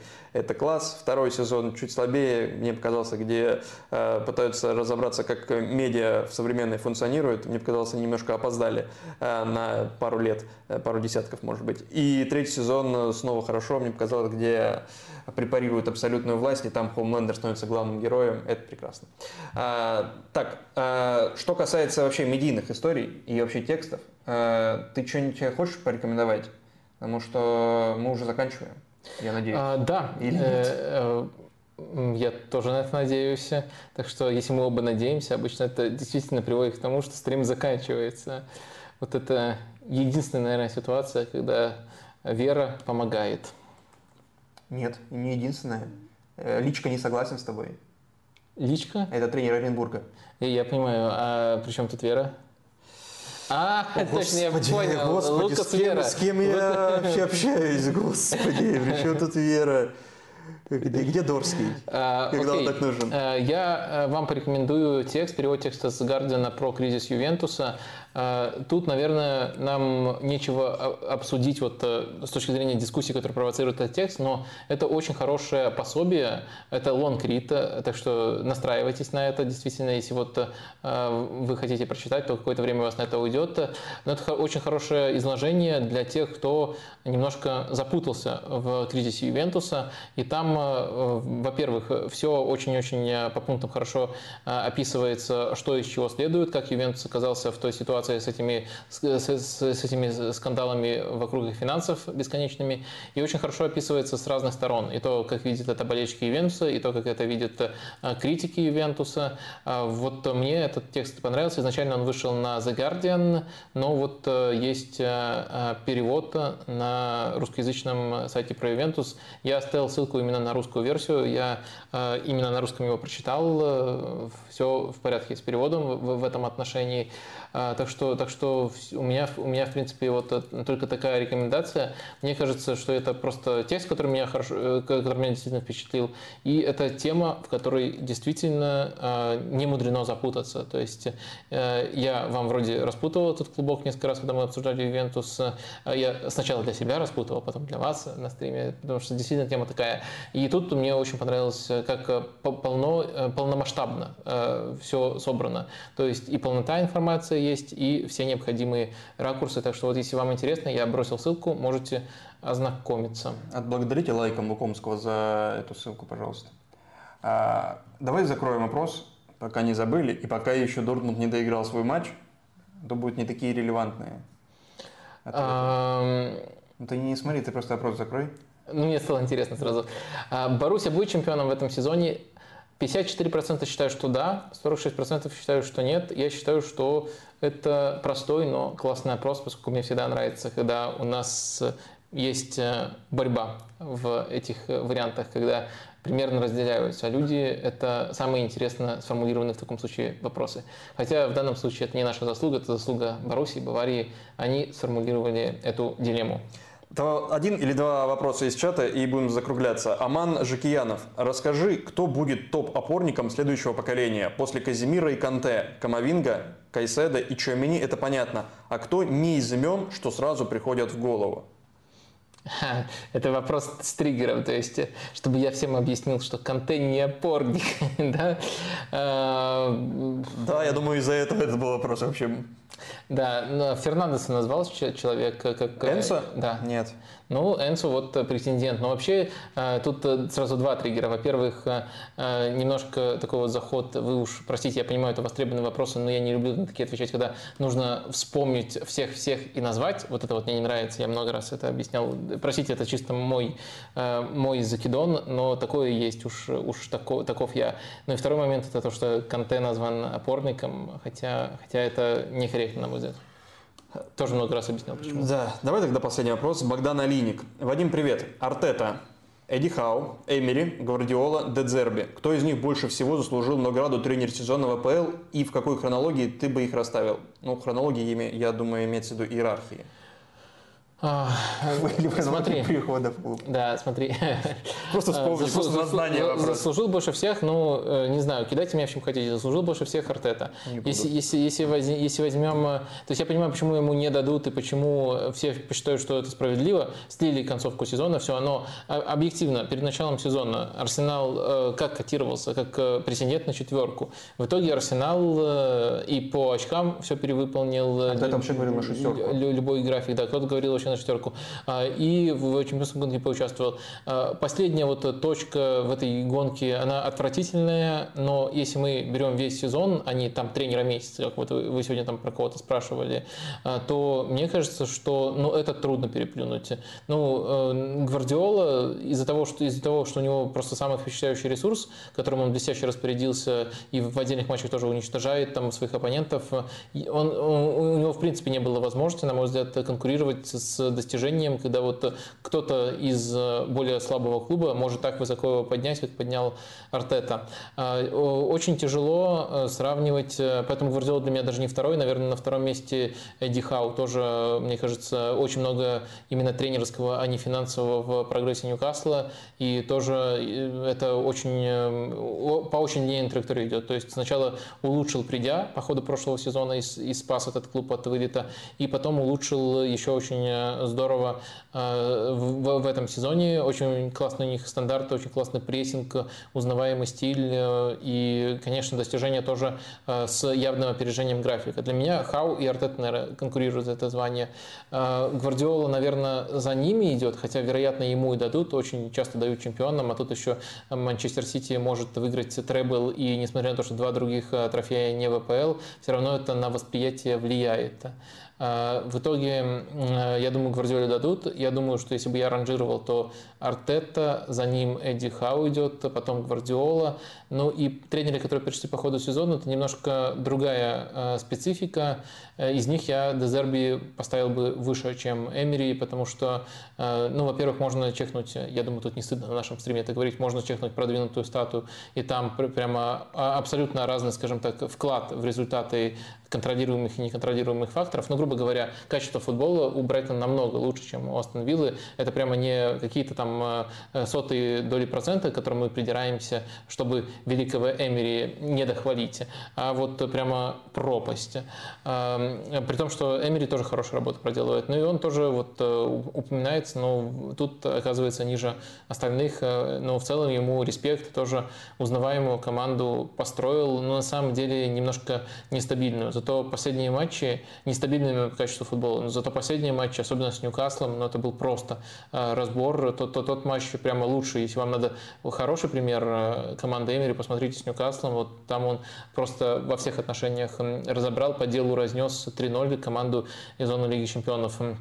Но, несмотря на то, что там победная серия невероятная, у них э, сейчас не все матчи были такими качественными, и некоторые были прямо э, ну, отскоками. Хотите посмотреть на э, говенную версию Астон Виллы, которая все равно побеждает, чтобы понять, как иногда получается отскакивать, посмотрите на последний матч Поттера. Там э, выиграла Астон Вилла, Поттера уволили, но Челси в том матче, Челси, понимаете, Челси возил Астон Виллу. Такое тут тоже бывало. Так что это э, не такая стабильная команда, и команда, которой текущие результаты немного льстят. Поэтому Эмери у меня в пятерке, но тут все тренеры классные, все тренеры проделывают классную работу, которую вы, которых вы назвали.